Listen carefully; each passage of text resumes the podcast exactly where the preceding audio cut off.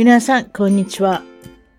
いつも一番遠く、海外で頑張る日本人トークを聞いていただいてありがとうございます。2019年も世界中からたくさんの素敵なゲストにおしゃべりいただいて番組を本当に盛り上げてくれました。この場を借りてゲストの皆さんの方々にありがとうを言わせてください。毎年ごごご好評をいただいているベストオブ一番トーク。1年を振り返り人気のエピソードを3本今回選びました。またパート2ではまた3本選んで合計6本をご紹介できたらなと思ってます。まず1人目は、え、この方とても迫力のある内容で私も前につんのめってお話ししたアメリカ25年、えー、オレゴン州よりマリ・ピアソンさん。これは222番。えー、もう一度ぜひ聞きたいなと思ってる方もいらっしゃると思うんですが、緊急報告としてお届けしたマリ・ピアソンさん。内容は少女売春エプスタイン島を探ると怖い話に突入。話題騒然。Q とは何か世界の大掃除が始まったら著名人ハリウッド政治家たちは大激震にということで随分あのすごいタイトルになってますけれども私が前につんのめるぐらいですのでもうジェフリー・エプスタインのお話はそうですねちょうど夏頃から始まって、えー、彼の一応自殺を遂げるっていうところでそれからどんどんどんどんえー、いろんな話に発展していくんですがそのもちろんそのジェフリー・エプエプスタインがの話題とそれにまつわるハリウッドの人だったりいわゆる世界の著名人あとは、えー、政治家なんだかいろいろ絡んでくるんですがそのマリさんはですねはじめ、えー、民主党オバマさんとかクリントンさんが好きだったんですがトランプさんが大統領になってトランプを研究し始めたら、トランプさんのことが好きになって、好きになってておかしい言い方ですね。ファンになったと、支持するようになったっていう。まあその、あの、どういうふうにそういうふうになったのかっていうのもお話しいただいたし、あともちろんその先ほど言った、あの、少女売春の、えー、に関してからまたあの発展するお話ですね。あとは Q の正体。何が Q なのか。Q 太郎、Q、Q ちゃん。何でもいいですけれども、Q っていうのがツイッターをはじめ、とっても話題になってるので、ソーシャルメディアでどれだけ話題になってるのか。この人たちの、この人たちっておかしいですね。この正体。まるでこの予言をするっていうか、今から起こることを全て言ってる団体っていう風な感じなんですけれども、そういったこともいろいろお話ししています。次は211番。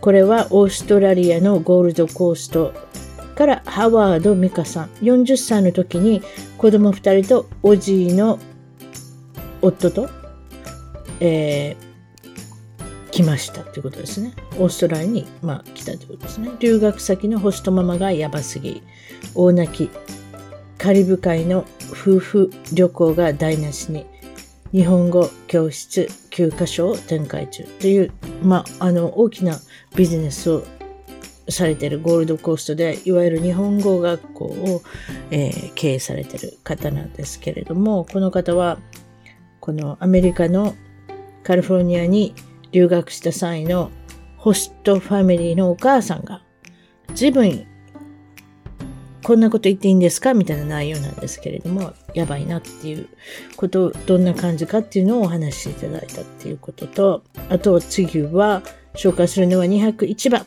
201番の、えー、カリフォルニアからですね、えっ、ー、と、サクラメントの近くですね、23年、えー、アメリカにいらっしゃるケイコ・シルバートさん。でこの方は空港での行動は考えましょう。一つ間違ったらテロリストになるかも。シングルマザーで子供園を主催して17年。子育て相談で世界のママの応援団長をしていますということなんですが、タイトルにもありますように、空港でとんでもない間違いをするのは、一つ間違ったらテロリスト扱いにされるっていうことがあるかもしれないっていうことを、あるかもっていうか、実際に えっと、恵子さんはあったようなので、それを紹介していただいて、すごく内容が、まあ、あの、興奮する内容だったの面白かった。面白いって言っちゃいけないですけれども、皆さんも気をつけるようにっていうことで、内容がすごいです。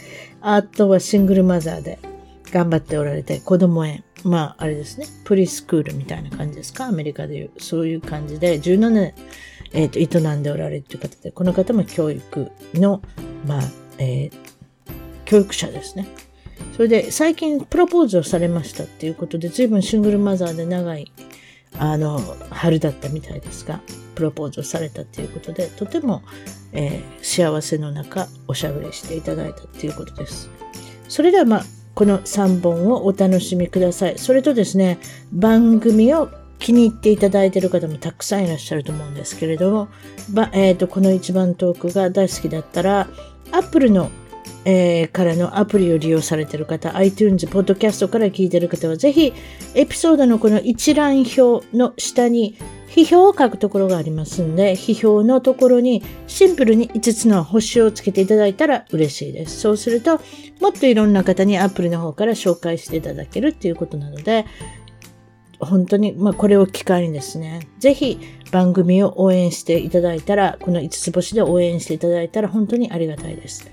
ということで、2020年がリスナーの皆様にとって最高の年になりますように、太平洋の向こう、カリフォルニアカリフォルニアより心よりお祈りしています。お楽しみください。それでは、今回の一番トーク、海外で頑張る日本人の方は、えー、今日はですね、えー、オレゴン州のメイドフォードっていうところに、えー、20、アメリカ25年お住まいのマリ・ピアソンさんに来ていただきました。こんにちは。こんにちは。はじめまして。よろしくお願いします。こちらこそよろしくお願いします。25年はこれ、あの、アメリカっていうことでご紹介していただいたの、それでいいですか？もうここにずっととどまってるんですけれども。ずっと。そうですか、はい、ほぼ化石のように私のようにいるわけですね。私も長くなりました。そうですか？このメドフォードっていうところは、カリフォルニア州に比較的近いオレゴン州、はい、いいとこですね、オレゴン州。はい。オレゴン州、はい、うん、オレゴン州といえば何で有名ですか？とりあえずは、ね。クレタレイクがありますね。あの、世界で3番目に深いレイク。うん、クレタレイク。あの、すごい綺麗な、あの、観光地になっている場所なんですけれども。そうですね。自然が豊富で、はい、あとは経済的なビジネスなことを言いますと、ナイキの本社があったり、あとは私の大好きなティラモクチーズの本社があって、あそこの会社のツアーに行きたいなと思ってますけれども、友達があんなチーズの製造工場なんか行って、どうするの臭いよって言われてるんですけれども。そんなことないですよ。楽しかったです。私も一度行ったんですか？ティラモックに、はいはい。美味しいですよね、はい、あそこのチーズ。美味しいですよ。ねチーズもアイスクリームも。そう、最近アイスクリーム作ってらっしゃる。そうですか。マリさんのおすすめのティラモックチーズ、あなたもいかがでしょうかっていうことで、今度、オレゴンに、あの、そうですね。そんな遠くないですよね。多分、ポートランドの方から。そうですか？ティラモック行こうと思ったら。ポートランドは、あ、ティラモックは、そうですね。もう私の家からはそんなに近いとは言えないんですよ。オレゴン結構広いので。かなり北の方でしょ？あれはね、ティラモックっていうのは。そうです。ね、そういうことね。ポートランドからは、はい、はい。わかりました。それでですね、えー、っと、まあ、今日は比較的特別な企画として、私緊張しておりますけれども、えー、っと、比較的この特別の内容はどどういうふうにするかっていうのは、マリさんのもちろんどこで生まれたんでしょうとか、いつものようなことを聞くんですけれども、その後にですね、おたし、お楽しみの、まあ企画としてですね、内容が濃いですよ。皆さんいいですか？まあアメリカ全世界にわたっていろんな謎というものがあります。謎っていうのは人のレベルにもよりますよね。個人差があるんだと思いますけれども、いろんな謎を解いていこうじゃないかっていうことで、二人で何かできるんじゃないかっていうことで楽しんでいただけたらなと思ってます。その感じですよね、マリさん。はい。謎という、謎を解くということで、そんな感じで、あの、ミステリアスな感じで言っておきましょう。はい、とりあえずはですね、日本のご出身地は東京。東京のどの辺ですか？東京っても広いですね。どの辺ですか？生まれたのはですね、あそこです。四谷で生まれました。あそこです、四谷。はい。四谷区ですね。はい。赤坂ですか、うん、そうですか。お父さんは、えー、会社経営の、製紙関連の、はい、まあ、お仕事をされてる会社経営者であったということで。両親は亡くなりました。ずいぶん前にね。そうですか。ご兄弟はいらっしゃいますか、私は、えー、姉が一人と妹が二人です。四人姉妹なんですよ。あら、女の子ばっかり。お父さん、お父さん男一人だったわけですね。ということは。そうですか。そういうことで、小さな時のお子さん、はい、まあ、まあ、お子さんはどうなんだったかと。マリさんの子供さん時代はどうだったかっていうことなんですけれども、いかがでしょう？どんな感じの小さいお子さんだったんですか時代はね、私は今思い浮かべると、あまり、なんかこう、両親から愛を感じてなかったんじゃないかって。確かに子供さん多いですね。4人もいたら1人ぐらい、あれですね。あら、あなたいたのみたいな、その中に入ってたってことでしょうか？ちょっとわからないですけれども。そんなことないんですよ。逆なんですよ。あの、一応ね、えっ、ー、と、姉はハーフシスターということで、父親は違うということで、うんはいはい、私は一番長女になるんですよ。戸籍上は長女あ、長女になるんですね。えー、はい、はい、はい。なので、えっ、ー、と、一応、父親からしてみれば、存在感もあった初めて生まれた子供さんっていう、うん、なるほどね、そういうことなんですね。はい、それで、ね、うん、うん、どうぞ。可愛がられたんですけど、やっぱミスフィット。今思うと、自分はね、スターシードじゃないかなって思い返すと、いろいろな本を読んでみると。今から思い浮かべると何だと言いました？スターシード。スターシード。いわゆるね、そのライトワーカーとか、いわゆるスピリチュアルな世界から言うと、あ何ですか？これから、まあ、この世界が3次元、4次元に上昇していくと言われていて、地球がね。はい。そそのために、あの、今、闇の世界が光の世界に変わろうとしている、今、この地球が。はいはいはい、その中で、使命を持って生まれてきた。人たちのことをライトワーカーとかスターシールとか呼ばれている。ライトワーカー？はい。そはい、そういう言葉知りませんで、すみません。私無知で。そうですか。もういきなりあれですね。もう神秘的な世界に入っておりますけれども、そう言っておきましょう。マリさんが何か、あの、もう生まれたその1日目から普通の女の子とは違うっていうふうなことをおっしゃってますが、普通の女の子ではないっていうところは、これは証明できるかどうかはわかりませんけれども、男の子の遊ぶおもちゃばっかり持ってました。どういうことですか？やっぱりおと、お父さんがあれですかね、女の子ばっかり生まれるんだ男の子のおも、あの、おもちゃを買い出したとか、そういうことですか？いや、自分が、あの、いわゆる人形とかそういうの一切嫌いだったみたいですよ。男の子が欲しがるようなおもちゃばっかり欲しがってたんですって。あら、お写真、お写真見てたら、女性の中の女性って感じのお写真ですけれども、そうなんですか？実は車でブップーとか言ってたんですか？車持ちながら。そうそう。そうそう、そうですね。すごい。あの、外でほら、あの、ガチャガチャガチャガチャこ、こ、こぐ車とか、おもちゃとか、大きいおもちゃとか、ええ、そんな感じで、あの、クリスマスの時はリモコンの、あの、車が欲しいって、で、ストッキングの中に入ってて喜んだ思い出もありますし、うん、女の子のね、だから人形が大嫌いなんですよ。今もなんか怖い感じがして。人形が怖い。いわゆるね。あ、ごめんなさい、笑っちゃった。着せ替え人形とか。リカちゃん、リカちゃんとか怖いですか？渡るくんなんかもっと怖いですよ。髪ね、髪の毛なかったからね。私、あれだけは買いたくなかったな。あのプラスチックの毛に、あの、私はお金を使いたくなかったんですよ。だから渡るくんは、渡るくんは絶対考えたことなかったな。おサンタさんに持ってきてもらいたいっていう。まあ、失礼しました。そういうことですか。あ、でも分かるような気がしますけどね。男の子の遊ぶおもちゃはほら、なんとなしに女の子は遊んじゃダメだっていう雰囲気はありますけど、私も向かいの、あの、お兄さんのところに行ってよく遊んでましたよ。電車ごっことか。うん、はいはい。そうですよね。どっちかっていうとあとウルト、ウルトラマンも好きで嫌がられてましたよ、はいはいはい、えーはい、ウルトラマンの本とか買ってますもん、私。そうですよね。ええ、そっちの方がもう楽しかったですね。ええ、そうでしょ？か？男の子とばっかり遊んでましたね。そうでしょ？怪獣とかの図鑑とか持ってましたよ？もう忘れましたけども、聞かないでくださいよ。小中学校のマリさん。もう私のことはこっちは置いといて、まあ小中学校のこのマリさん。このアメリカに憧れ、憧れ始めたのがちょうどその頃っていうことですけど、どうでしょう？どうなんでしょうね。だからね、自分でミスフィットなのが分かってたんですね。こう合わないっていうのが。自分は変わってるっていうのがね、うん。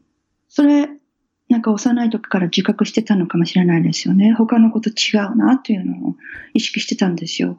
小さい時から。ということは、英語の勉どこが違うって言ってもわからない。その、そ違う、もちろんあれなんですけれども、英語の勉強が始まる中学校ぐらいからは、英語にはまっていく。そういうことですか？そう、小学校からね。あ小学校からはいはいはい英語の時間ありました。小学校1それすごい年の時から。ね。そうですか。それが楽しくて楽しくて。いきなり外人とかいたんですか先生に。いましたね。いましたね。その人とも喋ってたんですか？ということは発音良くなったでしょうね。いや、さすがにその時は、もう、とにかく、あの、なんていうんですかね。恥ずかしいとかそういうのがなかったんですね。だから間違えたらどうしようかとか、うん。そういうのはなかったですね。とにかく、あの、わからなくても知ってる単語をつなげて話したりとか。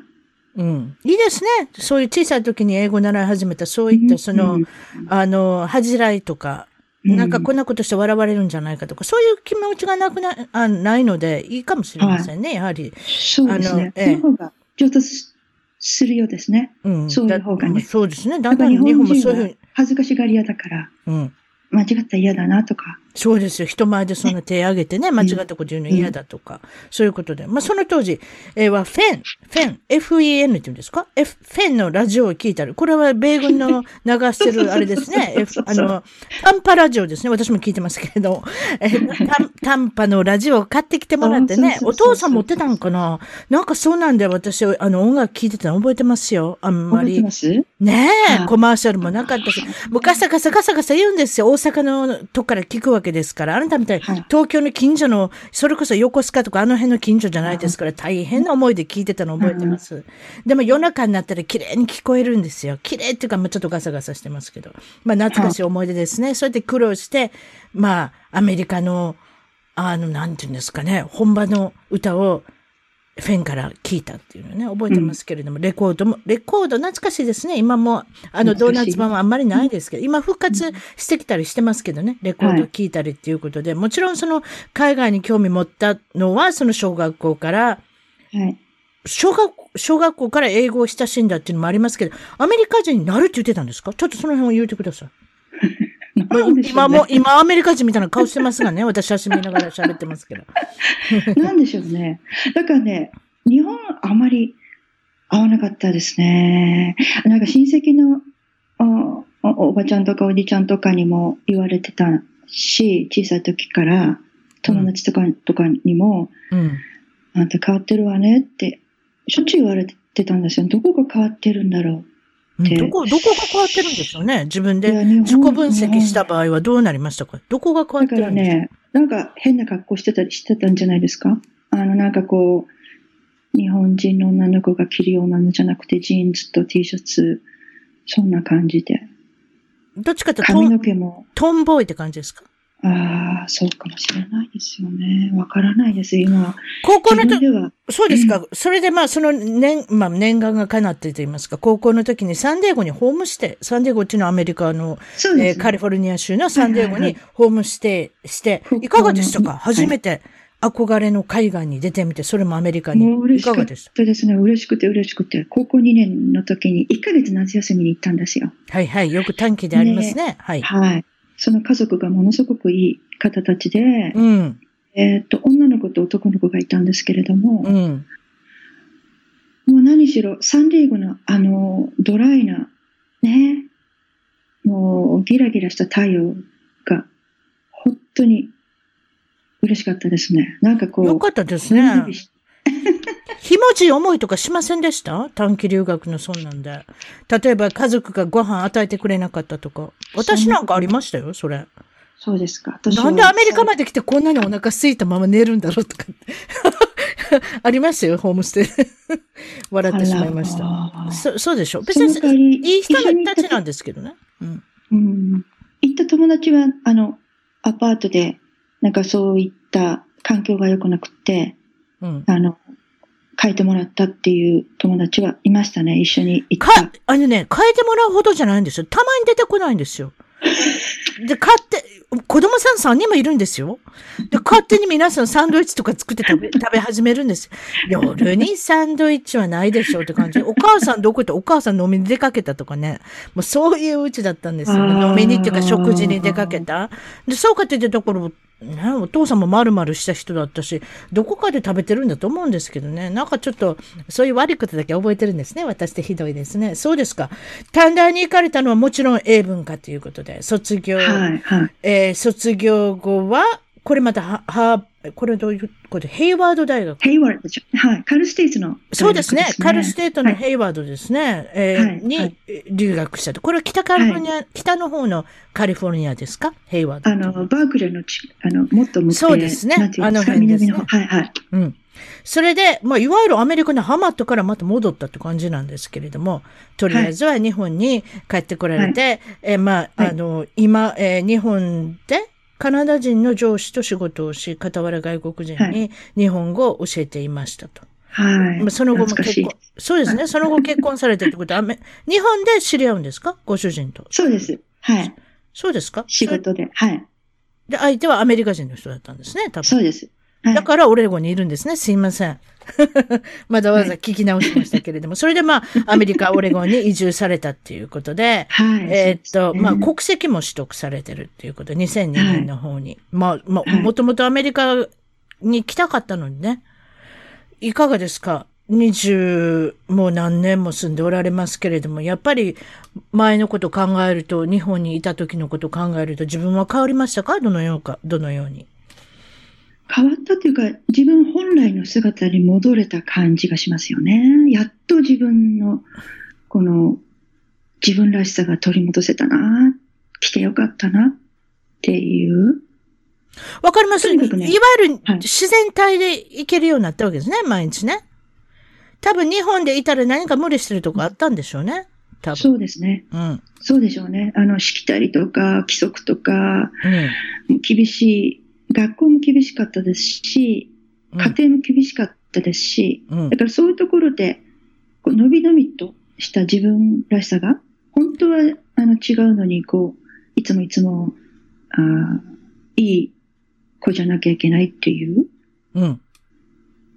確かに子供はプレッシャーがありますね。うん、ええそういうところは。だまあ普通に育ってほしいっていうね、お母さんお父さんの願望だったり、あんまりその人に迷惑かけないようにとか、あんまり引いてないように。まあいわゆるそういったところの個人的な、あのユニークさが、どっちかって言ったら、あの残念なことには。ね、認められないっていうところがあります。まあそうですよね。まあ、ま、マリさんはそういった人だっていうことで、バックグラウンドの方を説明していただきましたけれども、今回の本題に入りたいと思います。よろしいですか？皆さんいいですか、はい、もうこれハリケーンのように飛んできますから、マリさん。今から。もうハリケーンドリアンびっくりっていうね。あの、カテゴリー5、6ぐらいじゃないでしょうか？あの、マリさんのハリケーンは。そうじゃいきますよ。アメリカもちろんなんですけれども、世界の舞台において謎というものはいいろいろありますけれども、まあ、陰謀という言葉を絶対使いたくないなって私も思ってるんですけれども、謎というふうに言っておきましょう。あとは真実を追求する。例えば、その、うんと、マス、まあ、メディア、なんていうんですか、メインストリームメディアって言われてるものですね。アメリカで言ったら ABC、CBS、えっ、ー、と、CNN、NBC、CNN、まあ、FOX ニュースも入りますか。まあ、そういった、まあ、メインストリームのニュースが、情報を流さない、本当のニュースっていうものもあるということで、最近、えー、非常に、まあ、団体っていうんですかね、まあ、YouTube だの、4ちゃん、8ちゃん、何でもいいですけれども、そういったレディット、そういったところで騒がしてる、まあ、グループがある。でみんなもこのグループが何か発言すると、みんな、何々何ってこう、今日はそのことをおしゃべりしようと思いますが、その名前は Q アノンって言うんですか？日本語で。どう言うんですか？これは。Q ですね。Q, Q, Q いわゆる、はい、Q のあムーブメントとか、Q の、あえー、っと、そうですね。Q-A-N-O-N って書く人もいるし、Q って書く人もいるし、まあ、あの、お化けの Q ちゃんと覚えててください。そういうふうに言っておきましょう。はい、実際にはね、Q アノンっていうと、私たちのあのペトリ、いわゆるね、あ Q を支持している人たちのことを QN と、まあ、あ、なるほど、そういうことなんですね。指示、はいはい、そういう指示層のことを Q、あの、って言うんですね。なるほど。Q さん。はいそれお化けの Q ちゃんと言っときましょう。その方が可愛いですから。Q ちゃん、Q ちゃんがですね、いろんな発言をするようになったのが、ちょうど2017年の10月と。まあはい皆さん覚えてらっしゃるかもしれませんけど、ちょうどその頃に、あのアメリカは大きな、えーっと、ラスベガスの銃撃事件があったり、もちろんその前には選挙があったりと、まあ激動の、えーっと、2017年ですけれども、はい。はい。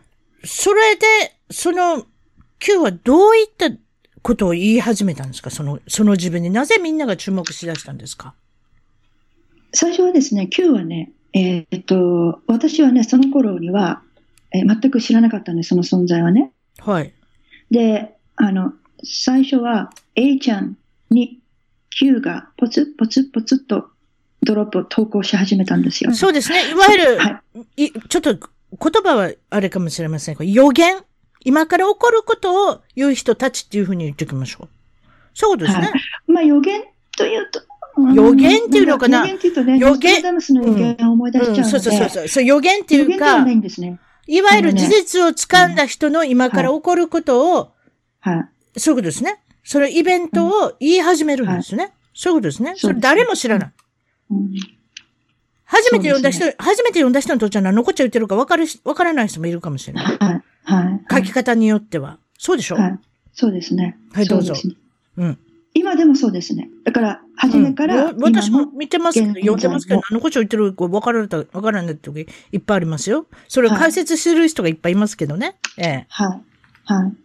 そうなんですよ。だから、あの、まあ、言ってる内容は、あの、具体的ではないんですね。それは、あの、A ちゃんというボードは、あの、誰もがどんな発言をしてもいいボードなので、うん。あの、発言の自由が許されてる、あの、まあ、プラットフォームななんですね。日本でもありますね、まそういうのね。2ちゃんでしたっけ？忘れました。何でもチャンそネルなんですよ。と日本から始まったんじゃないですか？多分そうだと思います。あれは長いと思いますよ、そういうこと言うのは。うん。誰もでもが書ける、スレできるっていうね。はい。はい。はいそれ、その当時、うん、注目集めたイベントっていうのは何ですか？イベント自体はないですね。うん。あの、例えばその中で、えー、Q がポストした中で、具体的にこういう、この日に何が起こるよというは、とは決して今でもそういうのはないんです。その中は、結局、自分たちに真実を追求させるっていうのが彼らの目的であって、うん。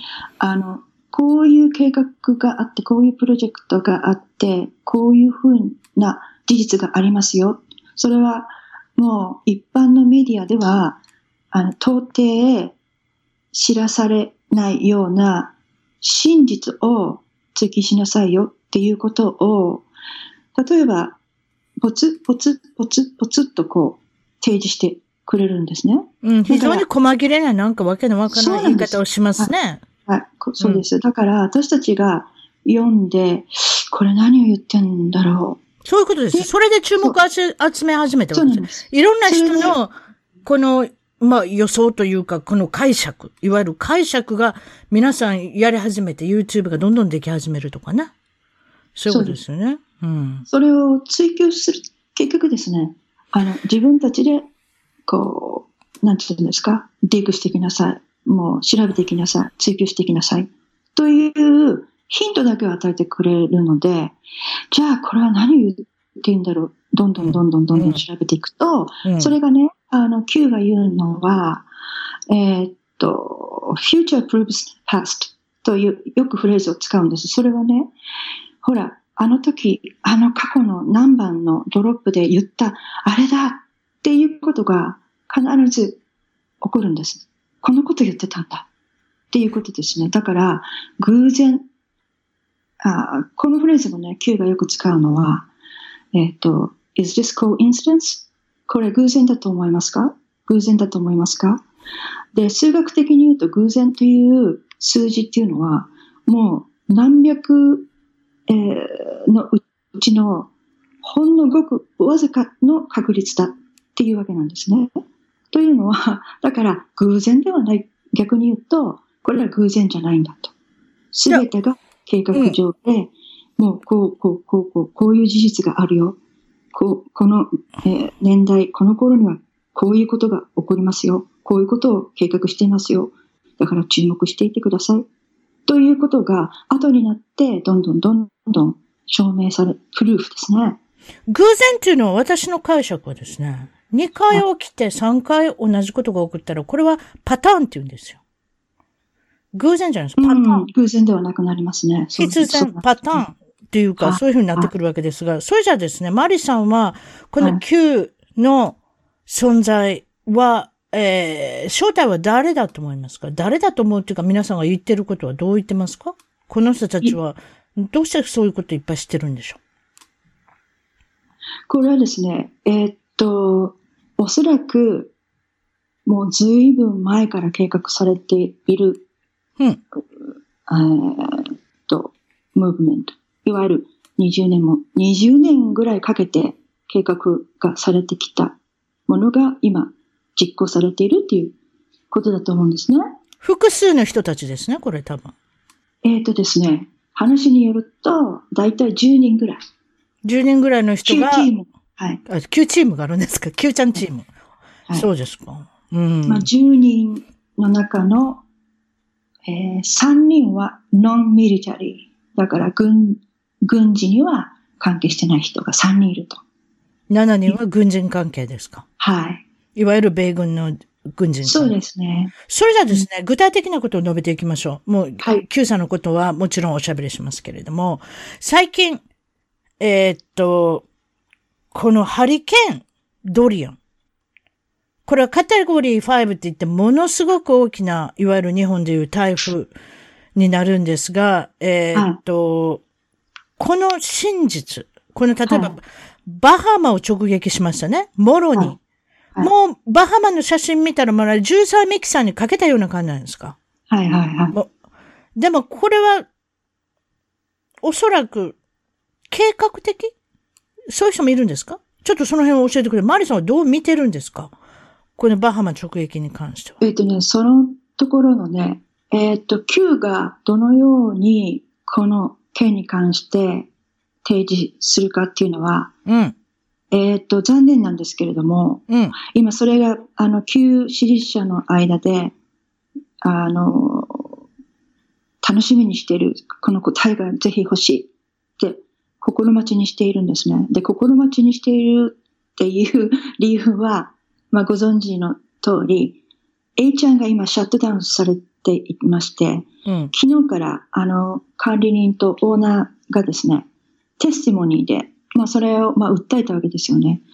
えーっと、まあ、サーバーというか、DNS が、まあ、勝手にもうあなたたちのサーバーはしませんと、一方的に断れ一般てしまった。、人一般人には公開しませんって言い出したんですね。はい。A ちゃんにはもう提供しませんと。うん、うん。うん、それで、あの、今ちょっと訴訟を起こして、で、昨日から始まってるんですね、とそのテスティモニーが。それが終わらないと、は、本当はそれが再開できるんですけれども、まあ、それが終わるまでは、まあ、ボランティアで、あの、まあ、せオフラインにしていますということなんですよね。はっちゃんの管理人のロンさんって おっしゃるんだけど。わかります。そ、そまあ、その、あんまりいい状態ではないっていう私たちの情報提供としては今のところ、あんまりいい状態ではないということなんですけれども、この、は話を戻しました。ハリケーンドリアンの、なのでねさんはどういうふうに見てるんでだからスペすかキュレーションっていう形でしか、まあ、おもちろできない。はいもちろん、もちろんうん。ええ。これね、えーっとですね、不思議な話なんですけれども、どうしてそのハリケーン当初、あの、観測されていた、ええ。あその進路とか、はい。えー強さとか速度が、えーっとですね、フロリダを直撃する予定だったんですね。それがですね、途中でバハマの上でずーっと停滞、速度を急に、そああれ、それ、すごいですよ。私が歩いた方が早かったんですよ。あのドリアンは。はい、そういう言い方しちゃいけないんですけれども、本当なんですよ。私が歩いた方が速い速度だったんですもん。それぐらい、もういわゆる停滞ですよ。止まるぐらいの、あの、遅いスピードで、バハマの方に行ったんですけれども、はい。まあ、噂言う、そうじゃ、一応噂っていうか、その言われてることって言いましょうか私がそうしたら。あそこのところに港があって、そこには中国とデンマークの会社の大きな、いわゆるカーゴ、あの、なんていうんですか、あの、ターミナルがあると。カーゴっていうのかな、はい、日本でいうコンビナートっていうんですか、はいはい、コンビナートターミナルがあるっていうことなんですけれども、ここれはいかがでしょう？うん。それがね、最近、あの、なんていうんですか、えー、っと、二つ提携して、それが決まった最近ですね、それがね。うん。で、その直後だったんですね、あの、ハリケーンが来たのが。うん。で、あの、デンマークと、それから、あ中国が提携して、ああそれから、何ですか？その後に、え、その後じゃないな。えっ、ー、と、名前が思い出せないんですけど、ごめんなさいね。会社の名前が。とにかくですね。あ、M のついたやつですね。デンマークは。ま、ま、マレックとかマセックとかなんとかいうやつですね。はい。それで中国は、あれは何ですか？エヴァラインかなんかですか？なんかそうなんでしたちょっと忘れましたけど。あれ？どうなりましたか？大丈夫ですか？うん、大丈夫ですよ。うん。えー、っと。まあ、とにかくまあ、中国を代表する、いわゆる、あのー、まあ、あの、ななんていうんですかね。えー、っと、まあ、荷物を運ぶ、なんていうんですか、あれって。運搬、いわゆるカーゴですよね。カーゴですよね。はい、はい、はい。うん。まあ、船で、ね、よくタンカーに乗せはい、タンカーじゃないですけど、はい、船に乗せて運ぶやつですね。そうですね。え、その会社があるってことですね。M のつく名前ですね。確かデンマークは。そして、多分エヴァグリーンとかエヴァなんとかじゃなかったですか？エヴァライン。なんでもいいですけど。なんかそんな中国の会社の、まあ、うん、あの、大きなターミナルがあるってことですね。で、そこを直撃したらどうなるんですか？それ、だから、あの、何ですか、そこの港、結局ドラッグとか、人身売買とか、うん、いろいろなね、そのイリーガルな、そういうことですね。トラフィキングが、はい、えー、と、行われてたっていうことと、うん、それからね、あ、そうですね。噂されてますね。はい、あこで人身売買の、えー、っと、はい、まあ、疑わしいんじゃないかとか、そういうドラッグの密輸、それの港がバハマにあるっていうことで。ということは、これは人工的に、あの、ハリケーンが動かせるってことですか？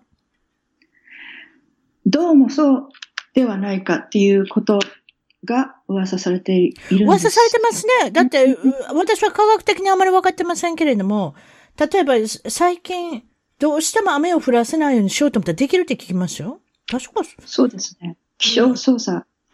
うん。そういうのできるって聞きますよね。天候の。まあ、我々が知らないだけで、おそらくそれはあると思いますね。カリブ海、バハマ。カリブ海といえばこの人の名前が今浮き上がってきますけれども、エプスタインっていう、えっと、アメリカ人の、えー、っと、いわゆる富豪ですね。富豪が自分の島をカリブ海にあの、セント、え、なんて言うんですか？リトルセントジェームスって言うんですかね、はい、あの小さな島。小さな島買おうと思って私たち一般人では買えませんよ。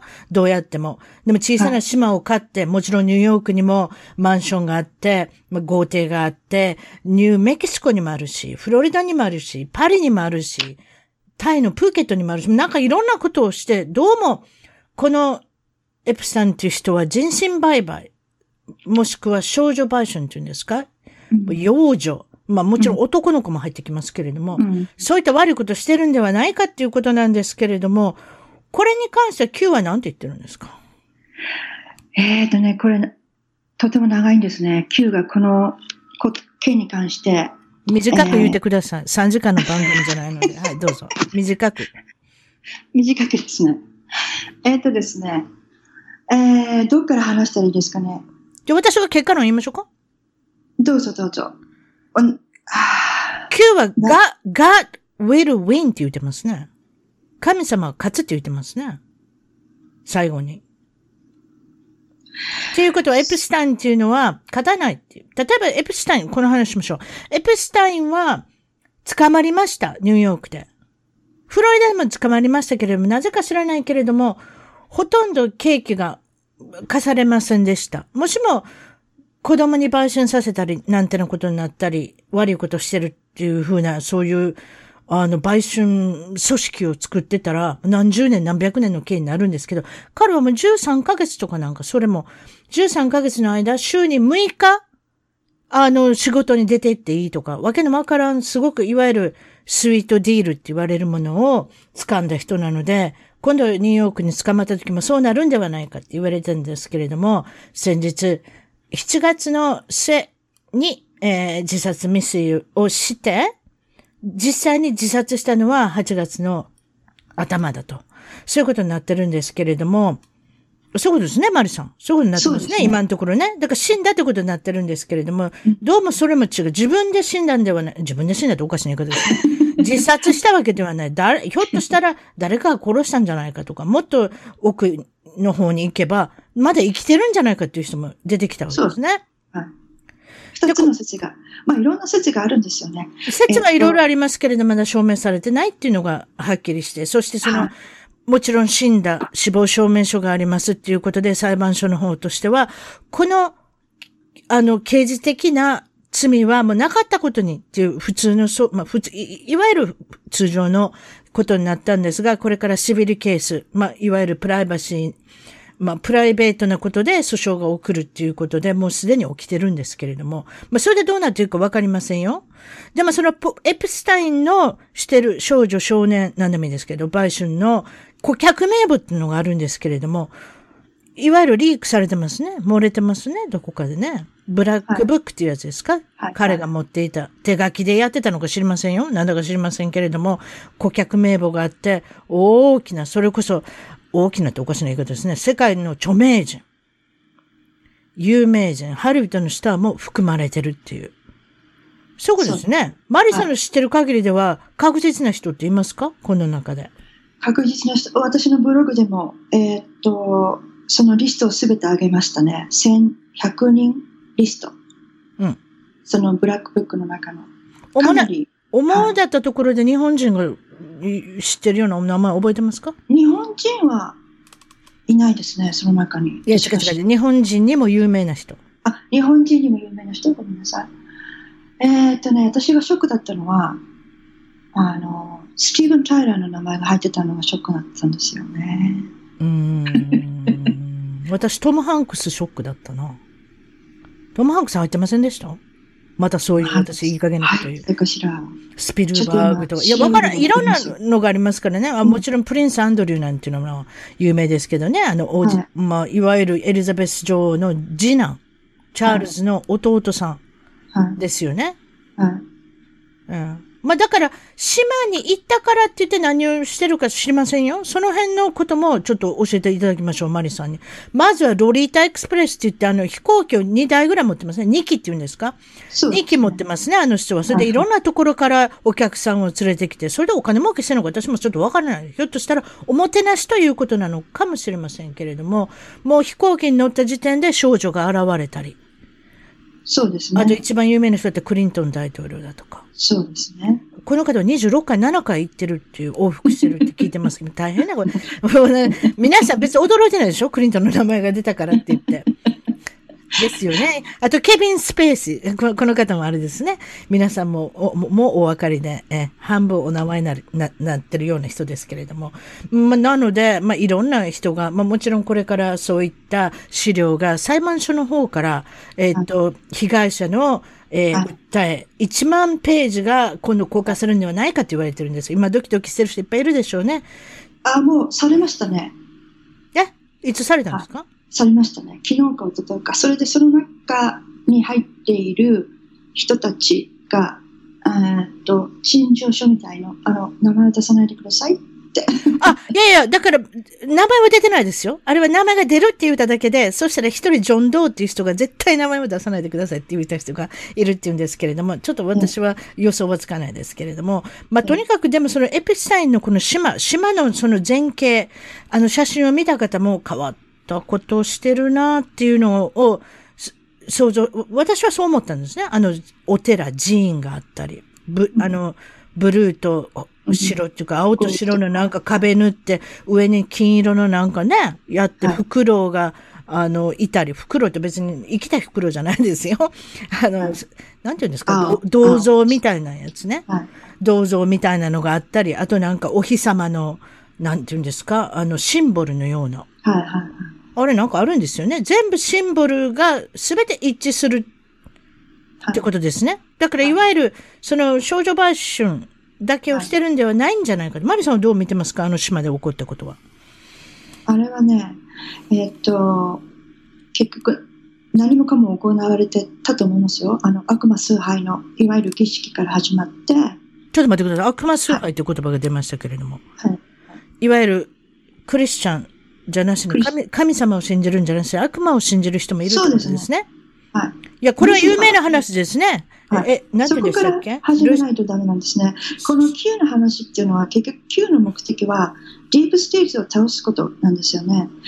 あのディープステージの目的っていうのは世界を制覇して、そ、ね,、して第三次世界大戦を起こし、うん、あの新世界秩序をあの作り上げるのが彼らの目的なので、うん、あのまあ、その中に、えーと、悪魔があの必ず数というその信じながら、そうですね、まあ、はい、その悪魔に血を捧げ肉を捧げということから、うん、えっ、ー、とまあ、その中には、えー、児童を、えーと、とトーチャーしながらあのアドネリンを出して血を抽出してそこから、まあ、皮をとそれから血を作って靴を作ったりとか、まあ、そういうこともするんですけれども、結局赤い、赤い靴を作るって言われてますね。はい。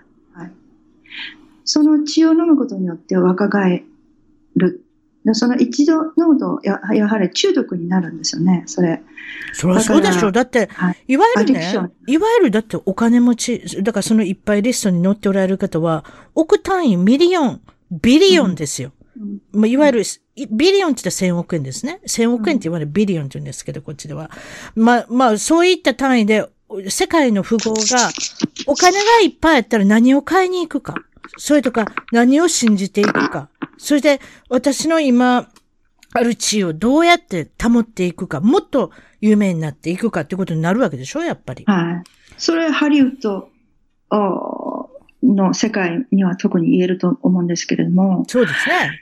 結局信じてることがね、やはり悪魔ですよね。人間が、あまあ、かこんなことは考えられないだろうということを彼らは信じてやってるわけなので、だからその、生贄をということがまず、え、あれですよね。人間ではないっていうか、あの、赤ちゃん、いわゆる、まあ、若ければ若いほどいいと言われる。それを、まあ、悪魔に捧げるい、いわゆる生贄ですよね。いわゆるエプスタインは、あそこの US バージンアイランドまあ、バージン諸島に島を持つことによって、いろんなことができる。アメリカの本土でなく、なく、えー、であったらできないことをやり始めた。もちろん彼の上に何か誰かいるのかもしれませんよ。指図してる人。それ知りません。あの人は従業員だけかもしれませんけれども、あの寺院の下の地下室のところで何かそういったことがある。あとなんか広場みたいなとこありましたね。ああれも怖いですね。あれ広場何すると思います？あの広場で。はあ、そこはわからないですね。そこまではね。噂に聞いたら人、人を追いかけるって聞きますよ。ああ、なるほど、ね。ちっちゃい子、ちっちゃい子走らして。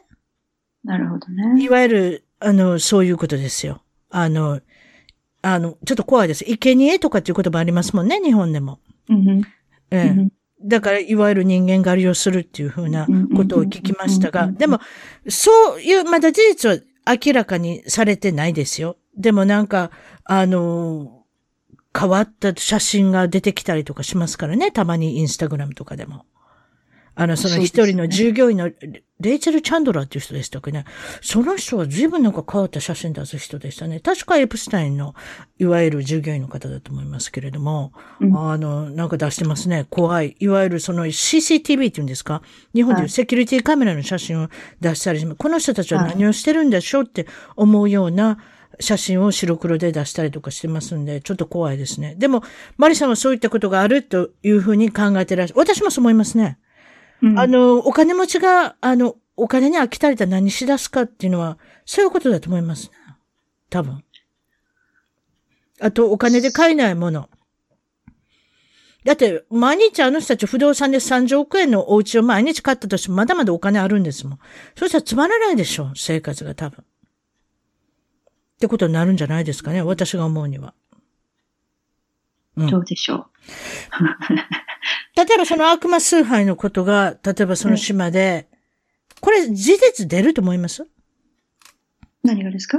例えばこれが事実としたら、はい。そういった悪魔崇拝の事実って以前に出たことってあるんですか？ああ、刑事的な責任として。さあ、どういう規模であっても。どうでしょうね。例えば、先ほどおっしゃったその子供の、子供を殺して、例えば、なんか一番えぐいこと言いましょうか。皆さんもこ、きあれですよ、気分悪くなったらば聞くのやめてくださいっていうぐらいなんですけれども、一番怖いの聞いたのは、赤ちゃんの心臓を食べる？ああ、そうですね。それ聞いたことあるでしょ？私ですか？うん。聞いたことありますね。聞いたことある。もちろんもう最初からそういうのをもうすべてもう根掘り葉掘り調べてきましたからね。Q を追跡し始めてから。うんもう。すべて、はいうん。読み漁って、見漁って、ええ。もう、はい。すべて、はい。そういったことも。そういったことも世界のどこかで行われてるけれども、もちろん、犯罪をするからに、もちろん犯罪っていうか一番エグいことですけれども、犯罪をするからには逃れたい。逃れるんだったら島を買おうじゃないかっていうふうなことで、いろんなことが繋がってくるんじゃないかなっていううん考えもあるわけですね。うん。あの、恋にね、あの、そういう世界に入れさせたら、絶対に逃れられないような彼らのその醜さもあるということで、なかなか抜けられなくなるっていうこともあるんですよね。あそうなんですか？抜けれない。いや、はい。すごいですねう。ん。だからもう私はもう嫌だからやり、あの、やめますよとはいかないところが。そうなの一旦入ったら。はい、はい。だからみんな苦し、苦しめられてる。うんそれで、あとブラックメール。いわゆるですね、そこに行くと、すべてを、こう、えっ、と、録音されているわけなんですよ。だからそれをく口止めとして、これを脅迫です。漏らすなと。脅迫ですね。はい。いわゆるブラックメールっていうのは。はい、はい。っていうことは、まあ、エプスタインの、まあ、グループはそういうことをやってたってことですもんね。ブラックメールっていうのはね、結局。だって、人気商売じゃないですか。ハリウッドのスターだったら。怖いです今よ。リスト出てきましたね。ちょっと、えっ、と、有名なケビン・スペイシー、クリス・タッカー、ウッディ・アレン、ラリー・サマーズ、リサ・サマーズ、ダッグ・バンド、あとは、知知ってるんだけ言うてください。ビル、ビル・マー、ビル・マリー。あはい。あ、ビル・バーン、ビル・マリー。ビル・マリーはちょっと驚きですね。うん。それから、アレック・ボールドウィン入ってません？確か。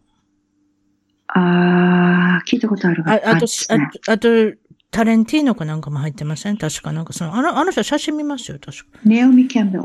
あ、ナオミ・キャンベルめちゃめちゃ有名ですやん。もうこ顔がもう怖いじゃないですか、最近。そんな感じですね。スティーブン・スピルバーグ、トム・ハンクス。入ってるでしょ？マドンナ入ってる。確かマドンナも入ってて、ケイティ・ペリーも入ってて、ビヨンセ、ジェイ・ジー全部入ってますよ。そうですね。キャフィー・グリフィン。あキャシー・グリフィンね。あれも怖い顔してますね。オプララさん。なるほど。いわゆるだからクリントンを支持してる人たちですね。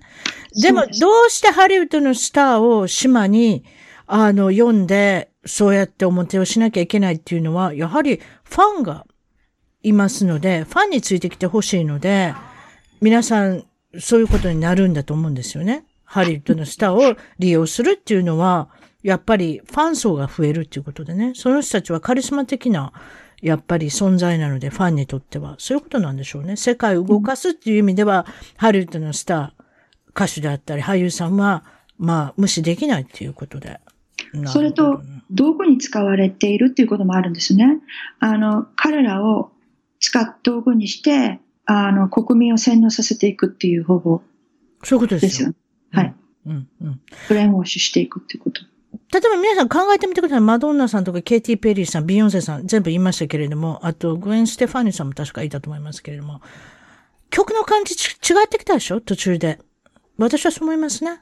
歌詞も怖いですよ、歌詞も、ね、歌詞も怖いし、曲も違うし、はい、例えばケイティ・ペリーさんなんか Roar とか歌ってるあたりとか、もうそっからなんかちょっともう、情的な感じで顔も笑わないし、何かそういったところで、あの生活に違ったものが影響してるんじゃないかと私も、あの一般人ながら思ってしまいますけれども、エプスタインのつながりとして科学者が結構あの、島に訪れたり、いろんなそのランチに、ニューメキシコのランチに訪れたりしてますけれども、彼の、あの、目的は何なんですか？科学者とつながるっていうのは。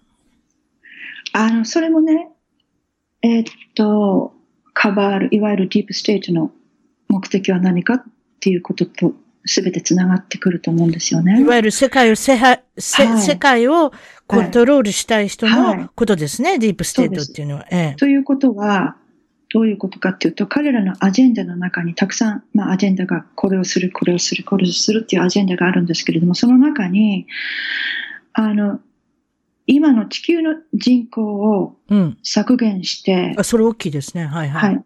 できるだけ、もう、だから、あの、人を少なくしすることによって自分たちが支配力を強めていくっていうことですよね。うん、あと、分断していく。うん、えっ、と、宗教、それから政治、うん、えー、えー、あらゆる、まあ、その、社会的なものだとか、えー、性別だとか、うん、いわゆるいろんな意味での分断、あの、ディビディビジョン、ディバイ、ディバイドさせる。その、それを自分たちがね、えー、手を、あの、直接、うん、下すのではなく、国民たちに、が、国民同士で分断していくように、こう操作している。わけなんですよね。だから、それがアンティファであったり、MS13 であったり、うん、えっと、まあそんな、まあクリスチャンとジューイッシュとか、まあそういう人種差別とか、いろいろありますよね。そういう、えー、国民をそういう、うん、いろいろなあ分野から分断させていく。そうすると争いが起こるということで、とにかく、あの、世界をこう破壊していくっていう。そうですね。はい、ディープステートっていうのは戦争屋だって言われてますからね。はいはいはい。戦いを、あの、作る。クリエイトする。そうそういわゆる。それで先ほどおっしゃったその人口削減に大きく、つながっていくわけですね。つながっていくんですけれども、例えば製薬会社だったり、はい、そういったことは、例えばその癌の、うん、えっと、治療、なんてなのは結構もう見つかってると前からどうして直したらいいのか分かってるけど、わざとしない？はい。そういうことですか？そうですね。はい。医薬会社と、まあ、つながってますからね、ほとんどのディープステートがあのコントロールしてるわけですよね。医薬会社はね、うん、ほとんどの。うん、そうすると、まあ、彼らにとっては、あの、病気が治ったら困るんですよ。病気そうですね。例えばドラ、そうですね。ドラッグで死んでいくのも別にいいんですよ。それ、それで多分。はい、繰り返し、繰り返し。なので、ドラッグを入れるんですよ。はい。そういうことでしょ？うん。うん。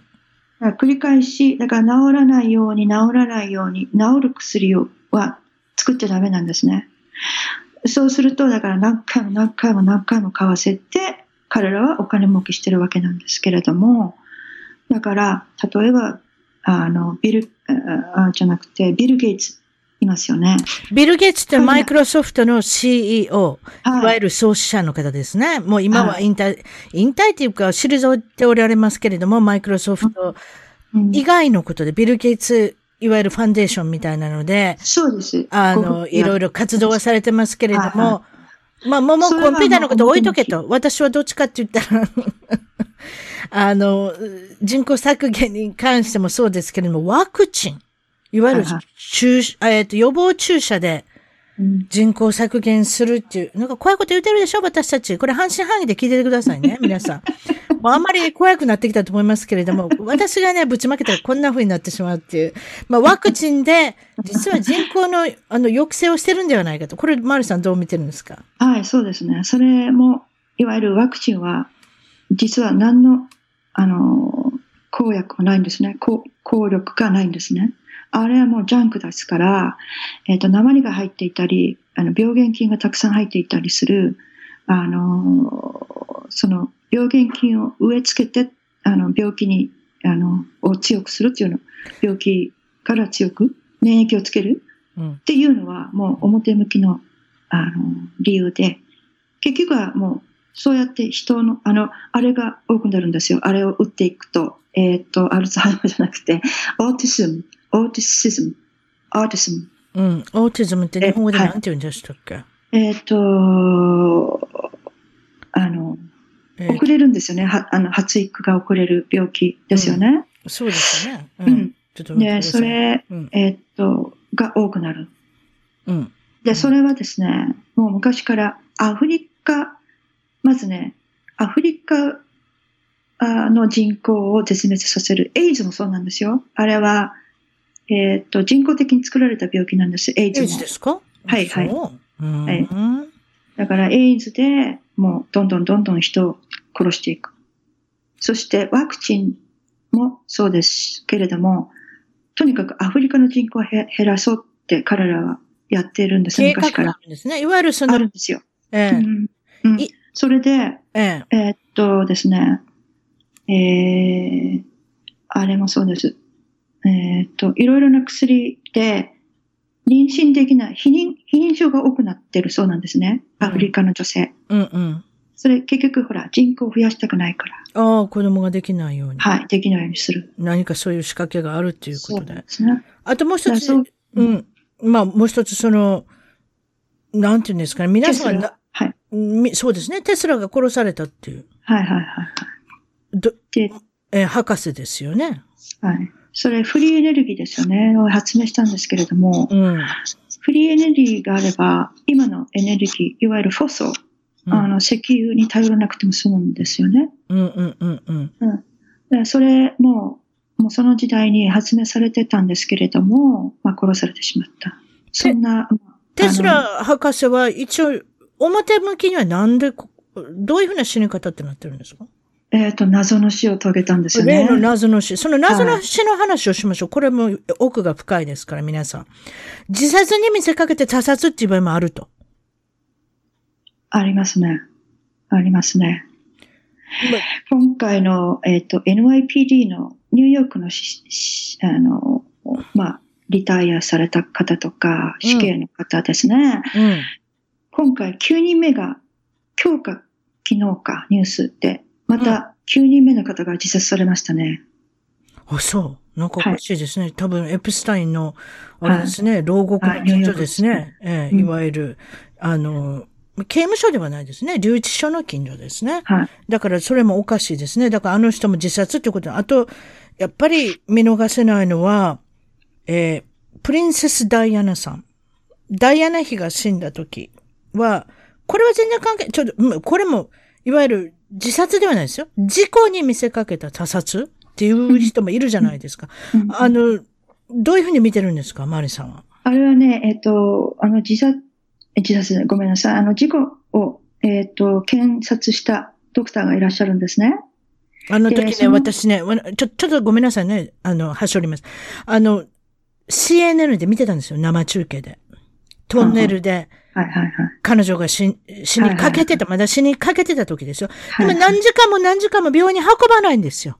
血がどんどんどんどんもう、なくなっていくじゃないですか。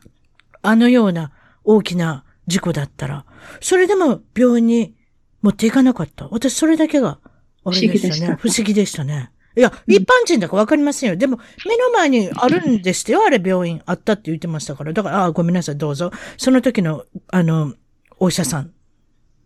そうですね。そえっ、と、その、いわゆる検察の、まあ、権威のあるドクターですね。そのはい方の結果の記事が、まあ、3ヶ月か4ヶ月ぐらい前に出ましたけれども、うん。あの事故は、あの、致致命傷っていうか、しえっ、と、死に至るまでのクラッシュではなかったっていうことが判明したんですね、実は。重症ではあったけれども、私は、はい死に至るほどのええそうだと思いますではないということが分かったんですよね。もちろん運転手は酒酔い運転をしてたっていうことで、ダイアナさんはちょうどその運転手のはい。こ後ろのあ、運転手の後方にいたのは、ドディ・ファイエっていう、あの、彼女のボーイフレンド。そして彼女は助手席の後ろ、一番そこは守られてるってされてる場所なので、そこに座ってたんですけれども、一人は生き延びてますね。それが、あの、助手席に座ってた、えー彼女のボディーガード。うん。でしょ？それで、うーん、あの、皆さんが思ってたのは、重症ではあるけれども、生き延びてたんではないかっていう。これは、マリさんの見解は、誰が、事故に、それ、あれでしょ？おか、あの、何ですか？今お母さんって言いました？マダインローでしょ まあ、あの当時は、もう、もちろん離婚されてたので、元、はい、そうです、ね。義理のお母さんっていうことは、はい、はい。いわゆる世界のパワーを握るはい。エリザベス女王ってことですね。はい。そういうことですね。はい。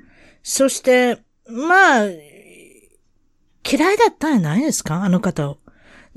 ちょうどそのじ離婚してぐらいからいろんなところにあの人訪問されたり、エイズの赤ちゃんを抱っこしてみたり、地雷のあるあの辺のベトナムの近所に行ってみたり、なんかそういう今までロイヤルファミリーがしないようなことをどんどんどんどんして、何かセンセーショナルでもちもちろん美しいのもあったし、そういうのがなんか気に障ったんじゃないんですかね？違うんですか？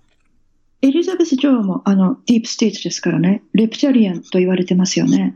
確かにあの方は大きな位置を占めてますね。うん世界の中で一番大は。きいのがイギリス、ディープステートの、あのスイスとイギリスですよね。一そう番大きいの。ですね。そうですね。はい。だから、えーっと、今回トランプ大統領が、あの、イギリスにいい訪問した時に、多分、彼女をフリップしたという、ではないかという話があります。どの大統領が訪問した？もう一回言ってください。トランプ大統領がね、あ、トランプね。トランプさん。うん。はいはい。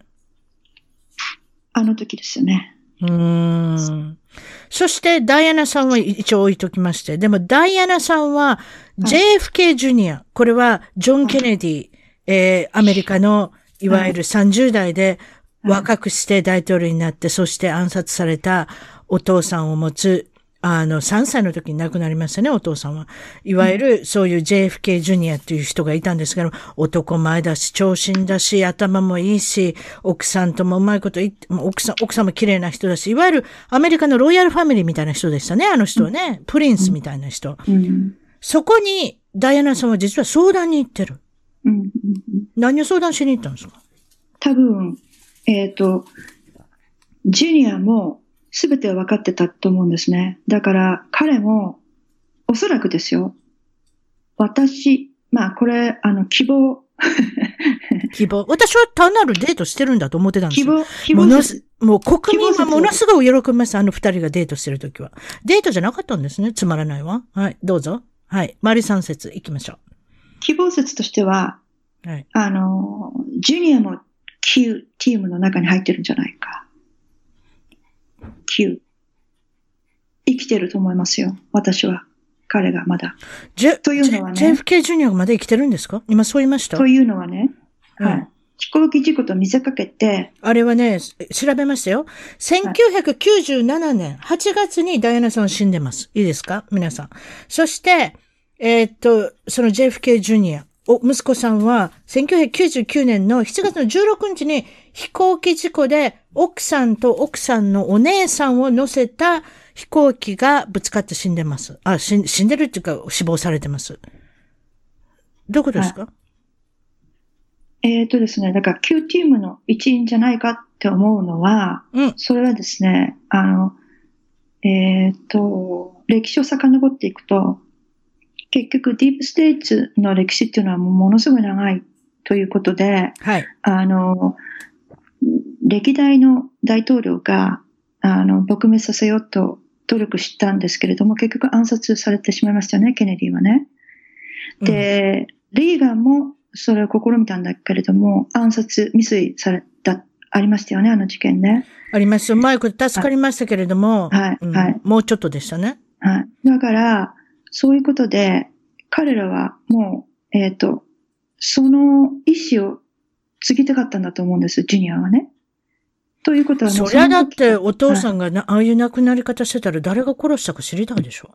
はい。もう分かってますよ。あと彼は。、あと、彼はおじさんも死んでるじゃないですか？ロバート・ケネディも。はい暗殺ですもん。うん。あの、ジュニアは誰が殺したかっていうのはもうぜ全て分かってます。誰ですか？えっ、と、ジョージ・ブッシュですね。それで彼は、あの、雑誌を作る、作るんですね。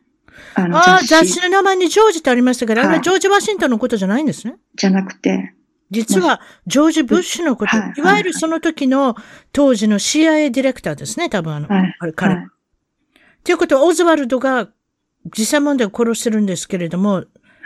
あれですか？いわゆるディープスペートが、ディープステートが動いてると。はい、そうです、そうです。ということ、で、うん。あ自分の父親の意思をもう継ぎたいっていうのはもう心積もりして、そこ、その時から Q の、あの、計画は始まってるんですよね。あの、私写真見たんですよ。その飛行機の、あの、事故の写真も今一度昨日見ましたけれども、ものすごいあれですよ。あの、勢いで、あの、めちゃめちゃな形になってますけれども、あれでど、うんどうやって生き延びたんです、それに、私のやっぱり、あの、疑問なところは、どうして奥さん、奥さんでいい、お姉さんまで乗せてた？うんうんうんうん。それでどうやって生きるのかなと思ってるんですよ。あのね、あの時は足を怪我してたんですよ。骨折して左スキーの。たたそんだけたたそんだけはい。えそれとね、それと、えっ、と、天候が良くない日は絶対に飛ばないんです。飛ばなかったんですって、ジュニアは。うん、確かにあの時は天候悪かったですよ。うんはい。それを飛んでた。うん。でね、謎なことがいっぱいあるんですね。で、それ、えっ、と、海に激突したので、そうです。海底でダイバーが潜って死体を救出している写真があるんですけど、それはダミーにそっくり。え？ダミー。海に、海に、あれですか？あはい、の、突っ込んだんですか？あ、はいそう。ほな私が見たのはあれですね。多分そのジブリっていうんですか？あの、飛行機上げてきたんでしょうね。まあ、あれぐらい有名な、そうですねあの、アメリカのプリンスがしね、事故したらそれぐらいするでしょう。おかしいなと、あの、みんなが言われているのは、あの、ペットいつも乗っけていくんですよ、ワンちゃん。うん。そ、それを乗せていなかったって。必あなるずほどね。はい自分はいの飛行機だから乗せればいいのにはい乗せてなかった。ということは、自分の自己、自己、自分は自己死に見せかけて生き延びることを考えたってことですか？だからもう、その計画をディープステージが知っていれば、殺されるに決まってますよね、またね。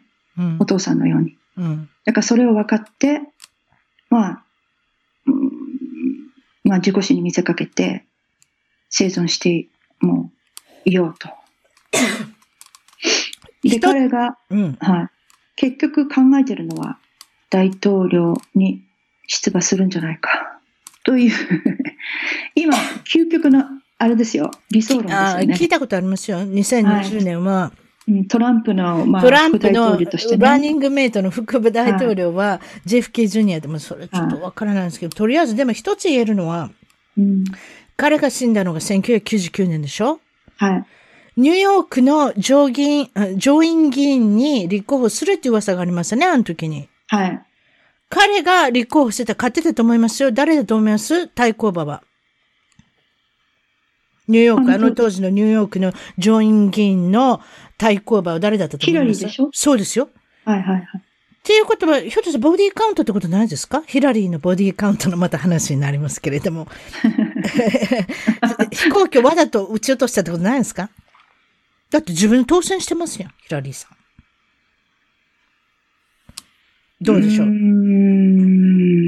どうでしょうまあね。そういう話もあるということにしていきましょう。はい。例えばそのボディカウントって何ですの？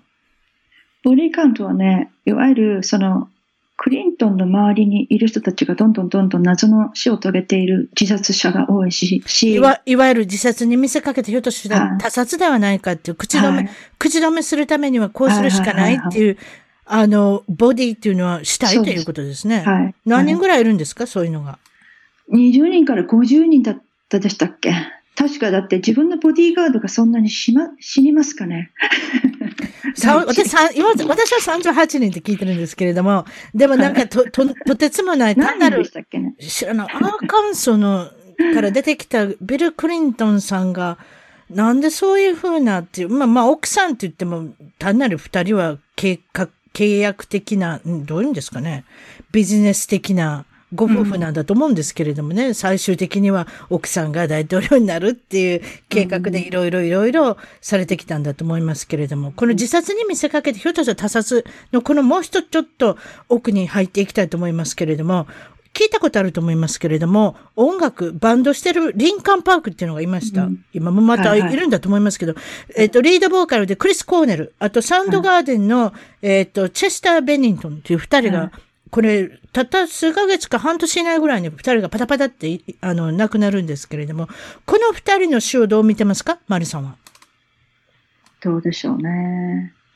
あの、二つ考えられますよね。やっぱりその口封じっていう他殺説と、それからもう一つは、あの、なんていうんですかね、あの、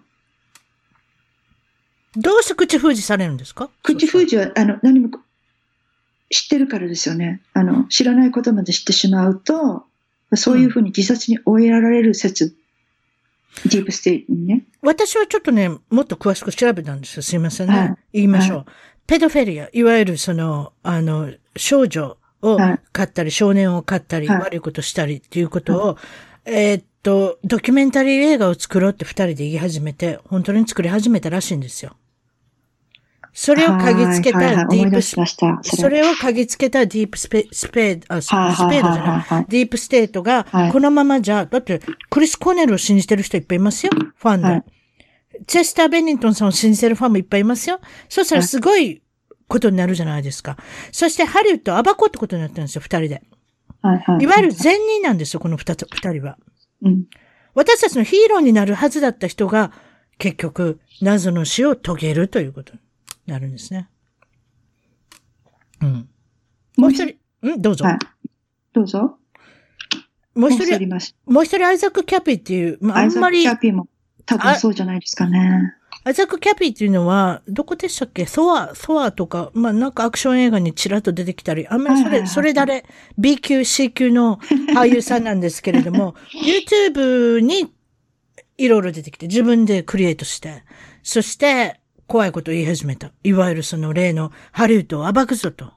ハリウッドであの悪いことしてる人を全部俺は暴くし、えっと、俺のことも殺されないし、僕は自分で死ぬこともしないし、いわゆる自殺もしない、他殺もされない。すごく自信のある人だったんですね。それが急にいなくなって。うん、いわゆる謎の死ですね、この方も。うん。うん、そうですね。それ、えっと、私がサブスクライブしてる、あの、Q を追跡している YouTuber たくさんいるんですけれども、はい、その中の一人の人が、皆さん、えっ、ー、と、もしよかったらサブスクライブしてみてく、見てください。興味があったら、Red Pill 78っていう、えっ、ー、と、方なんですけども、彼はね。赤いピルですね。はい。はい、Red, Red Pill 78。彼、個人的に、あの、友達というか、親しく付き合ってたようで。キャピーさん。で、キャピー、はい。うん、で彼が言うにはね、えー、っと、とにかく自殺に追いやられるように、ものすごく苦しめられてた。結局は暗殺じゃないかって。そういう、あの、精神的にものすごい追いやられていたっていうことをね、先日言ってましたね。告白してました。それ以上はちょっと言えませんけれどもっていう。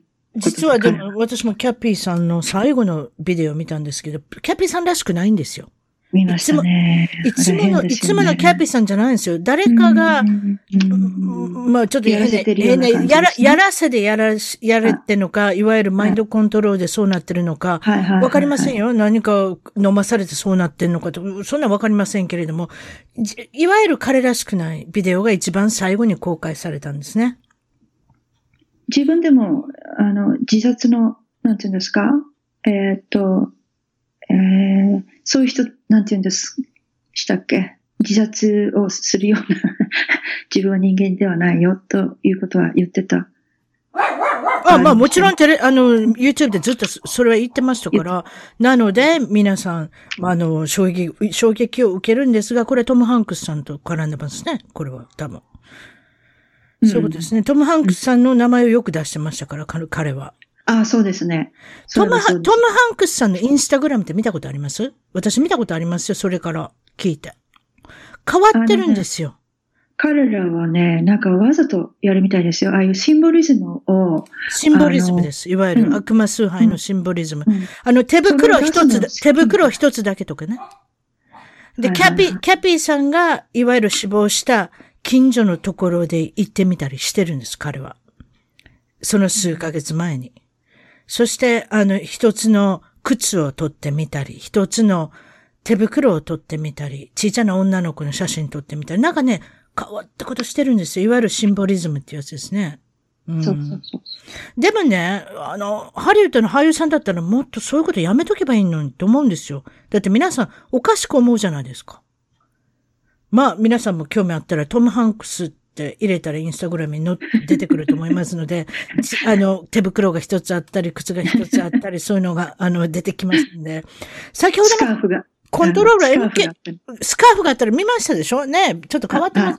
あれ見たらちょっとなんか、トム・ハンクスさんの映画見るのをやめようかなと思い出したんですけど、あと、MK ウルトラっていう言葉がありますけれども、これはいわゆるマインドコントロール、CIA で実際問題やってた、えっと、実験なんですけれども、これはもう一応70年代を最後に終わったとされてますけれども、そうではない。この MK ウルトラを使って、アメリカのいわゆる銃撃事件をコントロールしてる人がいるって聞いたんですけれども、いかがですか？今回ですね、えーと、今朝のニュースでも、また最新のニュースで、えっ、ー、と、やってましたね。えっ、と、何が分かったかというと、それはやっぱり MK ウルトラの洗脳術を使って、そして FBI、CIA が、ええ、あその犯人を仕立て上げるんですね。うん、で、その犯人の性質っていうのが共通してまして、うん、結局精神的に病んでる人ばかりを選ぶんですね。うん、それで、えっ、ー、と、例えば、セラピーに通っていたとか、そういった感じの。で、今回のテキサスのせ、えっ、ー、と、えー、襲撃事件ありましたよね、最近。そしてその時に、ありますね。はい。7名が死亡して、オデッサですね。うん、そうですね。うん、23名負傷。とにかくそその時の、えー、犯人ですね。うん、えっと、ずいぶん前から FBI とのコンタクトがあったらしいんです。まだですか？そういうの多いですね。はい。はい、FBI とのコンタクト。確かフロリダの高校の銃撃事件の男の子もそうなんですね。確かね。はい。うん。リストに上げられてるんですよ、もうね。そう。だから、で、その人の、えー、っと、バックグラウンドは、それもですね、あの、結局、精神的な障害があるので、うん、えっと、ガンの販売を、こう、バックグラウンドチェックの中でバンされてたんですね、その人。だからその、うん、えっと、本来は銃を持てない、買えない、えー、バックグラウンドにもかかわらず、うん、彼はそれを、ガンを持ったということも、えー、一つの、まあ、証明になるではないかと思うんですね。その FBI に。それは大きいですね。はい。銃を買えない立場なのにどっかからが持ってきたっていうのはおかしい話ですね。うん、それはおかしいですよね。そういうことがいっぱいあります。はい。ほとんど90、えっ、ー、と、これ FBI 引退された方の、えっ、ー、と、ウィス、ウィスロブローはよく言いますよね。あの、内部告発者。からの情報によれば、うん、90%以上の、uh, 襲撃事件は、これはもう、レッドフラッグ、あるいはフォースフラッグだと。彼は。レッドフラッグ、フォースフラッグっていうのはクリエイトされたものだっていうことですね、人工的に。はい、いわゆる誰かがそう仕向けた。どうしてそういうふうに国民にイメージを与えるんですか、うん、銃がこんなに怖いことになるっていうイメージですね、やっぱり。はい。はいそれがんコントロールにつなげようとするわけですよね。で、彼らにとって国民にあのアームする、いわゆる武器を持たせるってことは絶対にダメなんですよ。それは自分たちが強いいつも立場でいなくてはいけないので、うん、国民に武器を持たせたくないというアジェンダがあって、うん、それを、あの、えっ、ー、と、廃止する方に、まあ、デモクラは、もう、ガンコントロール、ガンコントロールってもう、えー、反対してますよね。もう、この襲撃事件があるたびに。うん、デモ、デモクラティックっていうのは民主党ですね。いわゆるクリントンさん、オバマさん、あの辺の人たちですね。そういうことですね。うん、共和党っていうのは、一応ブッシュさんも入りますけれども、あの方は、まあ先ほど言ったみたいにディープステステートに入っておられるので、何とも言えないですが、トランプさんは共和党っていうことなんですね。はい、あとは、レーガンさんも共和党というふうな感じなんですけれども、ええ、あとこの大統領っていうのはいろいろまあ、まあ、個人から、いわゆる国民の個人個人の癌を、癌、銃を取ることに、取り上げることによって、自分たちディープステートはいかに、こう、重要であって、いかにパワフルであるかっていうのを、まあ、ゴールとしてるっていうふうに言っておきましょう。そうですね。そうすると、うん。あの、だからもう、えっ、ー、と、わざとそういう事件を仕立て上げる。それで、えっ、ー、と、この間私が調べてた記事で分かったのは、えー、オバマの政権の時が一番襲撃事件が多かった政権の時代覚えてますよ。あの方よくお葬式行ってました。はい。すごかったですよね。すごかったです。はい、あと、あと、オバマの政権の8年間で、あの、ドラッグで死んだ人がものすごく急激に伸びるんですよ。はいはいはい。それもいわゆる見過ごしてる、見過ごしてるか見て見ぬふりしてるわけでしょ、はい、あの、ドラッグで死ぬっていうのは。だって、鎮痛剤で死ぬわけですから、皆さん。うん、ね？っていうことは製薬会社と絡んでるってことですよね。うん。それでその大統領のお話になりましたけれども、今、オバマさん、ちょうどうまい具合にタイムリーに出ましたけれども、オバマさんの奥さんの話してください。あれは奥さんじゃないっておっしゃった、あなた。ミシェルさんは？本当の名前は？マイケルですね、マイコ。そんなバカな。あの人の小さい時の写真昨日見ましたけれども、女性ですよ、あれは。どうやっても。ただ単に、でも、すごく、あの、筋肉質な方ですよ。よく鍛えてるってことなんですけれども、そこまで、ど、どういうわけであの方が、元男だとおっしゃる？うん。マリさんは。元男で女性の格好をしてる人だって言うんですけれども、どういうことですか、トランスジェンダーですね。もう今、あの、これね、不思議なんです。これも不思議なんですけど、ハリウッドの女優さんもトランスジェンダーすごい多いっていうことが分かったんですよ、最近ね。どうしてかしら？例えばでもトランスジェンダーだとそこまで女になりきれますか？たとえホルモン注射をしても、私どこか、やっぱりトランスの人って違うと思うんですよ、見てても。例えば声が違ったり、身振りそぶりはものすごい女らしいですよ、あの人たち。女よりも女らしいですよ。ミシェルさんはどっちかって言ったらなんか男勝りな感じの女性しか見えないですけどね。そうでしょうかね。私のトランスのイメージは随分フェミニンな感じに思います。女性になりたかった人ですから、女性以上に女らしいですよ。うん。でも、うん、それをね、告白したのが、うん、また亡くなっちゃったんですよね。謎の死を迎えちゃったんです。また謎の死、誰でしょう？誰でしたっけ？ああ。えー、っとですね。えー、まあ誰でもいいですけど、そういう人がいるんですね、結局。暴露したんですか？その人。うん、そうですね。か、か、えー、っとね、彼は、彼はホモセクシュアルだよって言ったんですよね。うん、して、え、どういうことですか？ってインタビューの人が言ったら、うん、あの、トランスジェンダーだからって、ミシェルは、マイケルはトランスジェンダーだって告白したんですよね。それ、道歩いてる時に捕まえて、ちょっとちょっとっていう感じで答えて、で、その、もう間もなく亡くなったんですよ、彼女。その彼女は十分重要な人ですか？いわゆる反有名人みたいな人ですか？あ有名な人ですね。あの、コメディアンだった。ああ、ちょっと、なん、出てこない。コメディアンの女性？うん。ほら、えっ、ー、と、ファッション、ワの、えー、なんとかなんとかっていう。ああ、はいはいはいはい。あの、ジョン・リバース？ジョン・リバース。はい、彼女。ジョン・リバースが行ったんですか？いや。あの方死にましたね、そういえばね。でもお年でしたよ。だけど、娘さんが、あと、ドクターを、あの、訴えましたよね。なんかこう、はい、そうでした。処置がおかしかった。そうです、そうです、そうです、そうでした。はいはいはい。ジョン・リバースの娘さんね、名前忘れましたけど。はい、ああ、ジョン・リバースさん、整形しすぎて何何のこっちゃわからん顔してますね、そういえば。そうです、ね。最後に、それで明るいニュースを言いましょう。それじゃ正義の味方はこの世の中にいないのかってことなんですけれども、マリさんが正義の味方、いわゆる、ピーポーズプレジデント。先ほど言った、あの、暗殺された大統領、暗殺されかけた大統領っていうのは、いわゆる国民にとって本当のことを考えてる正義の味方だってよく言われてますね。うん、例えばリンカン、昔で言ったらリンカン大統領。うん、それとか、もちろん JFK、えー、ケネディ、あとはレーガン大統領。そして、今回のトランプさんが実は正義の味方だとおっしゃるんですけれど、マリさんはどう思いますか？えっ、とね、彼、あの、若い時から、はい。最近知った、うん、はいはい。大丈夫ですか？あんまり動かないでください。ガサガサ音してますよ。大丈夫ですか？はい。あの、彼が34歳の時にインタビューを受けた、あそれは結局テレビで公開されなかったインタビューを私最近見てですね。はい。それによると、えっ、ー、と、彼らの心情みたいなものが今と全く変わってないこと今の40年前ですね、いわゆるね。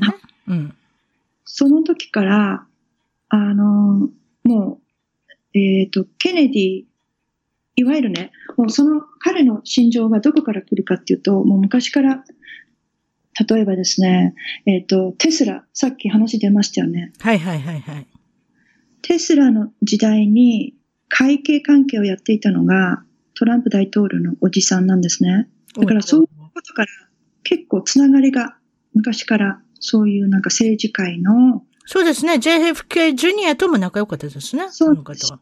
うん。ということで、うん、あの、まあ、そこに Q が目をつけたんじゃないかと思うんですね。トランプ大統領。うん、えっ、と、その、なんていうんですか、世界を変えていこうっていう、そのディープステートのことも、もうすべて分かって把握していたと思うし、当時から。あの方大嫌いですね、その、それに関しては。うん、エリートは自分も大嫌いだっていつも言ってるし。うん、そういう世界をすべて知っていたと思うんですね。うん、で、なんでそのビジネスビジネスをやってきたのは政治界に入らないで、そういう人脈を築き上げるためだったと思うんです。あ、なるほどね。ゴールは大統領になることであったけれどもっていうことですね。だからもちろん、あの、ジェフリー・エプスティンとも世界の大富豪たちとつながりを持ちましたよね。そうですね。つながりは持ってましたね。ええ。昔からね。うん、で、まあ、あの人はレーシストだって言うんだけど、それはもう全然違いますよね。その時からビジネスとして、黒人のあの人たちのからものすごくあの尊敬、親しまれてた、あの彼はね、その当時。だからそれは全然違うと。あの方の従業員の扱いはいいみたいですね。すごく人気ありますね。どっちかって言ったら。ね、いろいろんな国にトランプタワーっていうのを追っ立てていろいろやってますけれども、あんまり悪い話聞いたことないですね。うん。エプスティそういうことで、結局人間性っていうか、うん、あの根本にはね、その世界をあの変えていきたいっていう野心が、あの、密かにあったと思うんですね。自分、あの、その公開はしない、公表はしないけれども、自分自身の中で、まあ、い。いわゆる先ほど言ったディープステートっていうのは、あの、まあ、世界の有数の一握りのお金持ちであったり、著名人であったり、富豪であったり、財閥であったり、人が世界をコントロールするのは良くないと。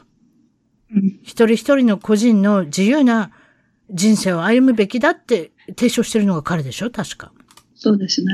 うん、だから、えー、っと、その時から、まあ、ジュニアとこう、いろいろなつながりがあって、はいはい、で、つなげてきて、ええ、それで、あの、Q もその時から、はい、えー、ずっと準備をしてきて、この計画を実行するために20年間かけて、うん、あの、うん、練ってきて、今実行していますけれども、その間に、えー、では誰を大統領にしようかって、あの、考えたときに、二、人立候補あったらしいですお誰ですか？言っといてください。その。いや、それは公開されてないんですけど、うん。誰だかっていうの私も知りたいですね。誰なんだろう、うん、もう一人。誰な、まだ、まだなんですね。それじゃ最後のうちは2020年は JFK ジュニアとトランプが、あの、大統領の、あの、選挙を活動するっていうことにしておきましょうか？それ楽しいですね。そうしておけば。え、でも昨日のニュースで多分ペンスは、あの、ふさわしくないんじゃないかっていう噂が出てますんで、あの、本当にそうなのかもしれません。それじゃあ最後にですね、将来の夢、展望、抱負、マリさんのことも、あの、お伝えしておきたいと思いますので、どんなこと将来したいっていうふうに考えていらっしゃいますか？どうなんでしょう。えいろいろやりたいことがあって、あの、頭の中で整理が今ついてないですけれども。じゃあ一つ二つだけ言ってください。それが、ね、叶うかどうかは別にして、何がやりたいかと思ってるか、一、ね、つ二つ。昔から、はい。昔からね、あの、自分でビジネスをやりたいというのは強く思ってたんですけれども、じゃあそれをじゃあどういうふうに具体化していいかってなった時に、うん、まあいろんなもう試行錯誤しながら、結局はね、あの、人の役に立ちたいっていうことが最近、ものすごく強く、あの、強い願望というか、はい。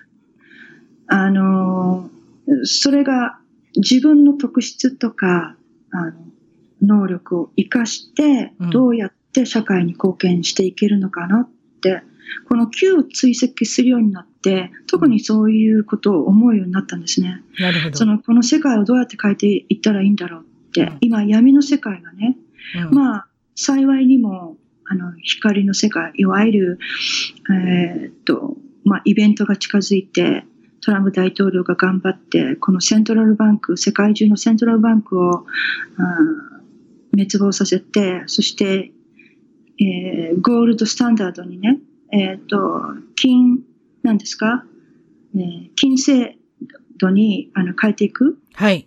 ゴールドスタンダードというのを、金本位制、えっ、ー、と、日本語で ごめんなさい。出てこないけども、それに変えようと、まあ、結局、彼ら、私たち地球人っていうのは、地球という、この、牢獄に、あの、つながれた、いわゆる羊だと言われていて、うん、一握りの、もう、大富豪たちの世界で、なわけですよね、今ね。で、それを変えようとしているわけなんですけども、そね。うん、その中で、じゃあ自分は何ができるかなっていつもいつも思うと、うん、そんな大きなことはできないですよ。じゃあ私も急に入ってとか、そういうことではなく。まあ一般人のレベルでですね。はい。そうですね。はい。草の根で何ができるんだろう。うん。で、その、まあ、一環にはブログを書いて、うん。日本人の方はまだまだ目覚めてない方のためにもっと起きてくださいって 目を覚ましてくださいという、まあそういうあのブログをするのも、まあ自分の役目じゃないかなっていうことが一つと、それで始められたってことですね。そうなんですよ。そのブログを読もうと思ったら、アメブロに行って、はい、なんて言ったら検索したら出てきますか？えっ、ー、とね、私の、えー、っと、名前は一応全部小文字で、はい。私のファーストネーム、マリ、M-A-R-I、スラッシュ、love。あの、love ですね。愛するラブですね。はい。はい。それ出てきますね。USA。USA。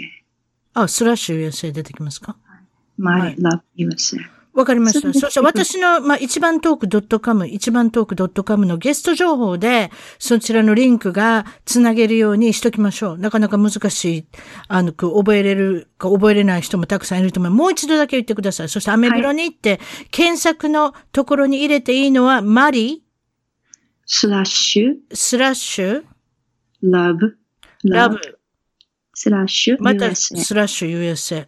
まあ、この3つの単語を入れれば出てくるんだと思います。私はそう思ってますけれども、えっと、とりあえずはリンクの方を付けさせていただくということで、またブログの方にも一度訪れてみてください。今日はどうもありがとうございました。こんな感じですかはい、こちらこそ楽しかったです。はい、どうも失礼します。はい。それでは今回のポッドキャスト一番トーク、海外で頑張る日本人トークは、えー、オーストラリアに、えー、9年。そしてアメリカに1年、えー、少しメキシコにも3ヶ月ぐらいいられたということで、えー、海外生活が10年のハワード・ミカさん。今日はオーストラリア、えー、ゴールドコーストよりお越しいただきました。こんにちは。こんにちは。こんにちは。ゴールドコーストといえばですね。はい、えっと、はい、これは、ど、下の方ですか？下の方とおかしい言い方ですけれども。南の方。シドニー、シドニーわかりますよね。わかります。シドニーとケアンズの間ぐらい。はい、はい、そうですね。ですね。私、ケアンズまでは行ってま。すケアンズまあ、そう。なんですね。あそこが入り口ですよね。どっちかというと。どっちかってそうですね。ことないケアンズ経。由で、はい、飛行機もいっぱい飛んでます。ということですね。わかりました。日本人の方も結構いたくさんいらっしゃる。はい。いわゆる地中海気候で、よく晴れの日も多いということで、どれぐらい晴れの日があるんですか？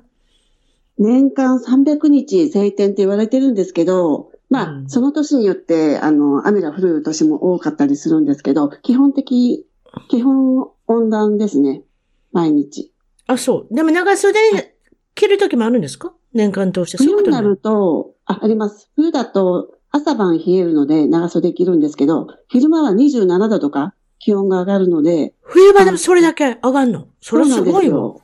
だから一日に何回も着替えする感じですね。朝そうと昼と晩と。あ、そういうこと。ちょっとなんかカリフォルニアに似てるかなと思ったんですよ。いやいやいや、カリフォルニアは冬場はそこまで気温上がらないので。うん。はい、ゴールドコーストは、15度ぐらうんいかな、上がっても15度とか20度以内の感じなんですけれども、ゴールドコーストはそういうと、はいい、わゆる常夏ですね。そうですね。でも朝晩本当に冷えるので、うん温度差がすごいんですよ。だから風邪ひくことも結構ありますね。だからワインが取れるんでしょうね、あの辺でね、多分。その温度差が激しいところっていうのは、あの、ブドウがちょうどワインにうまいこといきますのでね、取れるんだと思うんですけれども、これは内訳なんですか、海外に10年、オーストラリアに9年。そうですね。もう、これはご結婚されれてから、まあ、引っ越しされたということで、えっ、と、はい結婚は、もともと結婚は日本ではされてますけれども、ご主人の田舎はこちらだっていうことですね。そうなんです。んはい。で、アメリカに1年というのはこれは何ですか？疑い深いのは留学。そうでしょ？アメリカには、あの、大学生の時に1年間休学をして、うん。語学留学しに行ったんですよ。アメリカのロサンゼルス。ロサンゼルスから、あら、ちょっ私と内陸に、えーどこですか？中内陸に行って何ていうところ？リバーサイドってわかります？わかりまごすよ。ですか？わかりますリ。バーサイドに、1時間ぐらいで行けますわ。うん。あ、そうですよね。うんロスから1時間のところでした。失礼ですがで何もないとこじゃないですか？そうなの、何にもなくて、そうでしょ。ロサンゼルスといえはいば青い海を思思い浮かべたんでしょ。はい。サンタモニカの風。あはいはいはい。本当にカリフォルニアってそういうイメージだったんですけど、ええちょっと中に入ると何もないとこですよね。大昔の桜田淳子さんの歌にありました。サンタモニカの風っていうね。それはいありが今にましたねできたのかもしれませんけれども、なんてことはないい。リバーサイド。リバーサイドのどこですか？もっと詳しいこと言ってください。リバーサイド、ちょっともう30年以上前なので地名まで覚えてないんですけど。覚えてないの？うーん。そう、でもそこから今度ユタに行ったんですよ。おお、ユタそれからユタ？ユタのどこですか？ソルトレイクシティからさらに2時間ぐらいみ南に行ったところ。ああ、わけわからん中。超ご苦労様。えそこにほとんどいましたね。あ、そこはいにいたんですそのか。なるほど、はそうですか。一年間。いかがでしたか？アメリカは。アメリカの1年、本当あっという間で、うん。でももう1年行ったら英語がペラペラになると思ってたんですよ、勝手に。何もしなくても。ペラペラのペラぐらいは行ったんですけど。ね、会話ぐらいはいけたんですけど、その、それ以上、やっぱり求めると、もうちょっとしっかり滞在して勉強しなきゃいけないなってうん。思いましたね。あの辺の人、モルモン教の人が多いでしょ？ソルトレイクシティの2時間そう。なんですよ。まあユタ全体がだってモルモン教の、あの、州ですから、だから、はい。あの人たちはやっぱり、非常にあれですよ、親切でしょ？そうなんです。だから安全だだなと思って、うんルタ選んだんです。うん。安全面そうだと思います。モルモン教の人たちは非常にお酒も飲まないし、タバコも吸わないし、ソーダも飲まない。そう、でも私はタバコも吸うし、お酒も吸うし、お酒も吸うって、それ、お酒も吸うんですか？変わってみます。まあ、何でもいいですけど。お酒もタバコあ、そう。も、はい。あ、そっかそっかそっかそっか。やってましたね。あ、そうか。はい一応買えるには買えますもんね。ただ、あんまり売れてないだけであって、あそこでは。そういうことですか？そうん。そうですね。まあ、そういった。ところでアメリカにいらっしゃって、そこからメキシコ3ヶ月っていうのは、これはメキシコシティの方に友人宅にお世話になったっていうことですね。そうなんです。ビザ3ヶ月取れたのでっていうか、観光ビザで3ヶ月マックスで、うん。あの、ホームステイして、その時ちょっと旅行とかもして楽しんだんですけど、メキシコシティには意外に日本人もいたりとか、あそこは大きな町で高度が高いので有名ですね。高度が高い、いわゆる軽い高山病になるってことですよ。どんな感じでしたか？そうなんですよね。どうでした？ついて、うん。それ2000メートル標高があるので、すごいですね。そう、ついた途端酸欠みたいな。ちょっと歩くと息切れするっていう感じでしたね。慣れるまでに本当に2、ねえ。3週間はかかりましたね。そうでしょ。ゼーハゼーハ言うて、はいクラクラしてくるしね。そうそうそうだからもう、ちょっとスポーツなんかしようものなら大変ですよ、あんなところで。そうです。テニスをやったんですけども、その時も息切れがすごしすごくて。すごいでしょ。自分で、あ、年だからだと思いませんでした。そのまだ20代だ。だったんですけどあ、も。そうか、そうか。なんかちょっとやばいなっていうそうそうそうそうそう 違うんです。実は高山病だったってね。うん。はいそういうことですか。はい。それで今、まあ、先ほど、おあの、い言っていただいた、今お住まいはゴールドコーストっていうことなんですが、まあ、ここで紹介していただきたいのは、まあ、久々にトップ5。トップ5はオーストラリアのいいところ。はいはい。皆さん、オーストリアじゃないですよ。なんて、すごい基本的なことを言ってますけれども、オーストラリアの良いところ。はいねもちろん、コアラさんとかカンガルーさんがぴょこぴょこ飛んでるのか、ちょっとその辺はわかりませんけれども。それじゃあ、まず、えっ、と、紹介していただけるのは、1位ってことはないですけれども、まず一つ目から言いましょう。一つ目は何がよろしいですか？オーストラリアは。えっと、まず、キッズフレンドリー。とにかく子供を育てるのにすごいいい国だと思いました。うーん、それは私、どうし日本て、うん、日本で二人の息子を出産して、うん上の子が5歳まで住んでたんですよ、東京に。うん。そしたら本当に住みにくくて住みにくくて、うん、移動するにも、もうバリアフリーがないので、うん、ガタガタ道を本当にベビーカーそうですね。ありながら、はい。うんで、あの、とあの、道を渡りたいんですけど、横断歩道ないところは、歩道橋を渡んなきゃいけなくて、ああ、それ大変。そう担いでいって、うん。うん。本当に大変でしたね。で、人も、あのーあんまり、なんていうか、そういうのに慣れてないみたいで、あの、オーストラリアだったら、そういう階段を登るときとかすぐ助けてくれるんですよ。あの、一緒に運びますとか、うんうんうん。そういうのもなくて、うんうん、あの、結構大変でしたね。あのうん逆に、電車とかにベビーカーで乗るとうん、白い目で見られるとか、うんうんうんうん。ああ、そういうのありますね。子供が騒ぎ始めると白い目で見るとかね。そうそう何かそういったところが、うんあの、まあ、育てにくいって、なんか、まるでなんかこう罪に思うっていうかね。な、な、ななんていうんですかね。ちょっと騒ぐとやっぱり、うわ、これやってられないなと思いますもん、私なんかでも。うん。そうなんですよ。そ、それがすごく気になっていて、うんで、オーストラリアで、あの、何回か旅行に来ていた時に、本当に公園とかも、至るところにあるし、ね。の、レス、はい、レストラン行っても、キッズコーナーっていうのが必ずあって、そうですね。キッズ、キッズですね。うん。私の今住んでるところも、まあ、いわゆる、ちょっと、あまあ、田舎ではないですけれども、日本では衛星都市みたいな、オレンジカウンティってとこなんですけれども、はいはい。ロサンゼルスのはい。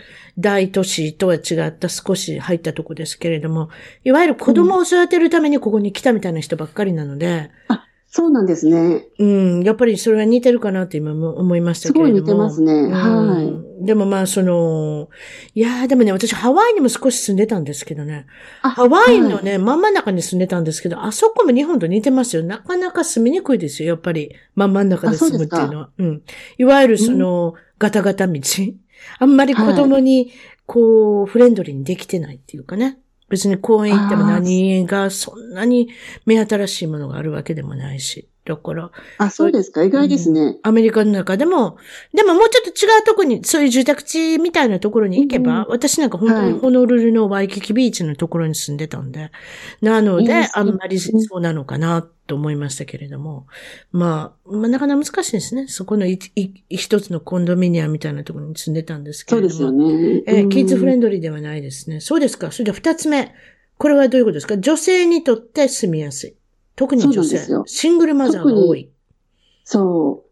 あのーなんだろう。オーストラリア来てびっくりしたのが、うんあの、息子の学校に合わせて5歳の時に来たんですけど、うん。クラスの半分ぐらいが、本当にシングルマザーっていうか、離婚している夫婦なんですよね。夫婦じゃないんですけども、離婚してる方が多くて、最初それに驚きましたね。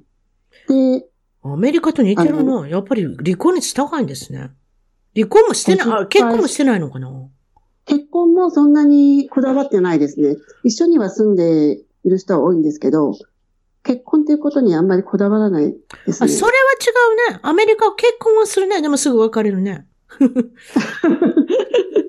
多分だから。多分だから結婚した方がベネフィットが高いんだと思う。例えば、税金が安くなるとか。そういったベネフィットがあるから結婚するんだと思うんですよ。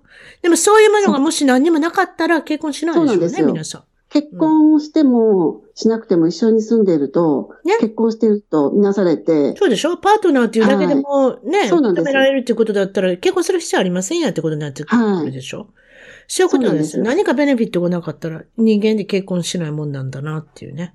うん。シングルマザーに、ねが多いと。それで女性にとってとてもシングルマザーにすごい優しいので、どういうところに優しいんですか？とにかく政府の補助とか、そういうサポートとかが、はい非常に高いんですよはいはいはいはい、うん。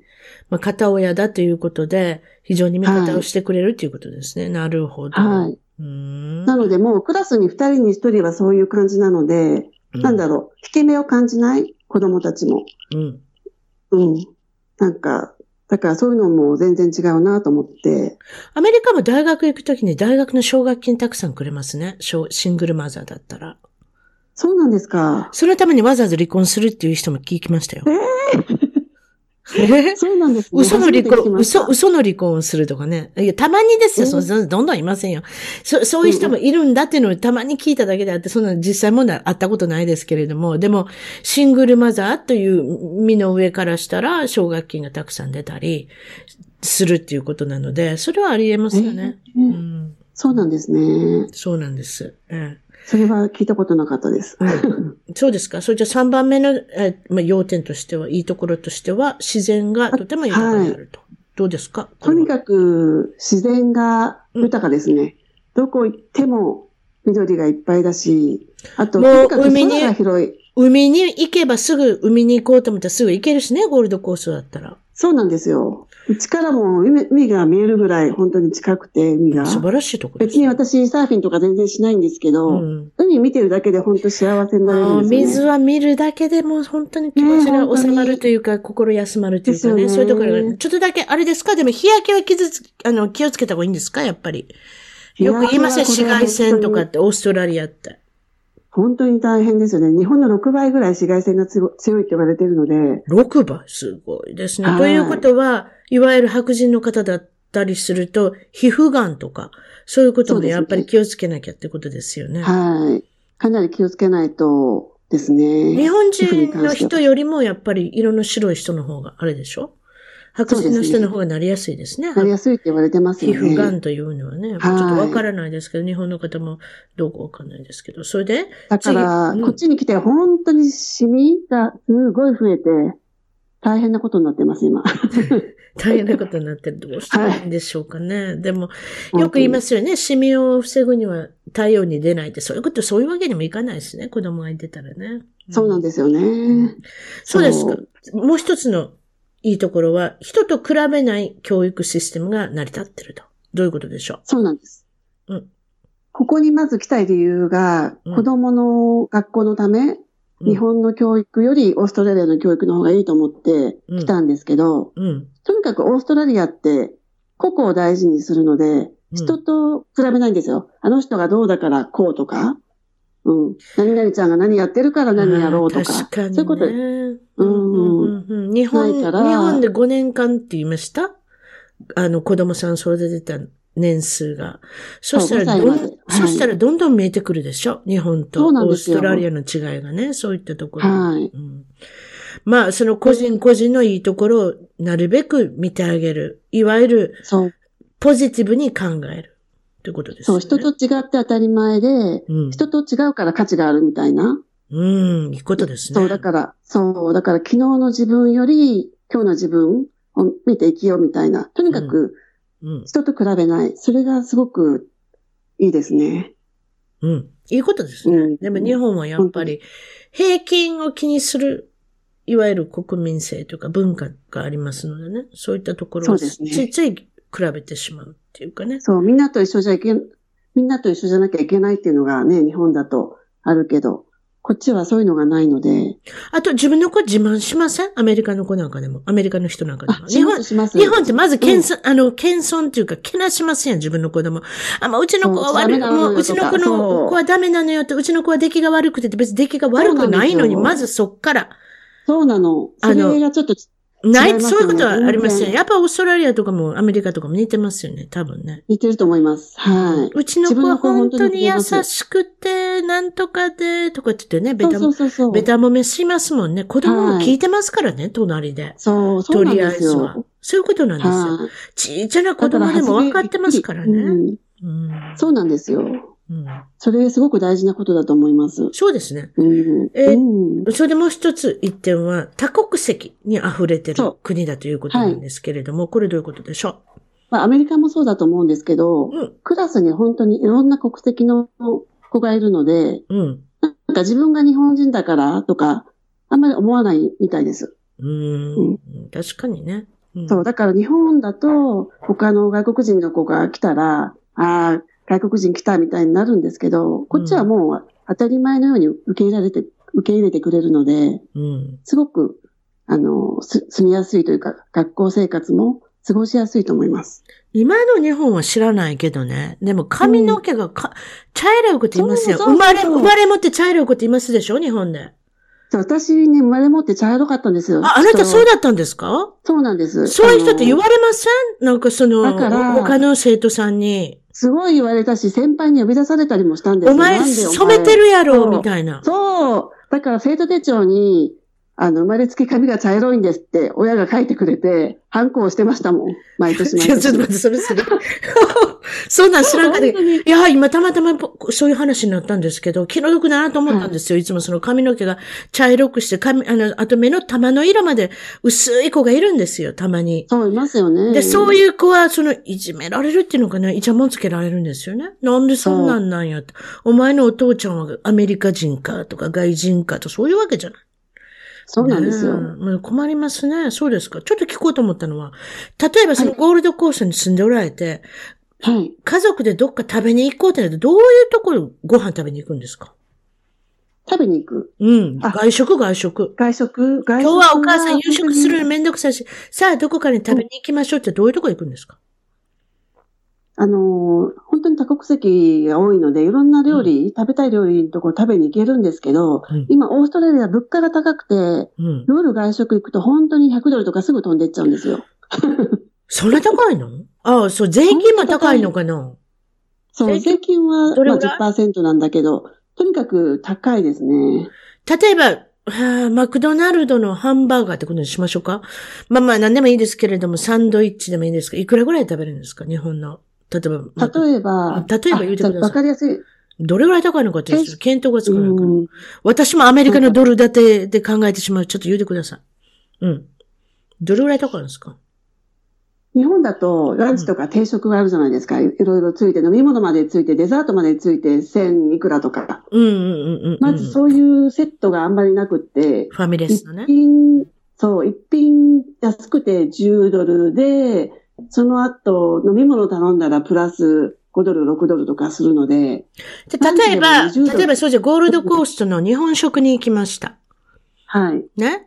それで、きつねうどんを食べましたってことにしましょうか？それじゃ。はい。はい、いくらぐらいですか？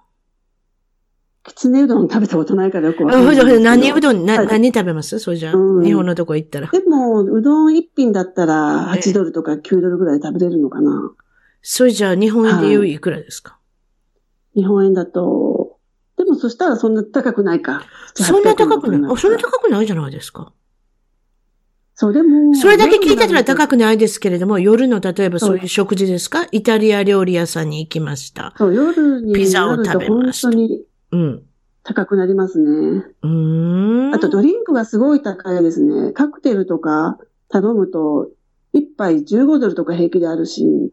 それで日本円でいくらですの？その15ドルって。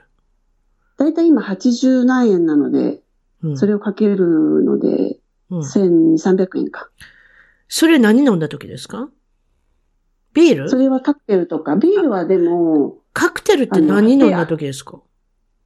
私カクテルあんまり飲まないんですけど。あ、飲まないのか。ワインとかビール。そう。ワインとかビールが多いんですけど、うん、飲みに行くと本当に10ドルとかいっぱいしてしまあうそうしたらあれですね。節約しなきゃいけないですね。そう、だから家で飲むことが多いですね。友達ん家でパーティーしたりとか。うん。はい。うーん。で、日本のようにお寿司なんか食べに行くとこもあるんですか？一応。ありますよ。日本食は結構日本人が多いので、多いですね。あるあるけど高いレストラン。なるほどね。ある程度高いですね。はい。それじゃあ皆さんに失敗談聞いてるんですけれども、海外であってはいも国内であっても、まあその失敗談っていろいろありますけれども、これは、えーっと、アメリカのホームステイに、先ほど言っておられた、はいはいそのユタもしくははい。カリフォルニアに行かれた時のお話なんですけれども、ちょっと教えてください。はいどういうことですか？これ、失敗談というか、すごいびっくりした経験なんですけど、うん。どうぞ。19歳の時に初めてホームステイを1ヶ月アメリカのロサンゼルスの近くに行ったんですね。うんその時にそれどこですか？アメリカに近い例のリバーサイド？リバーサイドです。そう、リバーサイドリバーサイドもはいはいはいはいそうなんです、最初。はいはいそこから、そこが初めてで、ええ1ヶ月ホームステイでお世話になったんですよ。うん。で、もともとメキシコから移民してきたファミリーで、うん。で、あのー家族がすごく多い。5人子供がいて、夫婦、ご夫婦がいて、おじいちゃんがいてって結構大きな家族だったまあそう、んですけど。大家族ですね。それではいいて、そう。英語で喋ってるんですか？家の中で。家の中ではスペイン語だったスペイんですよ。ン語でしょ？そうでしょうね。。そううん。でも、その時は全然、なんだろう、どの英語が正しいとかわからないので、うん。これが当たり前なのかなと思ってうん。いたんですけど、後で気がついたら、うん。これはススペイン語のあまりの英語だったと思って、うん、で、そこに1ヶ月滞在して、うん。とにかくアメリカ初めて行って、全然もう日本とは違うので、うん。もう感激しまくって、これ1ヶ月じゃ物足りないと思って、また絶対に今度は1年来たいと思って、うん。日本に帰ってからバイトを1年半ぐらいして、うん。お小遣いっていうか、資金を貯めてうん、また行ったんですね。で、その時に同じファミリーにお世話に1週間ぐらいなろうと思って行ったんですけど、うん。で、その時はちょっと英語も少しはわかるようにななってたので、うん何を喋ってるかある程度分かったんですよ。うん。で、久しぶりに会って、今度そのホストマザーがうん。だいぶ変わってて、なんか、エクサエクササイズとか毎日行くようになって結構行動的になってたんですね。うん。で、その帰りにいつも私を洋服屋さんに連れてったんですよ。うん。ちょっと待っててねって言って、うん。で、あ、また洋服買ってると思って、うん。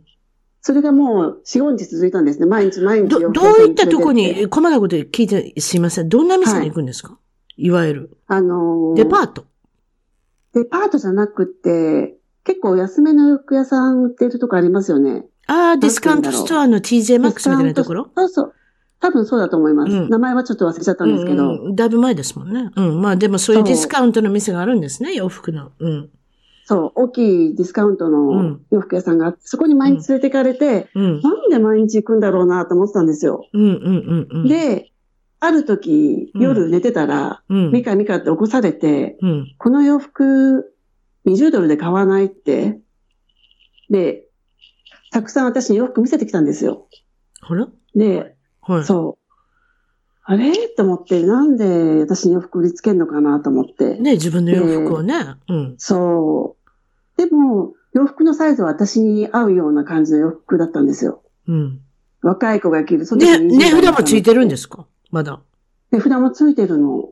うん。で、どういうことだったんですか？うん。そう。それで、何枚か見せられて、でも私そんなにお金ないし、とりあえず1枚買ったんですよ。うん。20ドルぐらいで。うんうん。で、なんでこんなの私に売るんだろうってずっと腑に落ちないっていうか考えてて。そうね。うん。そう。で、ある時、そのホストマザーのお姉さん、二人いたんですけど、うん二、人と、ミカちょっとドライブに行くから来てって誘われてう、ん。行ったんですね、一緒に。うん。そしたら、コンビニに行って、うんじゃあミカは車で待ってていいからって待たされたんですよ。うん。で、2、3分待ったら、そのお姉さんたちがダッシュで走ってきて、車を、なんだろう、車庫から、駐車場から運転してどっかに行ったんですけど、うん。なんでこんなに慌ててるんだろうと思って、うん。そしたらう、ん。なんと、万引きしてたんですよ、そのお姉さんたち。へえ、万引きチームやったん？そうなんですよ。それで、なんでそれ分かった万引きチームって？警察捕まったん？捕まんないんですけど、物をいっぱい持ってきてたんですよ。ああ、そうか、見たら分かるもんね。ガサガサって持ってえ、コンビニでも盗むんですか？それって難しいですよ。だってカメラとか全部回ってでもますし。その頃30年ぐらい前だから。ああ、そっか顔とかわかそうえ、でもなんか覆面とかしてるわけじゃないんですか？そうじゃ。してないの。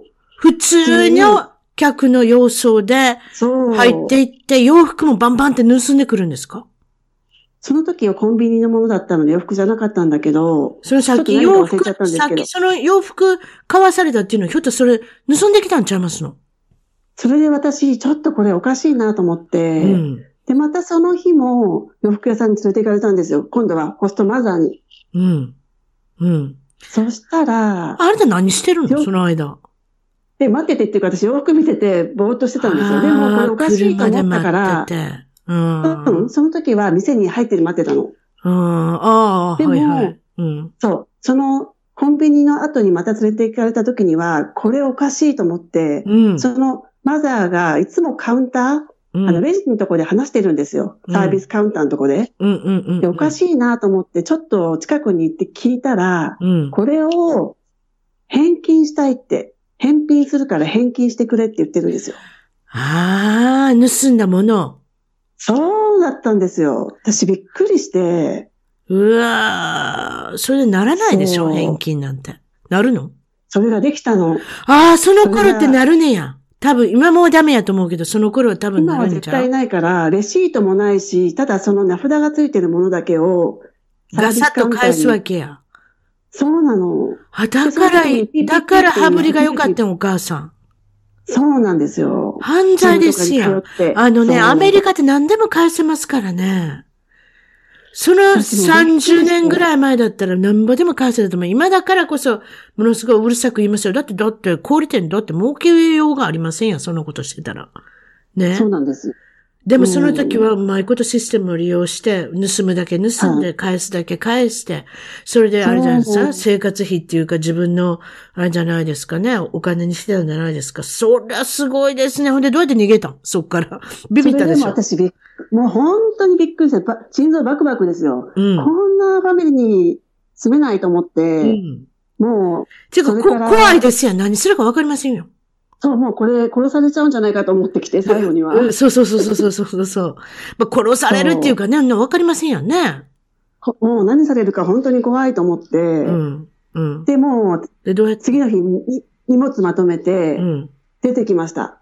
もう勝手に出ていった？うん。うん、バス、バス停までちょっと送って友達に会うからって言って、うん。スーツケースごとちょっと、ああ、よかったです。うん。本当に怖い思いしたので、うわー、ビビりましたね。でもね、あの、お母さんもいい人だったんでしょ？多分。だって、そう、の私にはすごくよくしてくれたんですけど、ねねうんわかりません。そういう人っていい人なんでしょ？う多分でも。でもまあ、それとあれとは違いますからね。そんなことしちゃいけません。そうですか。もう一つお話があるみたいなんですけれども、これまたあなたがトラブル時がまた来るみたいですけれども、これは、えー海外旅行をしててっていうことなんですが、ロサンゼルス、サンディエゴ、ティワナ、カンクン、バス旅行。うーん、聞いただけでもちょっと怖い。バスは怖い。はいちょっと教えてください。私、本当に旅行が好きです。で、その時学生だったし貧乏旅行うん。をよくしてたんですけど、とにかくバスでいろいろ移動して、うんアメリカもグレーハウンドで一周したんですね。1ヶ月半かけて。おはいはい。バスの旅すごく楽しいし、うんまた今度やってみたいなと思ってて、それは、あの、今の旦那とうん。行ったんですけど、うん。あの、ロスからサンディエゴ。あ、これご、でご主人も一緒にいるの？そう、ただ、あの、結婚してなかった時なんですけど、一緒に二人で、そうですね。地区としては良くないですけれども、ティファナからカンクンも考えただけでもちょっと怖いですけど。でも、で、あの、はいご主人がいたんだったらちょっと安心できるかなと思ったんですけど、そうでもなかった。どうなったんですか？安心してたんですよ。で、うんまたこれもローカルのバスを利用して、はいもう夜行便ですよね。安い夜行便で、はい。あの、二日ぐらいうん。かけて、うん。あの、バスに乗って行ったんですけど、うん。で、夜中に各バス停で止まるじゃないですか。長距離なので。そうですね。で、そう、泊まるごとに一応荷物、その時、スーツケースをバスの下の荷台のところに預けてたので、荷物盗まれないかなと思って、降りるたびにチェックしてたんですよ。ドキドキしながらね。うん。そう、ドキドキしながら、ちゃんと私の荷物運ばれてないよなと思って。うん。で、もう、長距離だったし疲れたし、あの、夜寝てたんですね。うん。で、あの、バスの乗り換えがあるから、一回降りてって、カンクンに着く2時間前に降ろされたんですよ。うん。そしたら、荷物が出てこないんです、私と旦那の。あら？そう。あんなにチェックしてたのに、最後、荷物はもうこれだけだって言われて、私たちの荷物だけなかったんですよ。え？誰がそんなことしたの？誰がそんなことしてんの？そう。だから、今思えば、その、降りた時の、バス、バス停にいた、うん。メキシコ人のね、人たちが、ああ。取ってっちゃったのかなと思って。他の人が降りた時に、パッと見たから、パッと捉え捉えた。ああ、それあり得るかもしれない。どうしたんですか、そんな捉えた。でも一応、み、身も、身の回りにあったもの、何が残ったんですか、結局。でもその頃う、ん。すごい、あの、日本はバブルの時期で、うん結構、いい洋服とか、高い洋服とかいっぱい用意して、カンクンのリゾートに行くから、いい洋服持っていこうと思って、そうです洋服ね。もカンクンといえばリゾート、カリカリブ海ですから。カリブ海のカンクンで、うんちょっとおしゃれな洋服着たいなとか思って、ええあと、ジュエリーも、あの、綺麗なのつけたいなと思って、結構高めのスーツケースに入れてたんですよ。うわー全部取られて、もう本当にショックで。のはい。残ったのはパスポートと現金で、とパスポートと現金は、あいくら、のい、くらなんでも持ってたんですか？カバンの中に入れて。持ってたんですよ。カバンには入れなくて、ラッキーなことに。ええそうですよね。まあ一応だって万が一のこと考えますからね。そうう。んだからパスポートとちょっとした現金はあったんですけど、結構ショックで、それからだからで、、どうしたの？そ何もれから。それからもう本当にそこ、地元にある安い T シャツとズボンで過ごしたみたいな。あ、そう、そういうことがあったんですね。まだ聞いてませんでした。日本のご出身地、どこからいらっしゃったんですか、日本は。日本は、オーストラリア来る前は新宿に住んでたんですけど、うん。出身は、あの、江戸川区で育ちました。江戸川って聞いたら、それって江戸っ子ですか？って私って関西の人だから言いた言いたくなるんですけど、江戸っ子の定義はそうじゃない。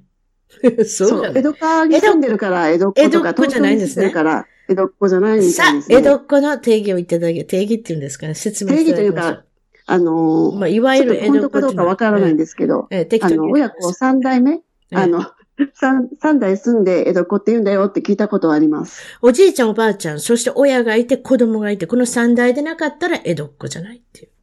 っていうことはあなたっていうふうに聞いたん、ですそうですね。多分そういうことにしていきましょう。うん、適当に。はい はい。それで、ご両親は、なんと、し長崎県出身で、幼馴染ではい結婚されて、それから東京に出てこられたって。これまた珍しい。はい。うんそうなんです。幼馴染なんですよ、父と母。だから、歩いてもう実家が1分ぐらいの距離なんです。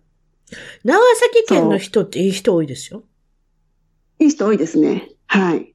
うん。でも長崎弁が全然未だにわからなくて、長崎弁ってあるんですか？あるんですよ。はじめ本当に何言ってるかわかんなくて。え、そんなにわからないぐらい違う。うんですか？小さい時は、親が電話で話してる時におばあちゃんとかと、何言ってるかわからない本。当にわかんなかあ、ったです。そう、そこまで違うの？それ知らなかった。でもはいやっぱりあそこはやっぱり異文化っていうか、異国の文化がいろいろ入ったところなのでね、いわゆる、まあ、リベラル的なね、考えのできる、はいちょっと保守的ではない、あの、地区だというふうに聞いてますけれども、えっと、はいお父さんは、まあ、三菱の会社にいらっしゃって、会社員。お母さんは地元の方で、地元っていうか、まあ、その江戸川区の方で、まあ、事務員さんをされてて、はい。妹が一人ってことで、妹さん、いくつ、ねいくつ離れてるんですか？妹は7つ年下なんですよ。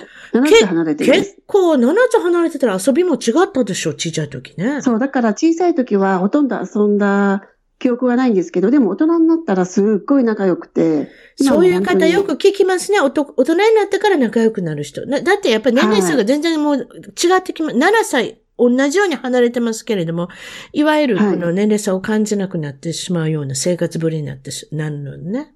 うん、そうですねいことでしょうね。小さい時は、妹も、うん、ううんん。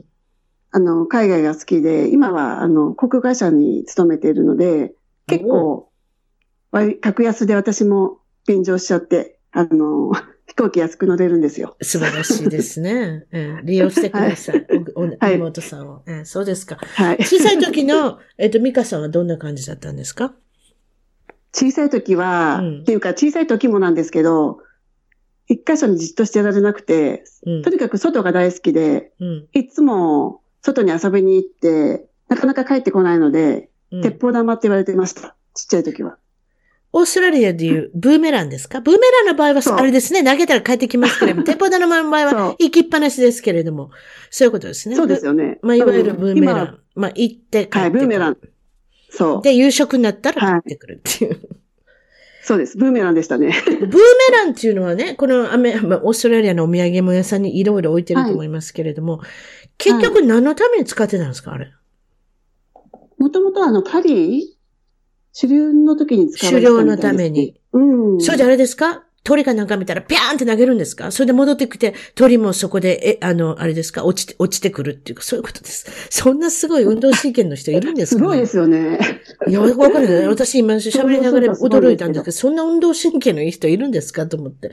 どういうふうに使って、まあもちろんそのね、あのフリスビーのようにスポーツにもなってるんだと思うんですけれどもね、こういうふうにしたらはい。こういうふうに点数が取れるみたいなね。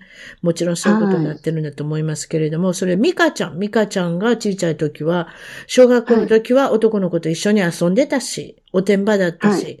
まあお外遊びが好きだったということで、それで、まあその頃の夢ってはどういうことだったんですか？だ、どんな人になりたいと思ってたんでしょ小学校の時は特に夢とかなくて、でも、プロレスラーになりたかったんです、小学校の時には。あの、ビューティーペアってご存知ですか？ビューティーペアって。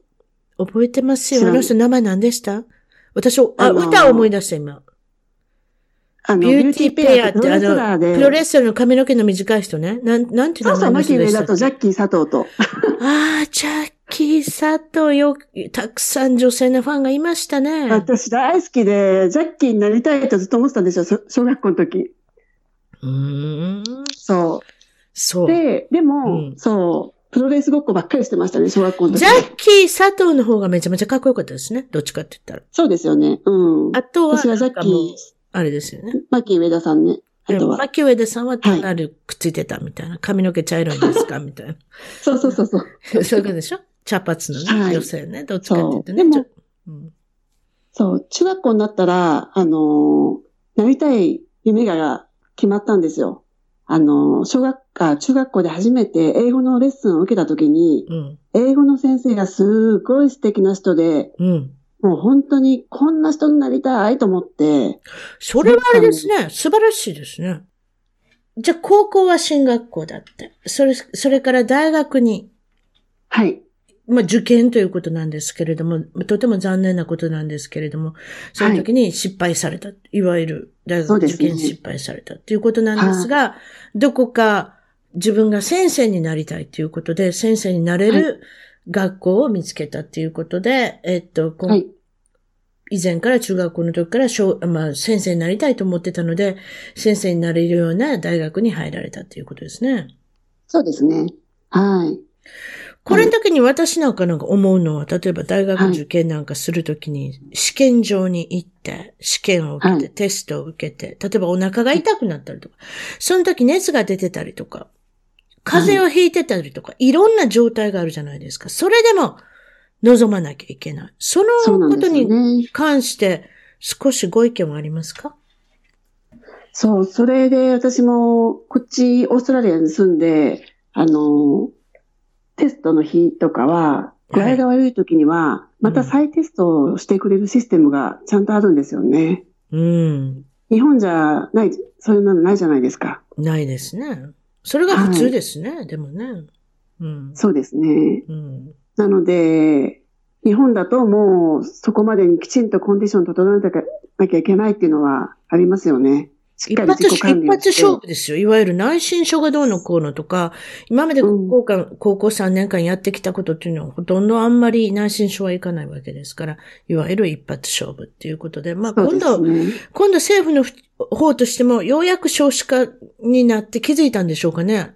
あの、あまりにふるいをかけるというやり方を、まあ今までからやってたんですけれども、少し、はい。あの、まあ外国式に内申書が行ったり、作文を書いてみたり、エッセイを書いてみたりっていうようなことで、あの、はい。高校から大学の受験というふうに変えるというふうに、まあ、まあもちろんテストはあるんでしょうけれども、はい。そういうふうなことになるというふうに聞いてますけれども、いつなるのか正式にご存知ですか？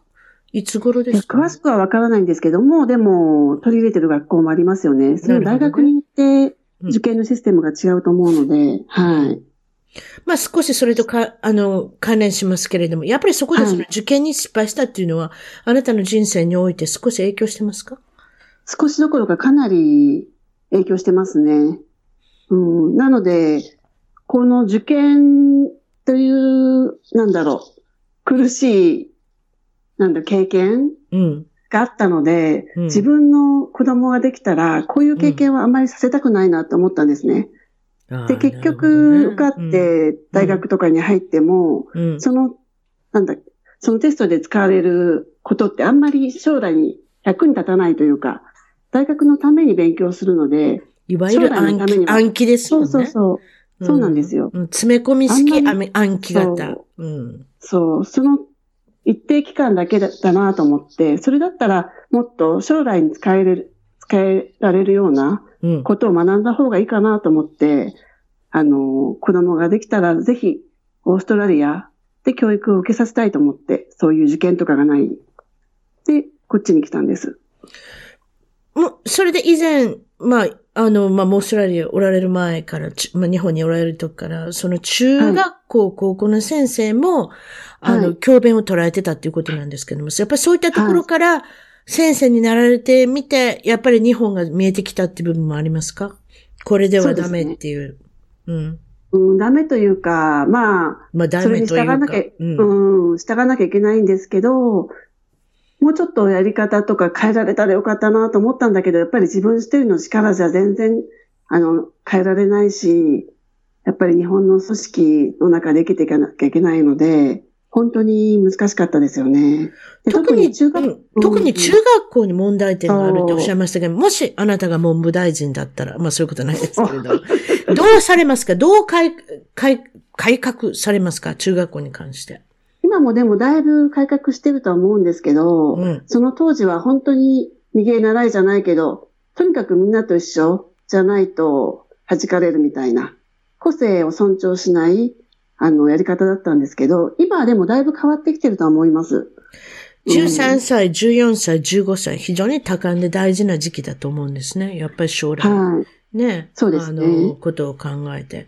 そうです。はい少し。でも、オーストラリアでも2年、2年の場合もありますか？アメリカの場合はね、小学校6年生まで行く人と、小学校5年までの地区もあるんですよ。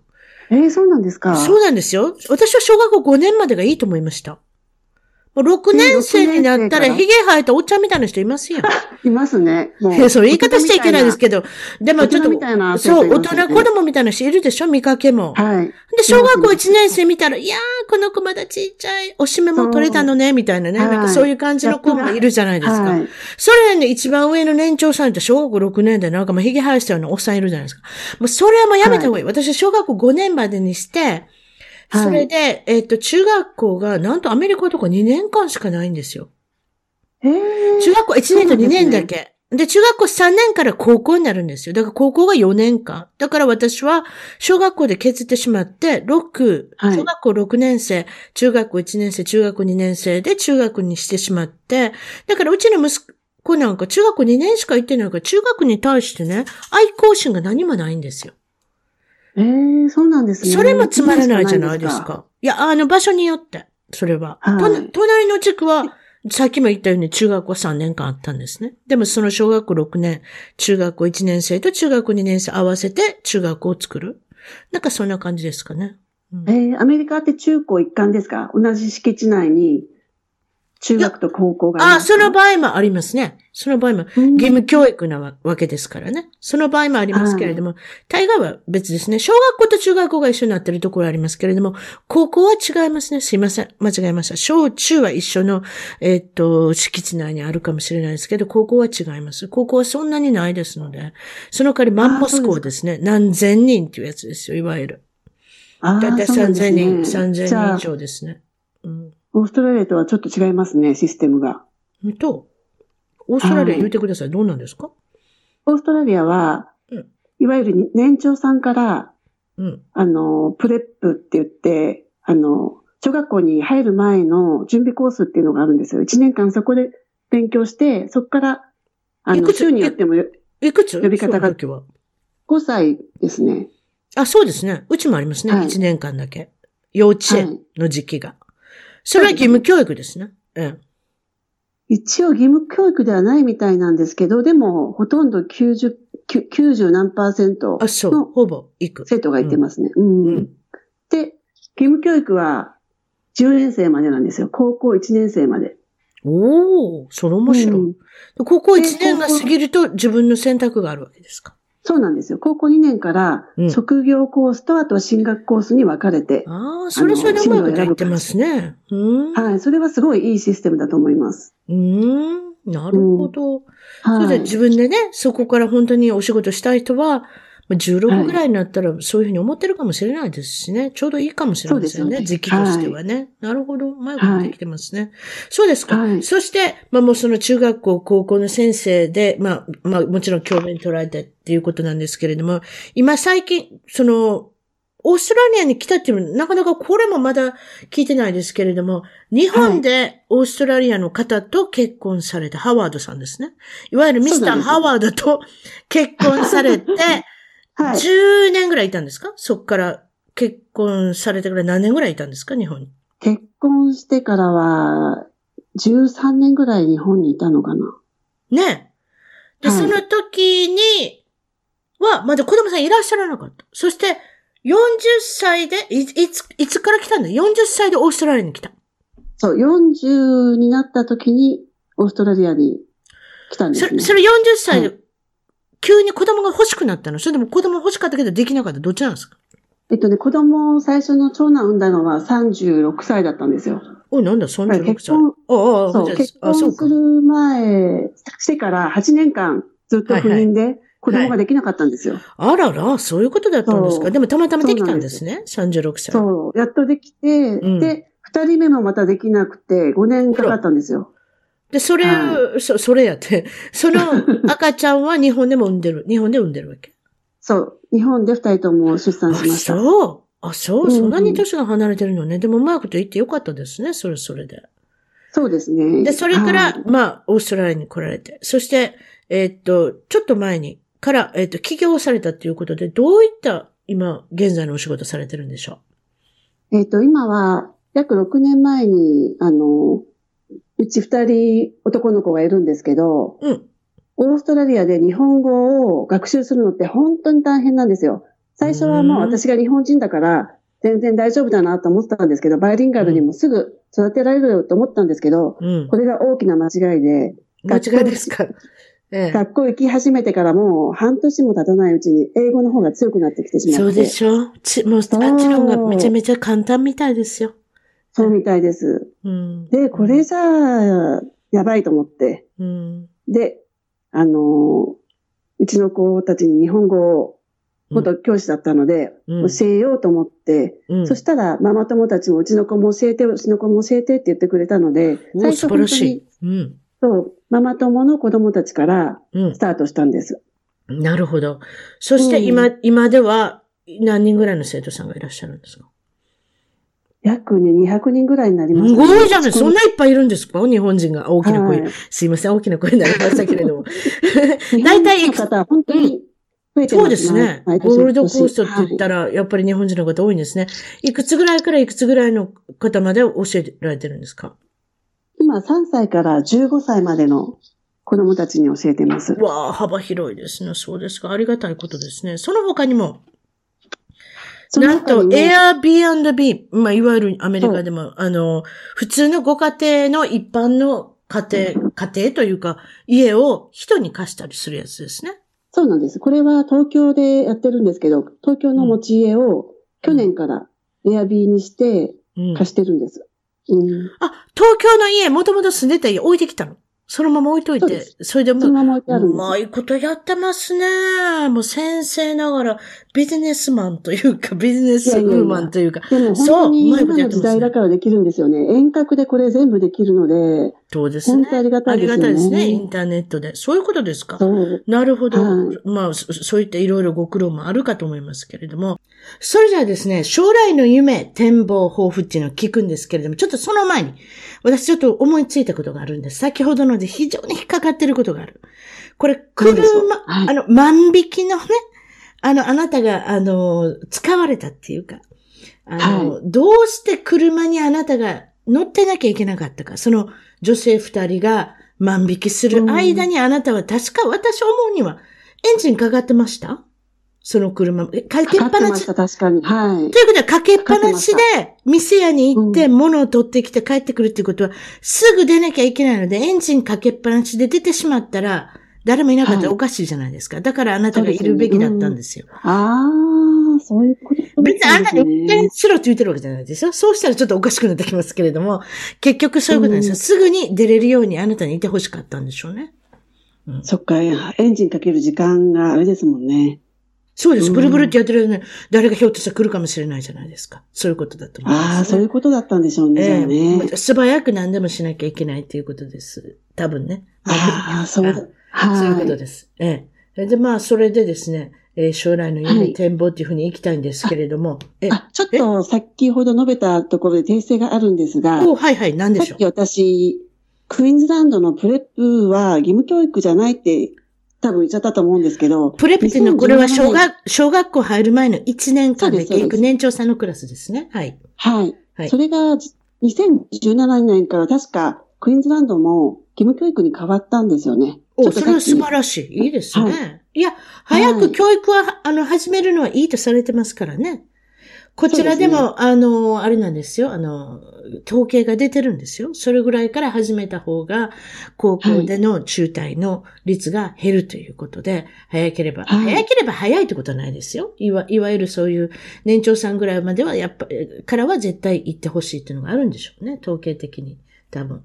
そうですね。うん。はい。なるほど。それでですね、えーっと、はいまあ、ミカさんのやっておられることは、今は、えー、すみれ日本語教室っていうのを、あの、はい皆さんに、えー日本語を教えておられるんですけれども、これからの将来の夢、展望、抱負、なんかそういった感じのものはどういうふうになってますか？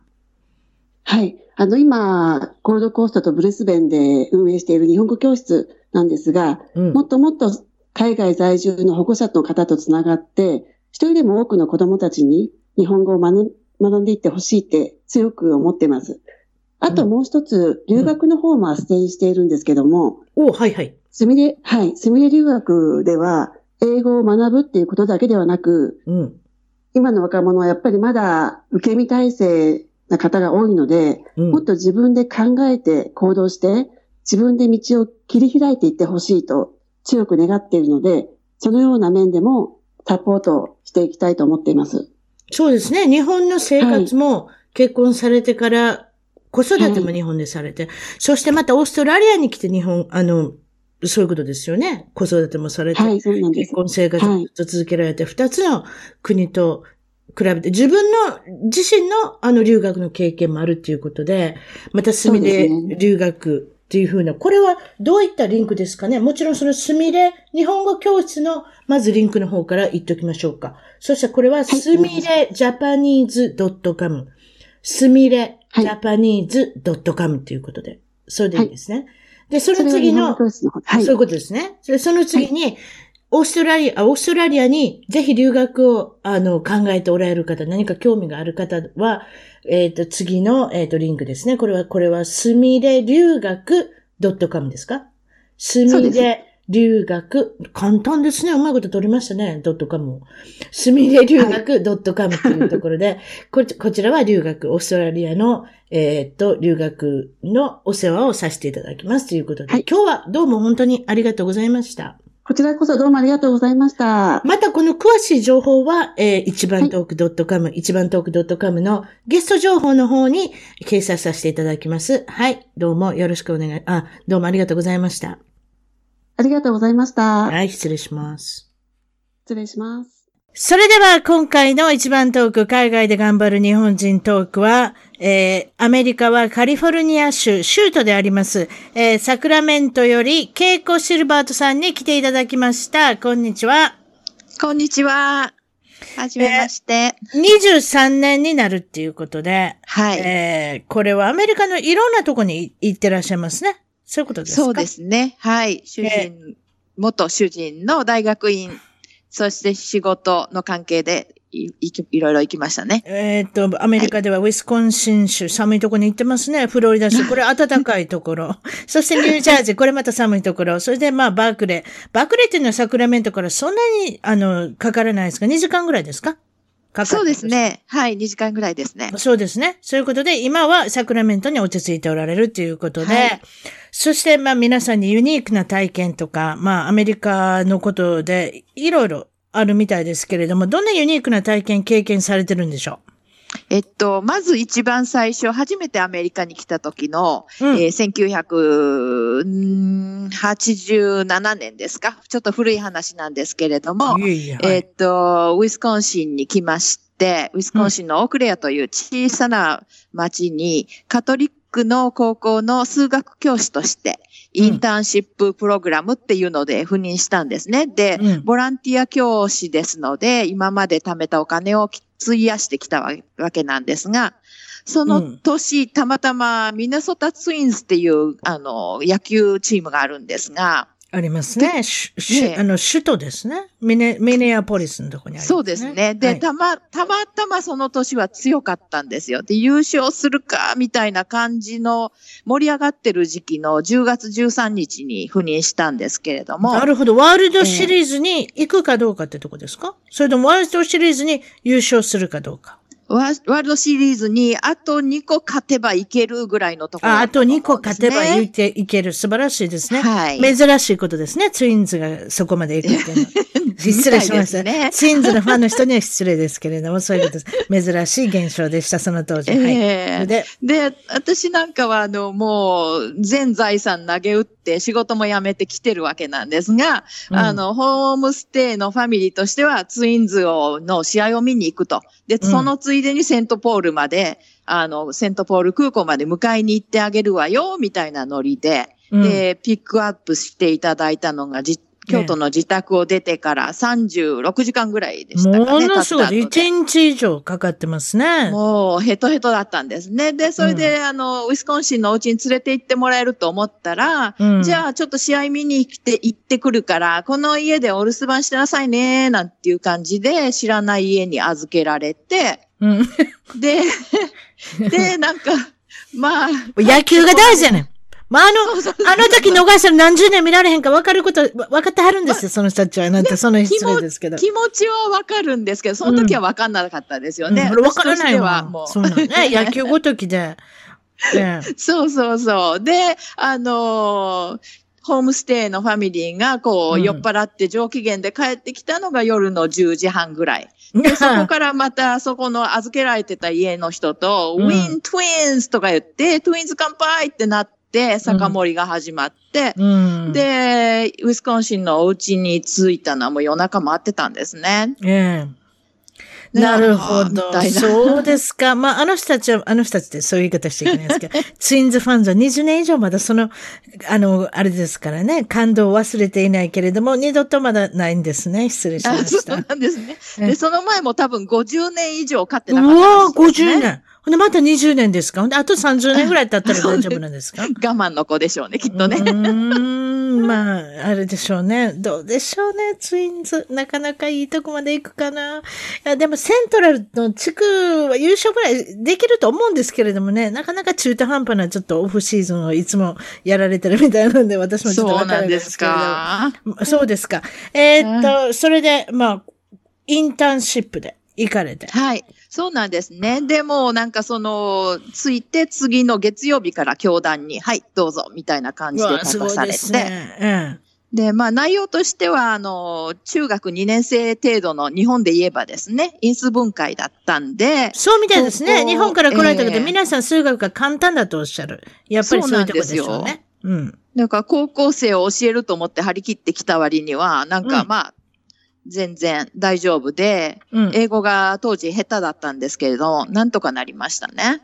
で、折り紙を教えたこともあるんですか？そこであ。そうなんです。で、そこの高校に美術クラブがあって、で、この子たちは美術クラブなんで手先も器用だから、折り紙を教えてほしい、あげてほしいって言われまして、折り紙ですね。それで教え、そうそうそう、変わった発音しますね。ちょっと、ね。そうそう、それで、うんあの、放課後に、じゃあやりましょうって集まって、うん。なんか、始めたんですけど、どんどんどんどん子供たちがいなくなっちゃって、うん最後まで鶴を折り終えたのは二人だけ。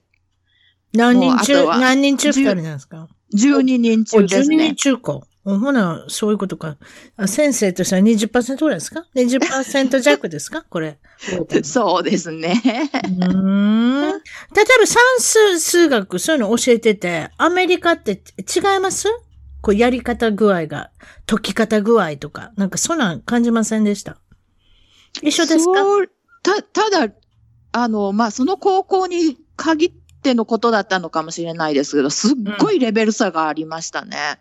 うーん。あと、計算機持って入っていいでしょ？違った？あ、そうみたいですね。うん。ねそういったところが日本と違いますよね、多分。ええうんまあ今の日本の事情は知りませんけれども、計算機を持って入っていいっていうのは私はちょっとビビりましたけれども、あの、まあアメリカ全体そう、まあそれでいいんじゃないですか？暗算ってしないんですよね、やっぱりね。もう苦手苦手。ええもう私なん。かもうそろばん習ってパチパチやってたから、もうええ今でも暗算は役に立ってますけれども、そうかといって算数の成績そんなに良かった、良くなかったいやいや、でもやっぱり、やっぱりあの、9 9.99とか見ると、10だと思って計算しません？うんまあそう言われてみたらそうです。はいはい。で、で、パーッと出しますけどね。うん。こっちはそうでもないみたいで。皆さんに失敗談聞いてるんですけれども、はい。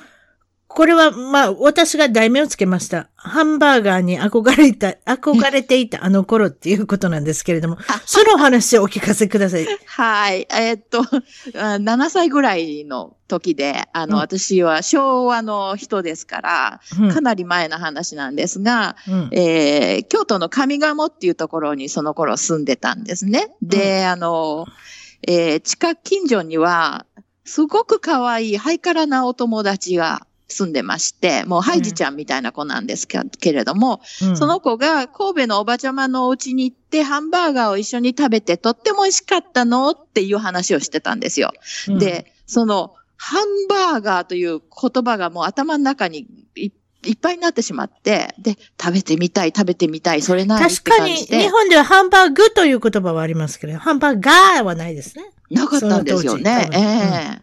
うん。で、あの、うちの母っていうのが自称、元ハイカラ休暇出身。私だけが、私たちだけが村で靴革靴を履いてたみたいなこと言う人で、うんで、母に、ハンバーガーって美味しいらしいよって食べてみたいんだけど、どこで買えるのかなって聞いたら、うんうーん、それはいつも行く自然食品店には置いてないわっていうね。で、多分洋食系やと思うから、そうとりあえずいつも行くパン屋さんに聞いておいでとか言われて、うんで、パン屋さん兼タバコ屋さん兼何でも屋さんのお家に行って、お店に行って相談したら、ああ、ハンバーガーね、取り寄せておきますよ。届いたら電話するから取りに来てね、なんて言われて、で、うんうんほっとして家に帰帰ってきました。はいはい。で、数日後、あ、あそれでもうすぐしたら、ハイジちゃん、ハイジの国から抜け出したようなお友達と同じハンバーガーとかやらが食べられるんだわーってウキウキしてたんですよ。うんで、数日後にパン屋のおばちゃんから電話来て、走って買いに行ってみました。うんで、おばちゃんが、業者さんに聞いたらハンバーガーってこれのことですよねって言って置いていったのが、丸大ハムのお歳暮セットの一つのうんハムの塊でして、で、表にハンバーグって書いてあるんですよ。で、えーこれでよかったの恵子ちゃんって言われて、いや、うんよかったのもクソもわかんないんで。お歳暮セットト突き出されたらね、子供びっくりしますよね。これじゃないだろうと思ったんですけど。うんで、うん持って帰って、ただの、やっぱりハムだったんですけどね、すごく高い。うん。買ったんですか、一応買い、買いました。頼んで取り寄せてもらってるんで。気の毒だしね。うん。で、でもやっぱりあの、田舎のパン屋のおばちゃんもハンバーガーって、なんか、あ、わかりました？なんて言ってた割には食べ、食べたことないのねっていうのが分かって、もうやっぱり。ハンバーグに思われたのかもしれませんね。うーん、ハンバーグも当時まだマクドナルドなかったんじゃな、なかったでしたっけって感じですよね。うんうんうん、1970年の頃ですから。うんうんうんうんううん。ん。それでハンバーガーを実際いつ食べたんですか？その後。本当のハンバーガーは。覚えてますか？た、多分、高校生じゃないですか。高校生の時にピザも生まれて初めて食べましたし。ああ、その当時はいろいろなんか出てきた頃なんでしょうね。ええ京都の京極通りかなんかに。KFC のケケンタッキーフライドチキンなんていうのも出てきましたしね、多分。そうそうそう。うんあの頃ということはやっぱりアメリカの食文化がその辺で入ってきたのかもしれませんね。うん。ねえ。それで失敗談、これ二つ目の失敗談。私が、えっ、と、つけたタイトルは、つるつるに磨いた床の話っていう非常につまらない タイトルですけれども、とりあえず行ってみましょう。いやいやはい、どうぞこ。れもつまらないんですいません。えっと、ニュージャージーに住んでる時だったんですが、うんえー次男が1歳半ぐらいで、うんで、専業主婦満喫時代って感じで。で、私は、あの、将来なりたい職業とか聞かれると、うん。あちっちゃい時は、あの、さっき言った公園横のタバコ屋の、タバコ屋兼お菓子屋兼パン屋のおばちゃんになりたかったんなです、ね。なんでも屋さんになりたかったんですか？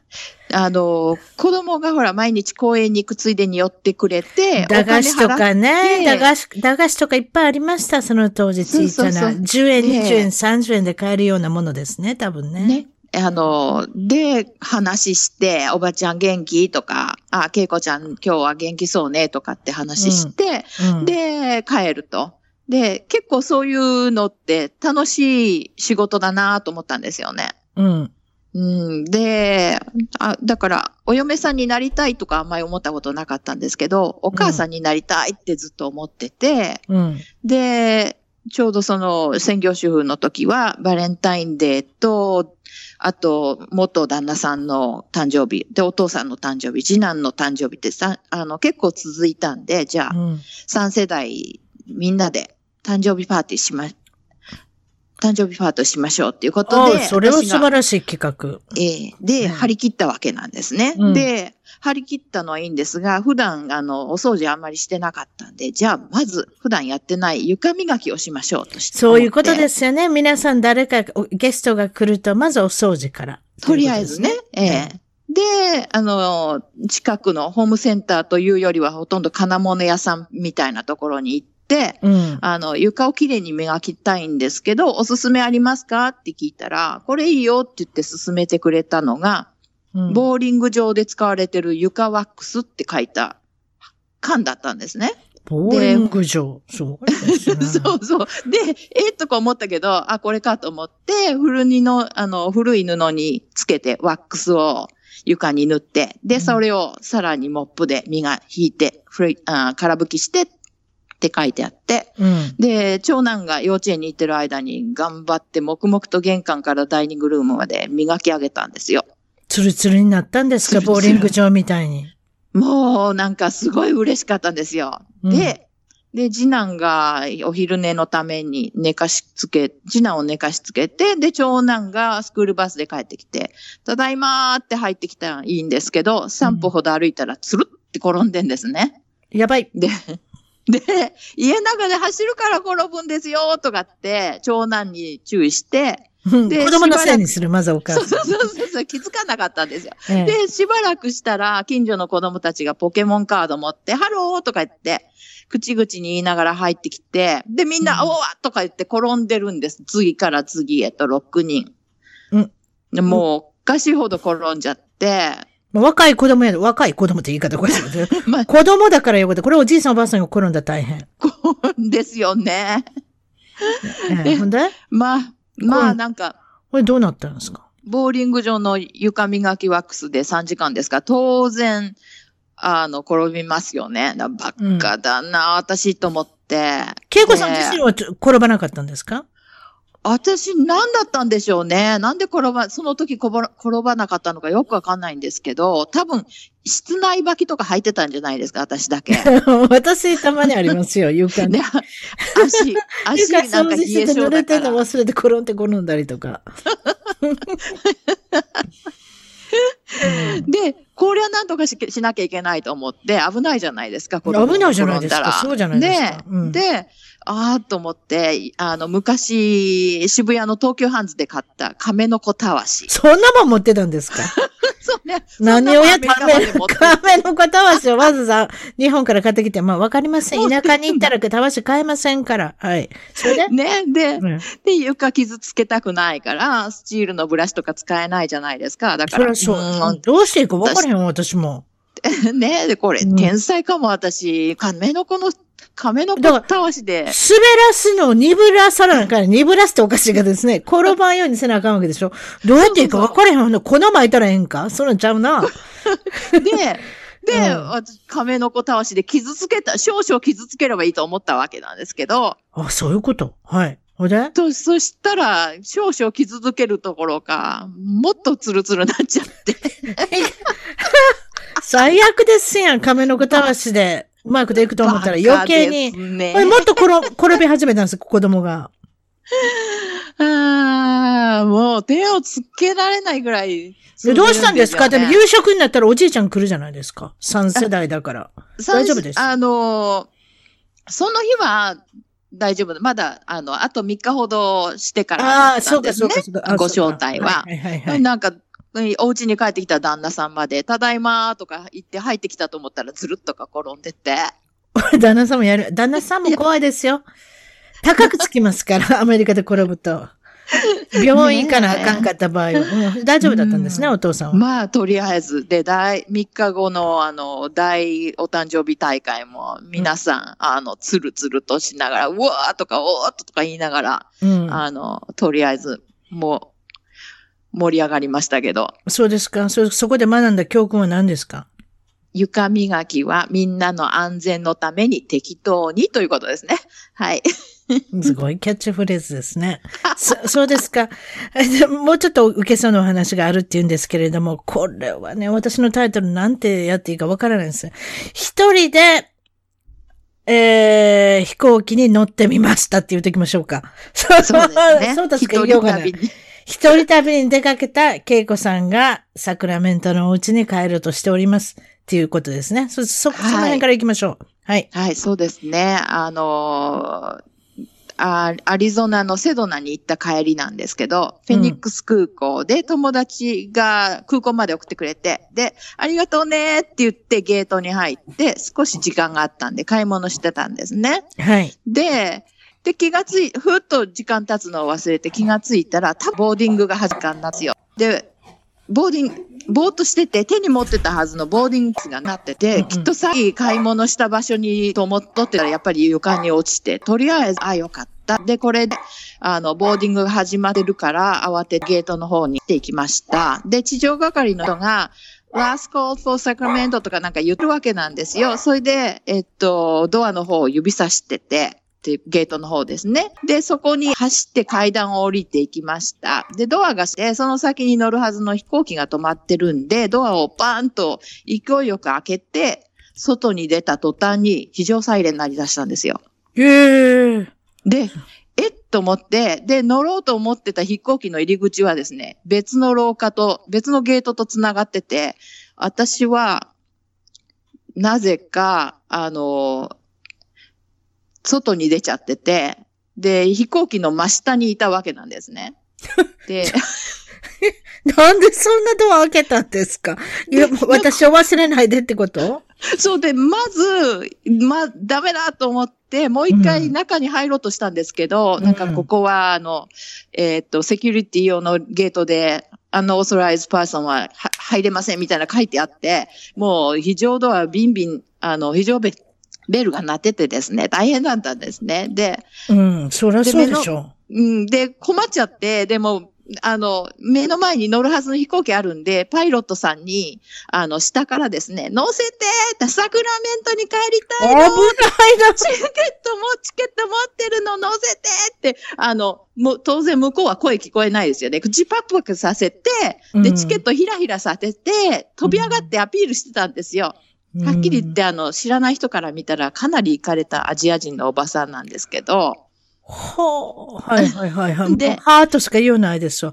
このドアを開ける勇気がそこにあったとはもうもうわからないね。っていうかドアが、ドアが、うん、開けるっていうか、開けないとそ、いや、でも私、目、目の前で、あの、飛行機見逃したことありますもん。あ、そうなんですか。でそう、そう、いや、そうやりたかったですよ。でも、これをぶち破っていくわけにいかんやろうなと思っってていし。うか、当然、あの、ドアを開けて外に行ったらタラップがあると思ったんですね。で、飛行機に乗れると思い込んでドアを開けたらもう、もう、ニッチもサッチも行かなくなっちゃ。これサイレンが鳴るっていうことは、行っちゃいけないところに踏み入ってるからっていうことでで、すね。そして係のき人が来ましたですね。どうし来ました？ました。で、What are you doing here? って、あの、バゲージトラック運転してる人が聞いてくれて、うんあの、この飛行機に乗ろうと思ってゲートを通って階段降りてきて外に出てしまったら、中に戻れないことが分かって、で、うんこの飛行機に乗りたいから何とかしてちょうだいって英語で言ったわけですよ。で、この人とってもいい人で、うん OK だけど、今君が立ってるこの場所って一般人立ち入り禁止なんだよねって言って、うんで、、ということは君は今テロリスト同様なんだよって言われて、わ、それはショック。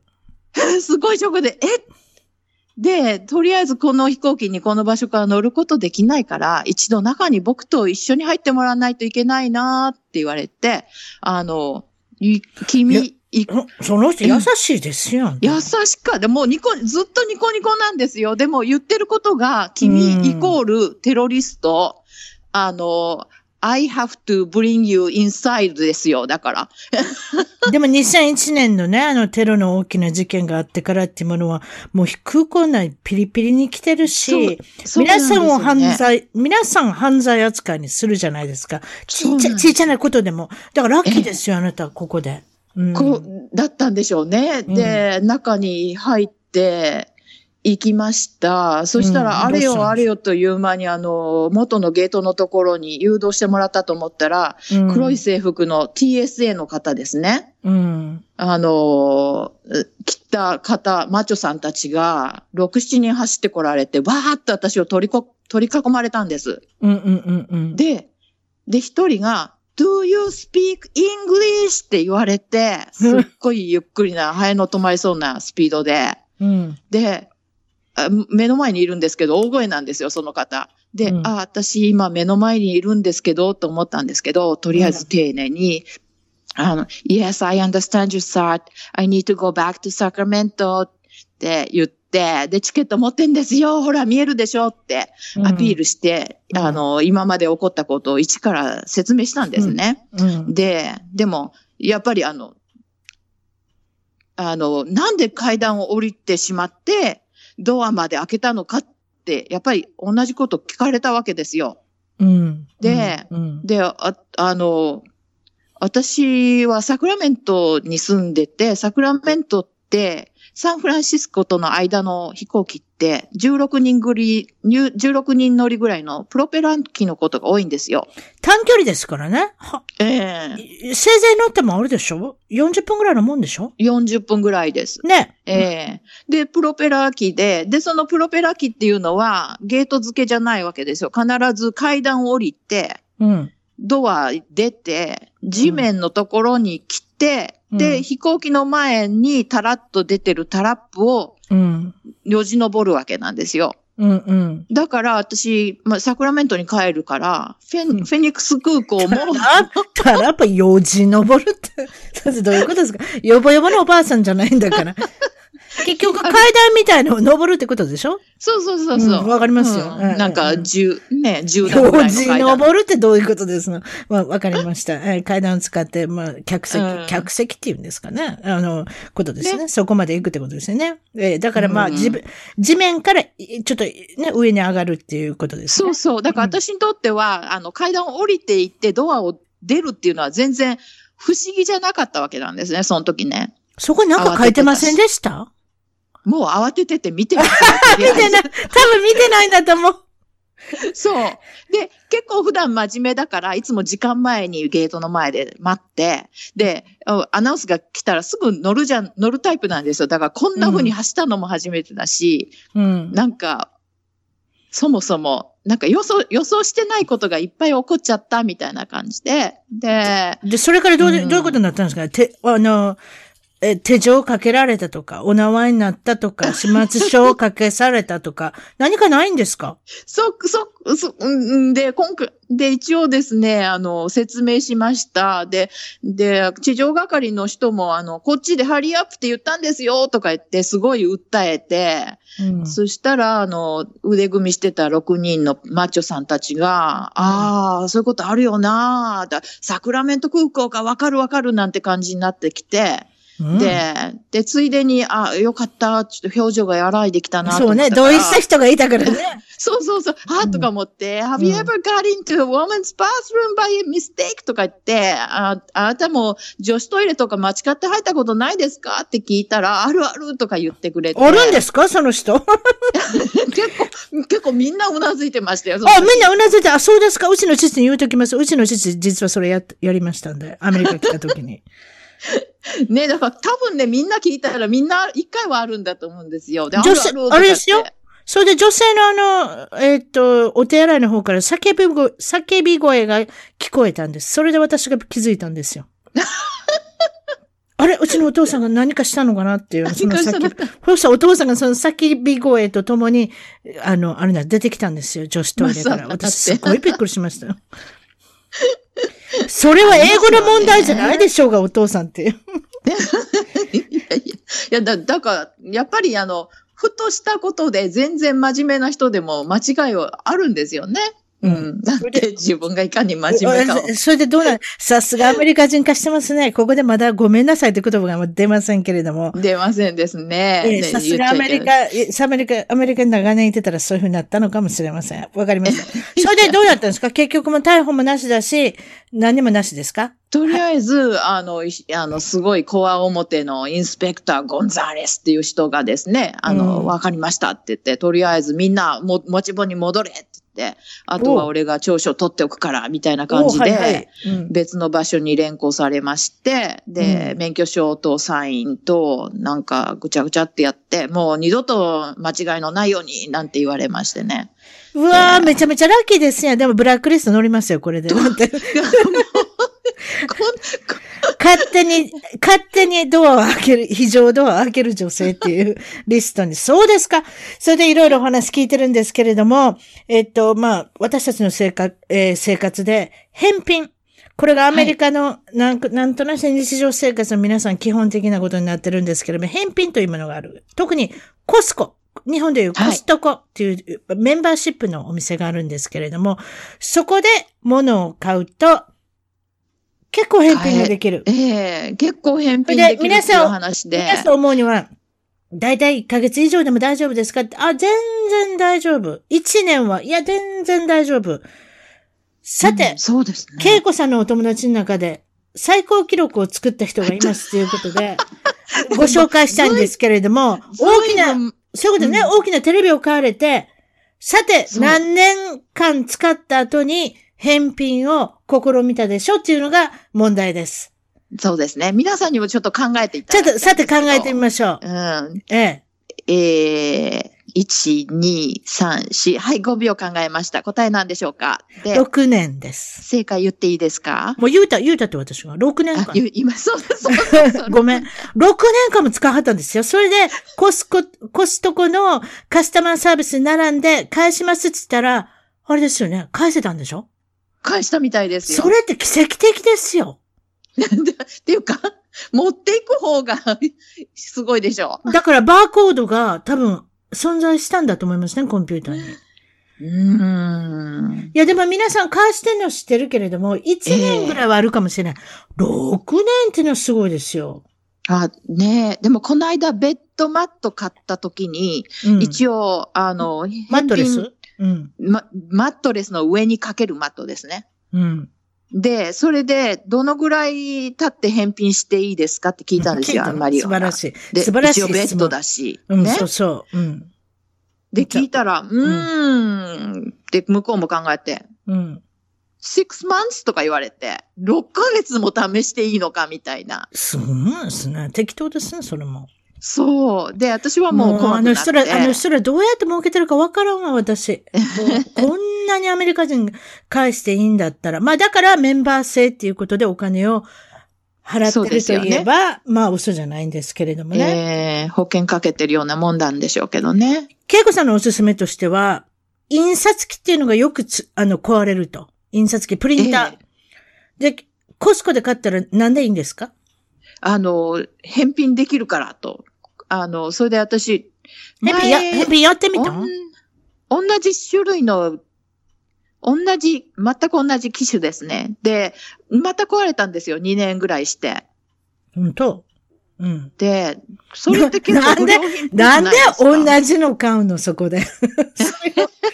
いや私だっもうてそこで違うメーカーに買う。これ何年ぐらい使って買わせたんですか？?1 年2ぐらい？年、1年半、2年でしたね。?2 年ぐらい？で、それで返して、インクが高いですからね。もうなんか、なんプリンターより高いですからね、インクってね。だから、うんちょっと、あの、しまったと思いません？インク変えたとこなのにプリンターが壊れたと。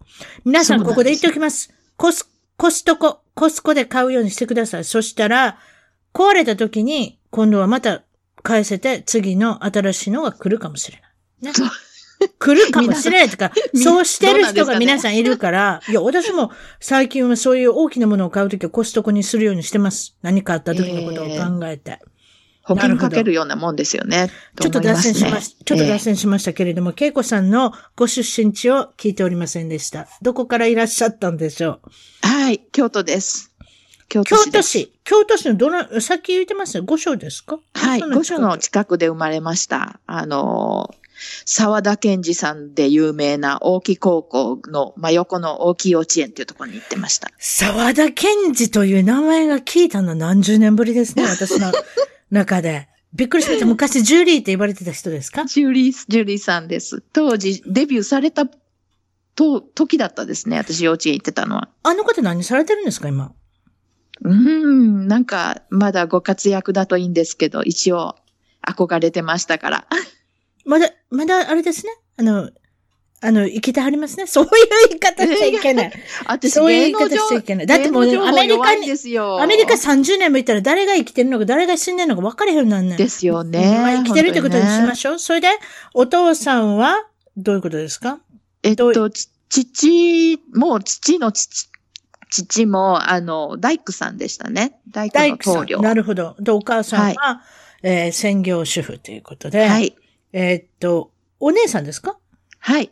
姉が一人います。っていうかあなたは妹さんって、二人のはい姉妹ということですね。小さい頃は、恵子さんはどんなお子さんだったんでしょえっと、私は、じっとしてなるのが苦手なんですよ。だから、いつもなんか外に遊びに出かけてましたね。う今でもそうですか？えー、そうですね。結構じっとしてませんね。家の中でもうろうろうろうろしてますね。なんか、なんかやってますね。いいことじゃないですか。カロリーカロリーが消費して。日消本費してます日本人の体型のサイズでこう保てるじゃないですか。そうしておくと。そうですね。ええそうですか？それで4歳ぐらいから、はい。えっと、人の子供を見る、人の子供っておかしいです。自分も子供ですね、4歳なのに。はい。自分よりも小さい子私4歳なんで供を見るのが好きだった。えーっていうか、あの、うちの母のご飯がすごくまずくてですね、家であんまり私食べなかったんですね。すごい、すごい、いきなりの発言に私、ちょっと、どぎも抜かれましたけど、お母さん、料理があんまり上手じゃない、上手っていうか、上手じゃない苦手じゃ、苦手だ田舎料理だったんでしょうね。そして、あの、のすごく、健康に気を使う人で、お砂糖とか使わないし、ああ、なんかさっき自然食品屋さんのこと言ってありましたや。そうなんんですよ。だっていうことは、健ああ、康そういうこと。ああ、ということは、例えばレシピがあったら、あの、塩の、あの、数を減らしたり、砂糖の量を減らしたり砂糖も。ないし、えで、セロリがないんですか体家に？にいいって聞くと、2週間セロリが続くんですよ。いや、ちょっとごめんなさい。ひどいかって。本当？あ、ごめん。よだれが出てきた。あまりにもこう 興奮して、セロリが続く。すごいですね。お父さんどうしてるんですか？うちの父はですね、シベリア抑留されてたもんですから、もう食べ物はいただけるだけでありがたいと。うわー、またお父さん怒りはんのけど、セロリぐらいでは大工できへんってどか、とんかつ持って釘打たれへん。何にも動じし、動じませんでしたね。もうあ何が出てきても、もう平らげてましたね。あちょっと、京都弁出ませんやん。今、京都言いませんでした？京都、京都なんです京都に生まれて京都に座ってんのにあんま出ませんね。いや、こういう、緊張しますから。緊張してん、緊張する緊張してるとき出ないの？標準語になるの？分かりました。標準がなるんです。はい。そそうですか？それでまあ、子供さんの面倒を見たり、ご近所の。ええだえなんか、よそ行くと、美味しいもの食べさせていただけるんですね。あ、そういうことか。人んちの、こんにちは。あなたの子供見てあげるからご飯いただけませんかっていう。セロリに、セロリに飽きたんですけど遊んでると昼になるじゃないですか。で、昼になる確と、あ、けいこちゃん食べてく？みたいな感じで、うん。食べていきよしって感じで、こうね、美味しいご飯出してもらって。うん。うん。で、まあ、姉がに3時ぐらい帰ってくるじゃないですか。で、3時ぐらいになると家帰ってきて、またお姉ちゃんと遊ぶみたいな感じで、だいたい昼はカバーできて、朝ごはんもまあ適当にあの、9時ぐらいから行くと朝ごはんの残りとかいただけたりとかしてカバーできててですね。うんうんうんう。ん。そんな感じですね。なるほどね。そうですか。それで、えっ、と、次の話は何でしたっけ？えっ、と、ベビー、まあ、ベビーシッターの申し込みがで、あるんですか？あ、そしてそうですね。あの、よあなた上手だから。人の子供さんの見るの上手だから。確かに夕食食べたさとか、昼食食べささ、食べさってね、何を言ってんのくあの、舌が回りませんけれども。まあ、食べ物欲しさにうろうろしてただけなんですけれども、それが受けて。受けて、で、うんなんか、ご近所の開業医さんから、うんあの、正式に母に申し出がありましてね、あの、夕方の5時から8時まで、あの、恵子ちゃんにぜひ遊びに来てもらいたいと。で、あの、夕ご飯支給で、あの、勝手口からお迎えに行って、あの、おお送りもしますから、とか言って、あの、そこのうちはお医者様の奥様で、看護婦さんもされてたんで、その子の子供が面倒が見れないと。だから、ぜひ恵子ちゃんにベビーシッターをお願いしたいということで、4歳半だったんですが、申し込みがあったんですよ。うん、でうんうんで、私は、ああ、それいいよ、とか言って、あの、行くわって感じで行ったんですけど、うん。あの、ね、まあ、一応母は、あの、晩ご飯はみんなでうちで食べたい。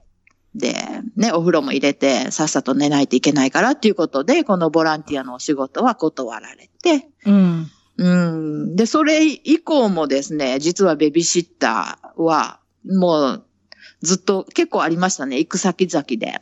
うん。うん。うん。上賀茂でもありましたし、結構いろいろやってました。無料ボランティアですが。うん。うん。はいうんそうですか。いろいろなんか受けたっていうことで。それで、えーっと、9歳からぐらいからテレビがはい。なくなったというか、テレビが見な、見なくなった、見れなくなった。なんだか見れ知りませんなくな。ったんですよ。見れなくっなったんですか？これ見なくなったんじゃなええし。なんかおか、あのーお母さんのなんか命令かなんかじゃなかったんいですか？やいやいや、もうなんかそんな、そんな厳しい家庭ではなくてですね、あの、白黒テレビが、あの、を使って見てまして、で、こう、ピントがぼやけたりとかしたら叩いたりとかしながら見てたわかるよわけなん。ですうちも、うちもバンバン叩いてたわ。それで、それでアイコンの果てにもう戻らなくなった。そうそうそうそう。4チャンそれでついにそうでしょ ?4 チャンネル回したらおかしくなったから、6チャンでいけるかと思ったらそうでもない。叩いてみろっていうことになるんですよ。そうそう、チャンネルの途中とか新聞紙を畳んで入れて調整したりとかですね。昔は大きなブラウン管でした。重たいテレビでした。えーねえ、そうですよ覚えてます。ね。で、ええあ、の、壊れたんで、で、うんあの、カラーテレビがもうちょっとし待ったら安くなるかも。でも、うちは今ちょっと買えないから、あの、テレビなしで行きましょうって言われて。私なんか、私なんかテレビ壊れてすごい嬉しかった。やったようやくカラーになるみたいな。え、でもあなたのところやめましょうになったんですか？で、やめましょうで、で、まあ、私はもうテレビを、テテレビがない、あの、生活に慣れて、学校行っても、はいはいなんなんとか、太陽に吠えろとか、ああいう番組がどうなったとかっていうのは、みんなに説明してもらって、太陽に入る、またこれは古い話ですね。で、わかり新聞のあの、番組欄見ると大体、あの、こう、内容わかるじゃないですか。確かに確かに。新聞のテレビ欄とか見見てたらね、なんかあれですよね。一応、あらすじわかるんで。一応ね、ええそう一応そういうのも情報入りますもんね。あ、そうか。ほんでで、もうまあ、あれなんですね。テレビ忙しくも。なったから、まあいいじゃないですか。それでどんどん。ん頭良くなったでしょ？テレビ見なかったら。まあ、時間はできましたよね。私もテレビに、私もテレビに費やす時間がなかったらもっと頭良くなってたな。刺繍したりね。なんか時間はいっぱいありましたね、おかげさまでう。ーん。うんあ、そう。ほな悪くもなかったわけね。テレビがなくてもね。はい。今でもないですよ。し今もないの？はい。やっぱりな、なくして座った人、あれですかね。な、なくして座った人ってそんなもんでいいのかもしれなませんね。全然なくて平気で、だいたい自分の手に負えるのは半径400メートル以内とか思ってるんで、もうんう遠くの世界で起こったことは、なんか、まあどうしようもないしね、みたいな感じですよね、結構ね。うん。時間いっぱいあります。そういうことですか？それで、まあ、小学校のことを教えてください。はい。小学校、中学校とは言っておきましょうか？ええ。どんな小学奥さん校はですか？ですね、えっと、すごい、当時上賀茂っていうのは田舎でして、うんの野山、畑、田んぼ、で、もうなんか、カエルが鳴いて電話が聞こえないぐらい鳴くような場所で、すごかったんですね。で、学校が大好きで、朝起きたらご飯食べてもう出かけるって、6時半とかでも出かけちゃうんですよ。うんうん。で、あの、給食が美味しくてですね、また、給食で育ちましたね。やっぱ人の、人のとところで食べるのが好きなんですね。やっぱりね。いや、美味しいですよ、やっぱり。あの、他の家のは。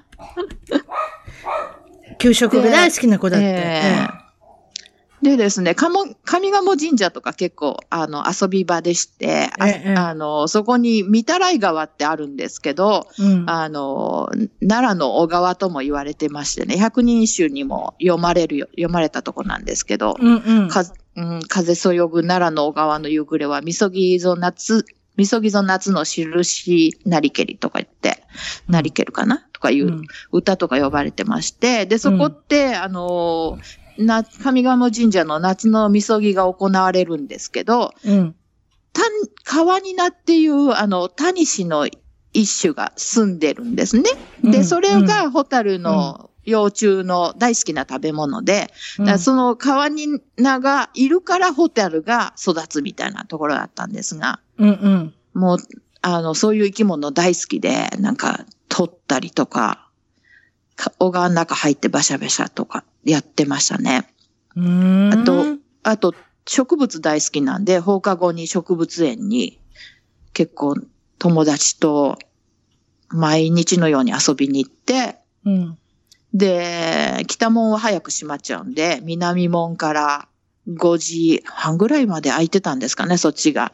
だからそれ、そっちの方まで回って、また上賀茂に、あの、バシャバシャと鴨川の中を歩きながら帰ってき、帰ってきたりとかですね、うん。してまして。で、ピアノも習ってたんですか？その頃ピアノ習ってたんですけど、全然練習しないんですよ。で、で、いつ、どこに行ってもピアノの先生に会っちゃうんですよ。お買い物に行ってる先生とか、なんかと、結構遠くに出かけてる先生とかに、あ、けいこちゃん、こんなところに何してんの？みたいな感じで言われて。うん。で、あーってもう、で、先生にも、けいこちゃんは遊びの天才だからね、って練習しま、練習する暇もないもんね、とか言って、ほとんど諦められてましたよね。その頃。ええなるほど。まあ、自然が大好きで、それで、えーっと、卒業の時に、タイムカプセル、あ、そういうのやったな、私も。でも、いつ、いつそのタイムカプセルを開いたのなんて、その忘れてましたけれども、あの、恵子さん覚えてるんですね。えっとね、す2000年に開けるっていうすごいか、あの、タイミング、なんていうのか、み覚えやすい数字でしたよね。で、私たちは100周年記念卒業生だったんですよ。その、上賀茂小学校っていうところの。2000年ってことは何十年後に開けるんです？えっと、小学校10えー12歳の子が36歳の時に開けるって感じでしたよね。うん。24年後に開けるっていうことで、その、ええ開ける時つい、行ったんですか？行かなかった？行けなかったんですけど、あうんの NHK の取材、取材とか入って、一応ビデオで撮ったものは友達に送ってもらいましたけど、おー、そうですか。えで、その時の将来の夢っていうのは、うん。うん。あの、を書い書いて埋めるんですね。で、あ、自分の将来の夢を書いて埋める、埋めたんですか？はい。ええはいで、でそれは？時は、うん。なんて書いたか覚えてたんですか？それとも、そのニュースを知って、おぼ、お、分かったんですか？おぼあの、結構覚えてて、へえ、そういうふうになるんだっていうふうには、あの、覚えてたんですね。やっぱりで、みんなに、やっぱすごいこと言ってたよって、今実際になってるねって言われたのが、あのなんて書いてたんですか？言うてください。将来は海外に住んでいると思いますって言って。当たってますでええで、まあ、めぐれ、恵まれない国のお母さんや子供たちのために、あの、皆さんと一緒に学校を作っていきたいですって。もうそれも当たってますやん。すごいですよ。わたええ私も何書いたかちょっと思い出、あれだなわかりたいなでもどうやって、うん、わかれへんけど、あ、まあええわ。まあ、なんかね、子残供の時に思うことって結構、皆さん結構タイムカプセルとかやったんじゃないですか？その当時ね。ちょっと忘れました。そうですよね。ええ。うん私もやった覚えはあるけど、なんて書いたとか、いつ開けたとか、ああ、残念残念。えーそういうことですか。えーで、それでまあ、高校っていうのは、まあ、とても2時間も通学してたの？そらまたすごいですね。ええいや、まさかそんな遠くに高校があるって知らなかったんですよ。私、中学受験した時は、あの、勉強ができるからとか、受験絶対したいからって言って受験したわけじゃなくてうん、近所の不良に、あの、立てついたんですね。あの、近所にいる、あの、いじめられてる子がいて、すごい差別的な扱いを、その、年上の人たちがしてたから、うん。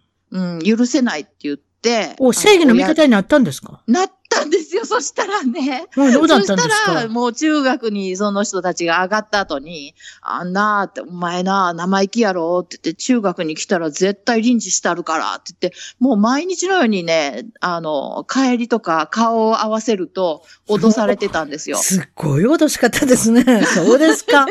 小学生？それ、あ、違う、中学生が、私が小学校6年の時です。で、相手が中学校。中学。ううんん。リンチという言葉、それも懐かしいですね。沢田健二さんも懐かしいですけど、リンチという言葉がすごく懐かしいです。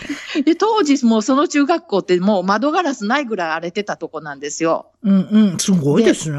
うん。で、うわーこれはまずいと思って、うんどうしようと思ったら、あ、受験すればいいんだとか思って、うん。それで、高校は、あれですか？あの、そのまま続いてるところと。ああ、中学校と高えー校は同じところに行ったんですね。多分、私立かなんかどこかに行かれたんですね。えっと、国立の教育大に行ったんですけど。国立の教育大、はいはい、し失礼しました。ええそうですか。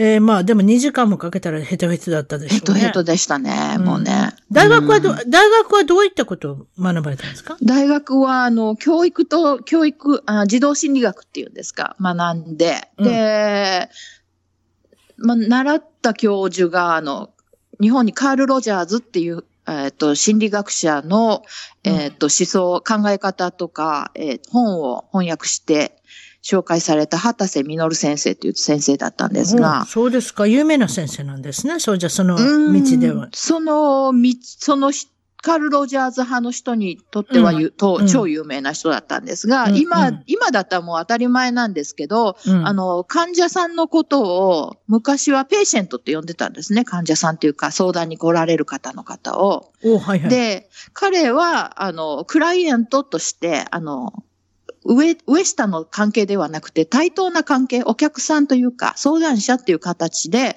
あの、考えた人で、で、相談も傾聴して分析するんではなくて、傾聴すること、よく、よく聞くことからですね、カウンセリングを始めるっていうことを提唱されてた方で、うんなので私も畑瀬先生からはもう、傾聴する、よく聞くっていうことを徹底して学びましたね。うん、なるほど。素晴らしい教えですね。今から考えると。ええそうですか。で、その当時に、えっと、今の、まあ、その、今でももちろんあるんですけれども、シュタイナー教育っはい。ていうことですか？これはどういうことなんですか？シュタイナー教育っていうシュタイナー教育っていうのは、もともとあの、ルドフ、ルドルフ・シュタイナーっていう人が、あの、うん哲学者なんですけれども、作っ、い、いらっしゃったんですが、のは。えっと、ルドル、えっと、アストリア大丈夫、えっと大丈夫ですか？下、下、下噛んでませんね？下、神、神、神ですけど。えルドルフはもう省いといてください。シュタイナーにしといてくださ。はいい。シュタイナーですね。ええで、あの、ワルドルフ・アストリアっていう、あの、タバコ工場を経営してたすごいお金持ちの方がいらっしゃって、今ニューヨークで、あの、あ何でしたっけ、アストリアのホテルあるんですけれども、うんそのタバコ工場の生えっと、働いてる工員さんの子供たちを教育するのに学校を作ってくれって相談されて、で、シュタイナーさんが分かりましたって言ってカリキュラムを作って、うんあの、えー学校を作られたっていうのが最初だったんですね。で、どういった特徴なんですか？その人の考えというのは。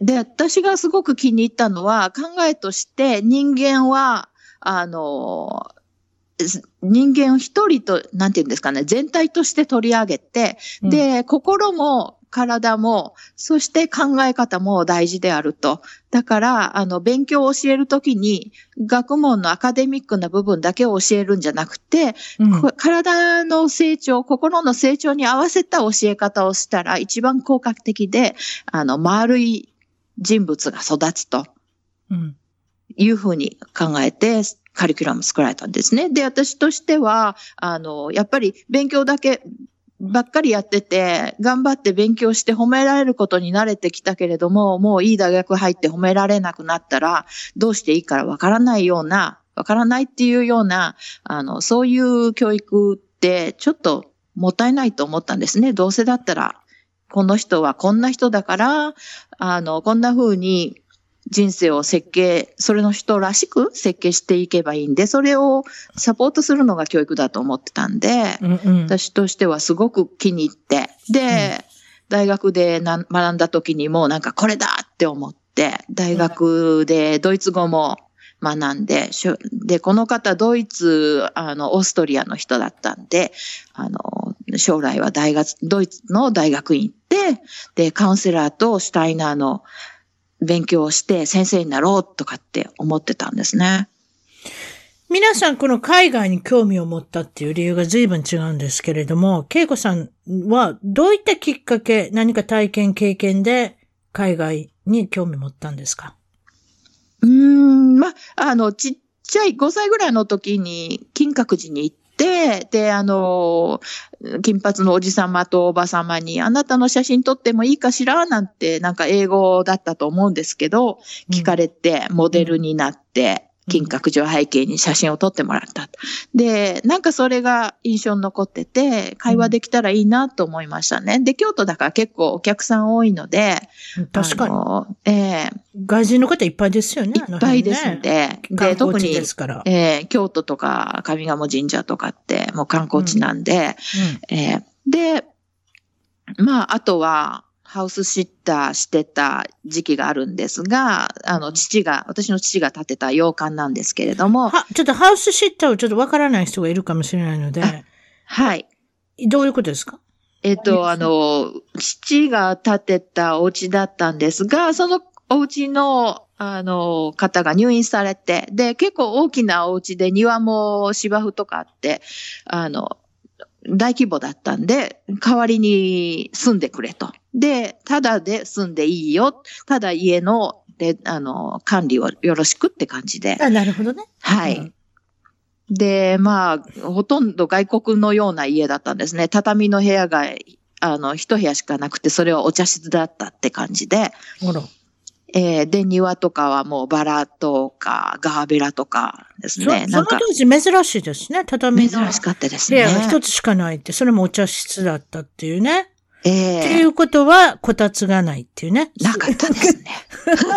スリッパでツルツルの床でしたね、すいませんそれこそね。非常に一般人的な感想で。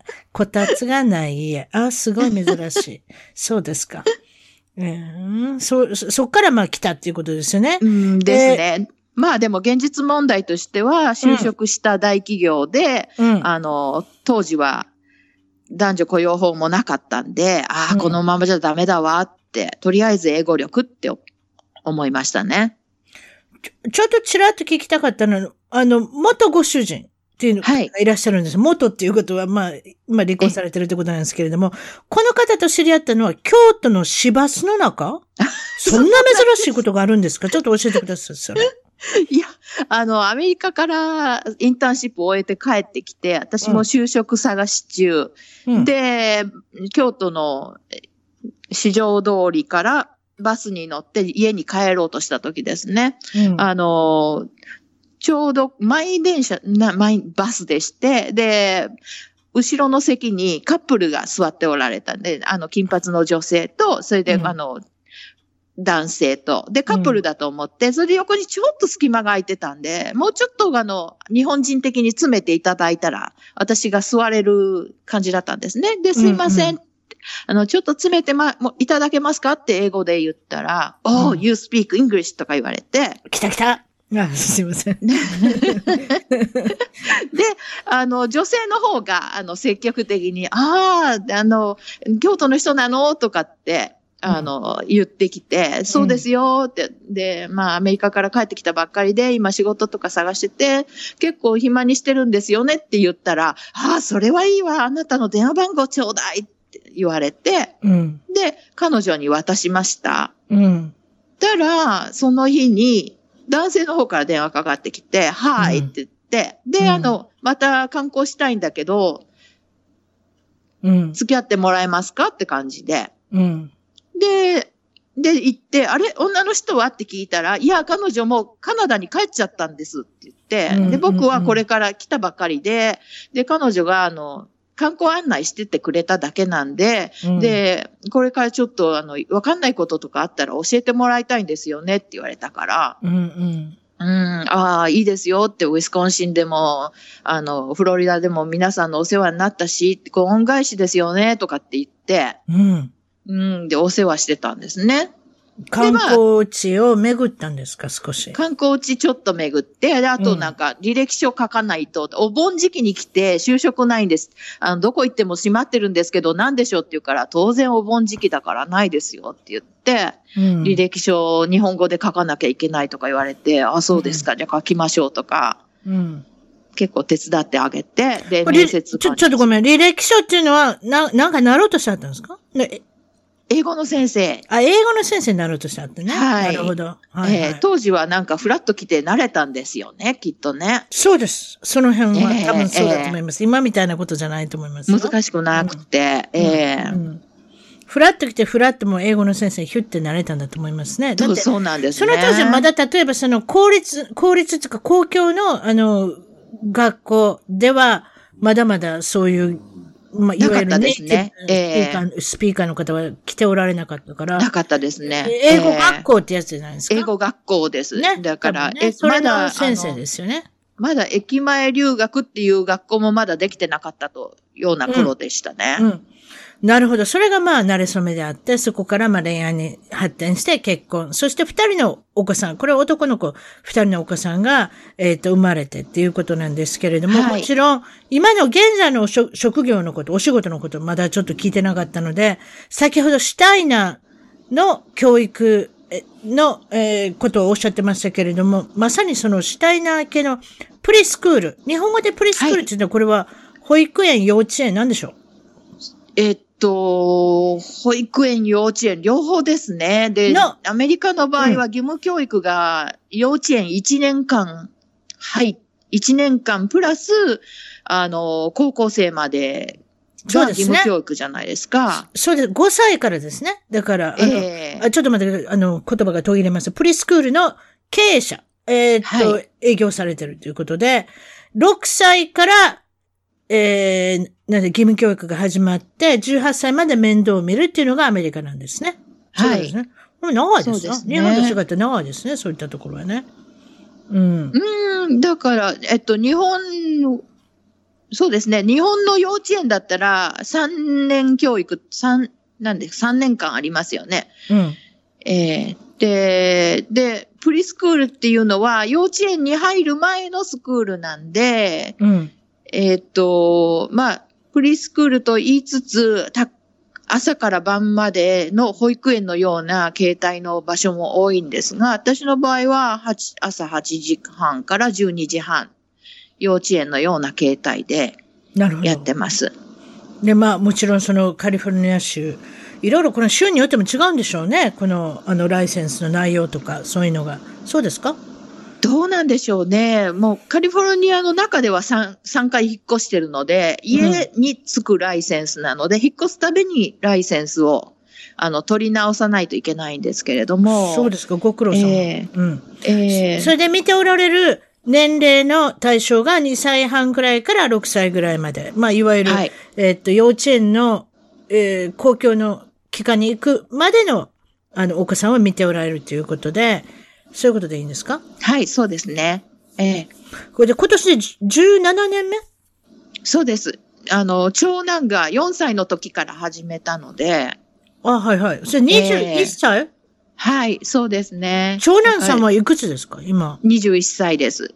あ、長男さんが21歳。はい。で、当時、あの、一番最初は4人の生徒さんで、うちの息子って感じで始めたので、皆さん21歳か22歳ね。ああ、なるほど。自分の子供も入れれるわけか。あなるほど。今分かった。何言ってるの？私なんかなんかボケてましたね。確かに自分の子供が見れますね。その自分の子供を見ながら他のお子さんも見れるっていうことで、えー今まで指導してきたお子さんの数はなんともう150人以上になったっていうことで。はい、そのくらい言ってると思います。あんまり数えてませんが。恵子さんの、まあ、よプリスクールでは、おやつも出すし、お昼ご飯も、すごいですね、お昼ご飯も。そうです出すんですか？ね。で、お料理はいかがですか？おお母さんはあんまり苦手だったっておっしゃいましたけれども、恵子さん自身はお料理いかがですか？私は料理好きですね。ただ、あの、レシピ通りに作れないんですよ。あの、めんどくさくって読んでられなくって。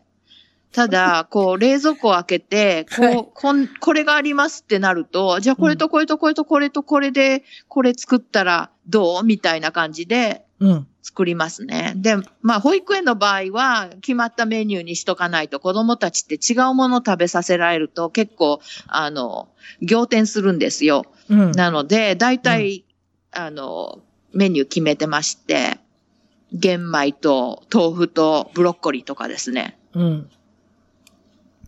例えばパスタとか。例えば好き嫌いの多い子もいっぱいいるじゃないですか。特にアメリカ来て思うんですけれども、何でも食べれるっていう子が割と少なかったりしますけれども、恵子さんのモットーとすることはどういうことですか？そういうお子さんがいた場合は。いや、あのですね、やっぱり、あの、一緒に、一緒に作って食べる。で、あの、つみんながたテーブルを囲んだ時に、一人だけもう食べたから、でき、遊びに行きたいって言われても、みんなで食べ終わるまで座らせておくんですね。で、なるほど。で、そして食べながら会話をしてるうちに、食べたくないとか言ってた食べ物を、なんか知らないうちに食べてたりすることあるんですよ。気がついたら。わかります。うんええで会話をしながら食る。べると楽しいので、そうそのノリで、あの、なんていうのかな、楽しくないことが忘れれる？そう、それでね、食べ物ってやっぱりね、好き嫌いって、あうん。の、神経質な子は食べないんです。怖くて。ややっぱり知らないものを口の中に入れて自分の体に飛び取り入れるってことは、うん。神経質な子、繊細な子にとっては、ちょっと恐怖だったりするわけなんですね。でも、みんなでなんか食べてて、あの子もこの子も食べてて、笑いながらこう喋って食べてると、なんとなく食べちゃって、あって気がついたら食べてたよ、みたいな。あとね、ええ。アメリカにいてて思うんですけど、17年前に比べてね、アレルギーの数とか増えてません？すごく多いですね。これ、でこれどうしたことだとか、ええどういう現象だと思います？私ものすごく感じるんですよ。昔はそんなになかったぞっていつも思うんですよ。どうい、いかがでしょやっぱり添加物と、で、あの、小麦、小小麦粉の種類とか、あと、あれですね、あの、農薬の入ってる食べ物っていうのが多くなってんじゃないかなと思うんですけれどもそういうとこから来てるんですか？かもしれないですね。うん。あの、で、小麦粉のアレルギーも増えてきまして、あと、あと皆さん、あの、どうも体調悪いなと思ってても、小麦粉アレルギーだっていうふうに限定できてなかった部分もあって、なんなんとな。く、あの、アレルギーっていうものに対しての意識も昔は低かったとは思うんですね。そうなんですよ。もう、もう皆さん個人でググってますから。ええここはもうアレルギーじゃないかと。もうこれは絶対アそうそうそうレルギーだと。何か自分で判断してしまうところがあるのかもしれませんね。そうですね。だから、あの、小麦、小麦だけじゃなくて、この頃、お米が食べられないって言言われて、そんなんもあるんですか？あ、ちょっと大きな声になりました。私ちょっと興奮してしまいました。そうな ん、そうなん言うてて、小麦がね、ダメな子っているじゃない。いわゆるえグルテンフリーのグ、ルテンフリー。あの、で生活をしなきゃいけない。あと、ピーナッツの嫌い、ナッツがダメな子。ですよね。他にどんなアレルギー見ます？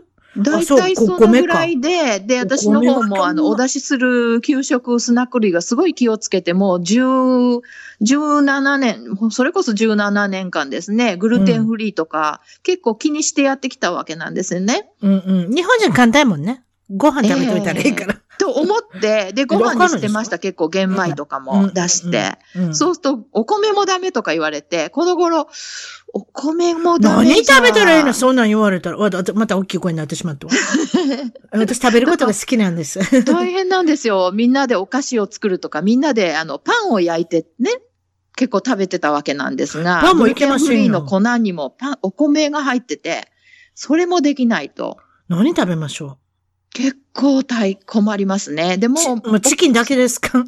安全なのはチキンだけ。なんか でも、それ食べない子もいいるでしょ？菜食主義者って言うんですか？ええベジタリアンの子いませあの、対応できてるんで、あ、そうか。ブロッコリーあげとくわ。で、でチ、チーズとか出さないでお豆腐とかですね。あの、アメリカ、それもややこしいね。ビーガンもおるからな。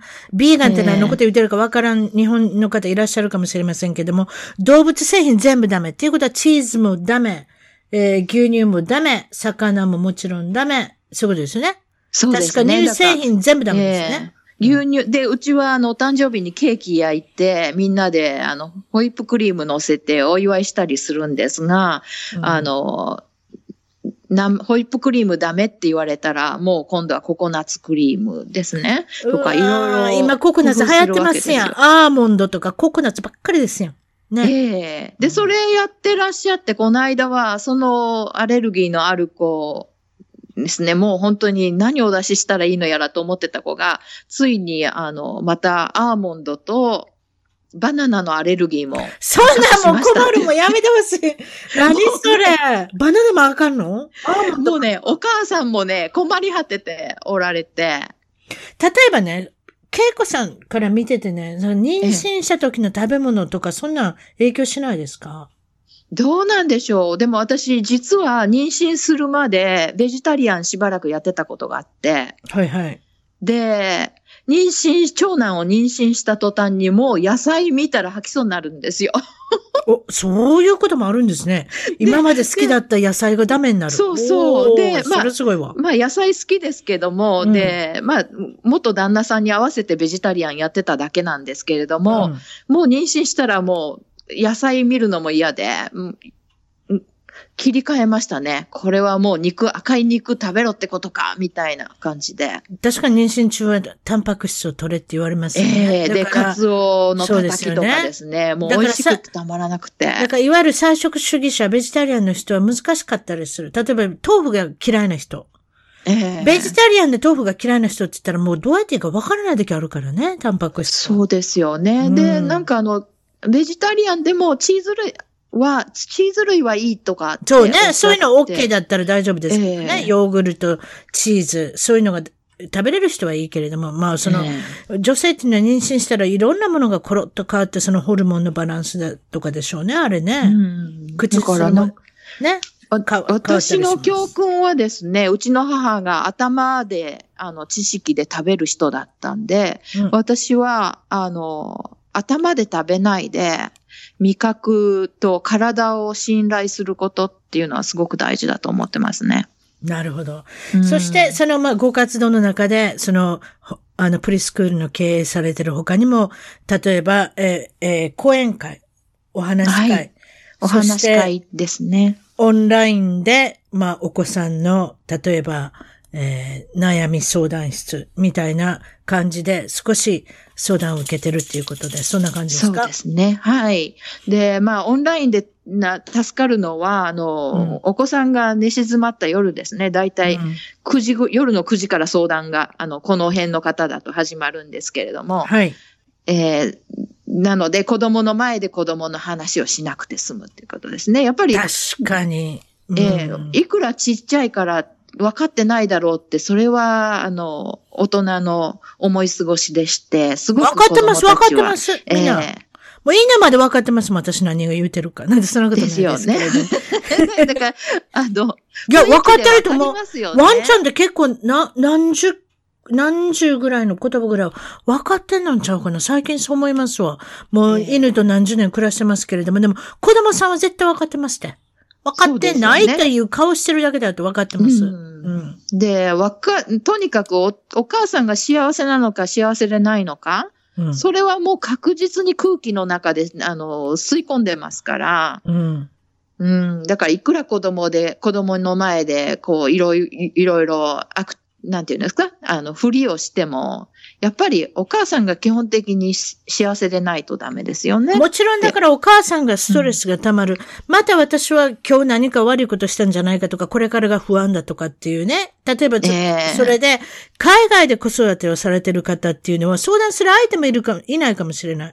お母さんに電話しようと思っても時差があるからなかなかできなかったり、お姉さんとかにも相談ができなかったり、まあいろいろするじゃないですか。そうした時に、海外でで子育てしてる方に、どうやってオンラインで、あの、まあ、進めて相談に乗ってあげたり、子育てのアドバイスをしていけるかっていうのも、なかなかこれから伸びていくんだと思いますよ、そういった方向は。ええで、私自身はアメリカに来た時に、そのアメリカの子育ての常識ってものは分かんなかったわけですよ。うん。あの、だから何をやってもなんか、あの、ウルトラマン遊びに来た子に見せたりとかですね。うん。で、あの、い一緒に遊びに来来て、迎えに来られたお父さんに叱られたことありますね。こんな乱暴なものをここの家では見せるのかとかってね。ああ、そうそうそうそう。こちらではまあテレビに対しても映画に対してもええレーティングっていうのがありまして、あこの年は見ていい、この年は見ちゃいけないっていう目安があります。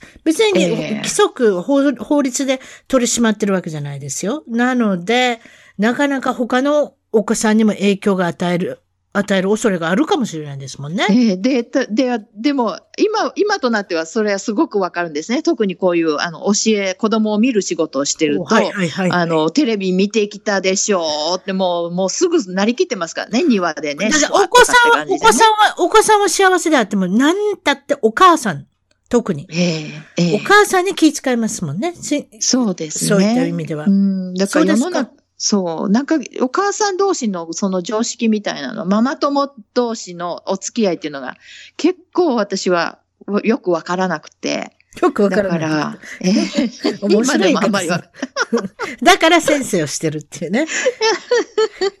違ったところのポジションにいれば大丈夫。そうかもしれないですね。最後にお聞きしたいのは、将来の夢、展望、抱負。これからどういった形で、まあ、ビジネスを伸ばしていったり、また違った展開をし、があるのかっていうのをちょっとお聞かせください。そうですね。あの、た、この間実は、えっと、婚約いたしまして、どうすごいで。爆弾宣言が最後の方に来ました。はい。それで？で、あの、こう、アメリカの方じゃないので、将来また引っ越す可能性もあるわけですね。で、アメリまあそういう、遠回しな言い方しないでくださいよ。アメリカの方じゃないんですって。そそれはどういう方、宇宙人ですか？違うんですか？はっきり言ってください。アメリカの方でないっていうのは。どこの方ですか？あオーストラリアの方で。そんな人とサクラメントでうろうろしてるんですか、はい。ええそんな大きな声出さなくても大丈夫どこの国に行っても、やっぱり今までやってきた仕事ですね。あの、子育て中のお母さんとたちとつながれて、うんで、やっぱり情報交換ができる場所を提供したりとかですね。孤独な思いで子育てをされている、あの、親御さんですね。お母さんに限らずお父さんもそうだと思うんですが。あの、をサポートしていきたいなと思ってますね。あと、あの、シングルマザーになられて、あの、子供を、ちっちゃい子供を抱えてどうしようって思思われてる方は、私、経験者ですので、あの、もしこういうプリスクールの経営とかですね、やってみたいと思う方がいらっしゃったら、あの、お手伝いできますので、なるほど。プレスクールが経営したい人、少し興味のある人は、私がアドバイスさせていただきますということと、あと先ほどおっしゃったそういう相談ですか？海外で子育てで困ってる人とか、そういったもの、あの、サービスもっていうことですか？そうですね。はないる。ほど。そして、えーっと、ま、まあ、どういったことをモットーに、教育の立場に、あの、はい。やっぱり私があの主体な教育とかカウンセリングとかいうことにすごく興味を持ったのは、うん人って結構強いようで弱いようで、あの、周りにいる人が、あどん、支え合って生きていけるからあるものだと思うんですが、自分を大切しにして、で、物を大切にして、で、人を大切にできる人材を作り、作るお手伝いをしたい。そういう意味で保育園をやってますし、うん、で、その一人一人は価値のないもの、自分なんてって思いやすいんですけど、特に日本人は、ね一人一人はとっても大事で貴重で、あの、宝なんだっていう自覚を皆さんに持っていただきたくって、で、自分を自ら命を絶つようなことのない、自殺のない世界を作っていきたいと思ってますんで、あの、それでトレジャーガーデンっていう名前にしてます。なるほど。トレジャーガーデンの、えっ、と、ウェブサイトの方のお知らせをしときましょうか。はい。トレジャーガーデンスクール .com ですか？はい。ワンワードで。トトレジャーガーン。デンスクール .com。そして Facebook でつながりたい方は、ケイコさんとつながっても大丈夫ってことで、だいいいんですか？それで。そうですね。あのーシルバーと稽古で見ていただいたらいいと思いますし、あと、インスタグラムの方で、稽古トレジャー。ケイコトレジャー。ということで検索していただいたら、ワンワードで、一つの言葉で、ケイコトレジャーで検索していただく。そして Facebook の方は、ケイコ、えースペースを開けて、シルバーとは S, I, L, V, E, R, T。はということでそうですね。まあ、はいこちらの方のいろんな、えっ、と、インスタグラムも、先ほど言いましたね。言ってますね。はい、わ、かりました。はいそしたら、えー一番トーク .com、一番トーク .com のゲスト情報で、クリックしたらそちらの方にジャンプできるように、あの、掲載させていただきます。今日はどうも、お忙しいとこありがとうございました。はい、ありがとうございました。はい、それじゃあ失礼します。はい、失礼します。一番トークのツイッターでぜひフォローをして絡んできてくださいまた一番トークの Facebook で気に入ったらぜひいいねをお願いします番組の聞き方は iTunes もしくは内蔵のポッドキャストアプリより一番トークを検索 Android のスマートフォンからはサウンドクラウド Google プレイミュージックのアプリより一番トークを検索チャンネル登録をして新着をいち早くゲット私の小さな番組をぜひ応援してください。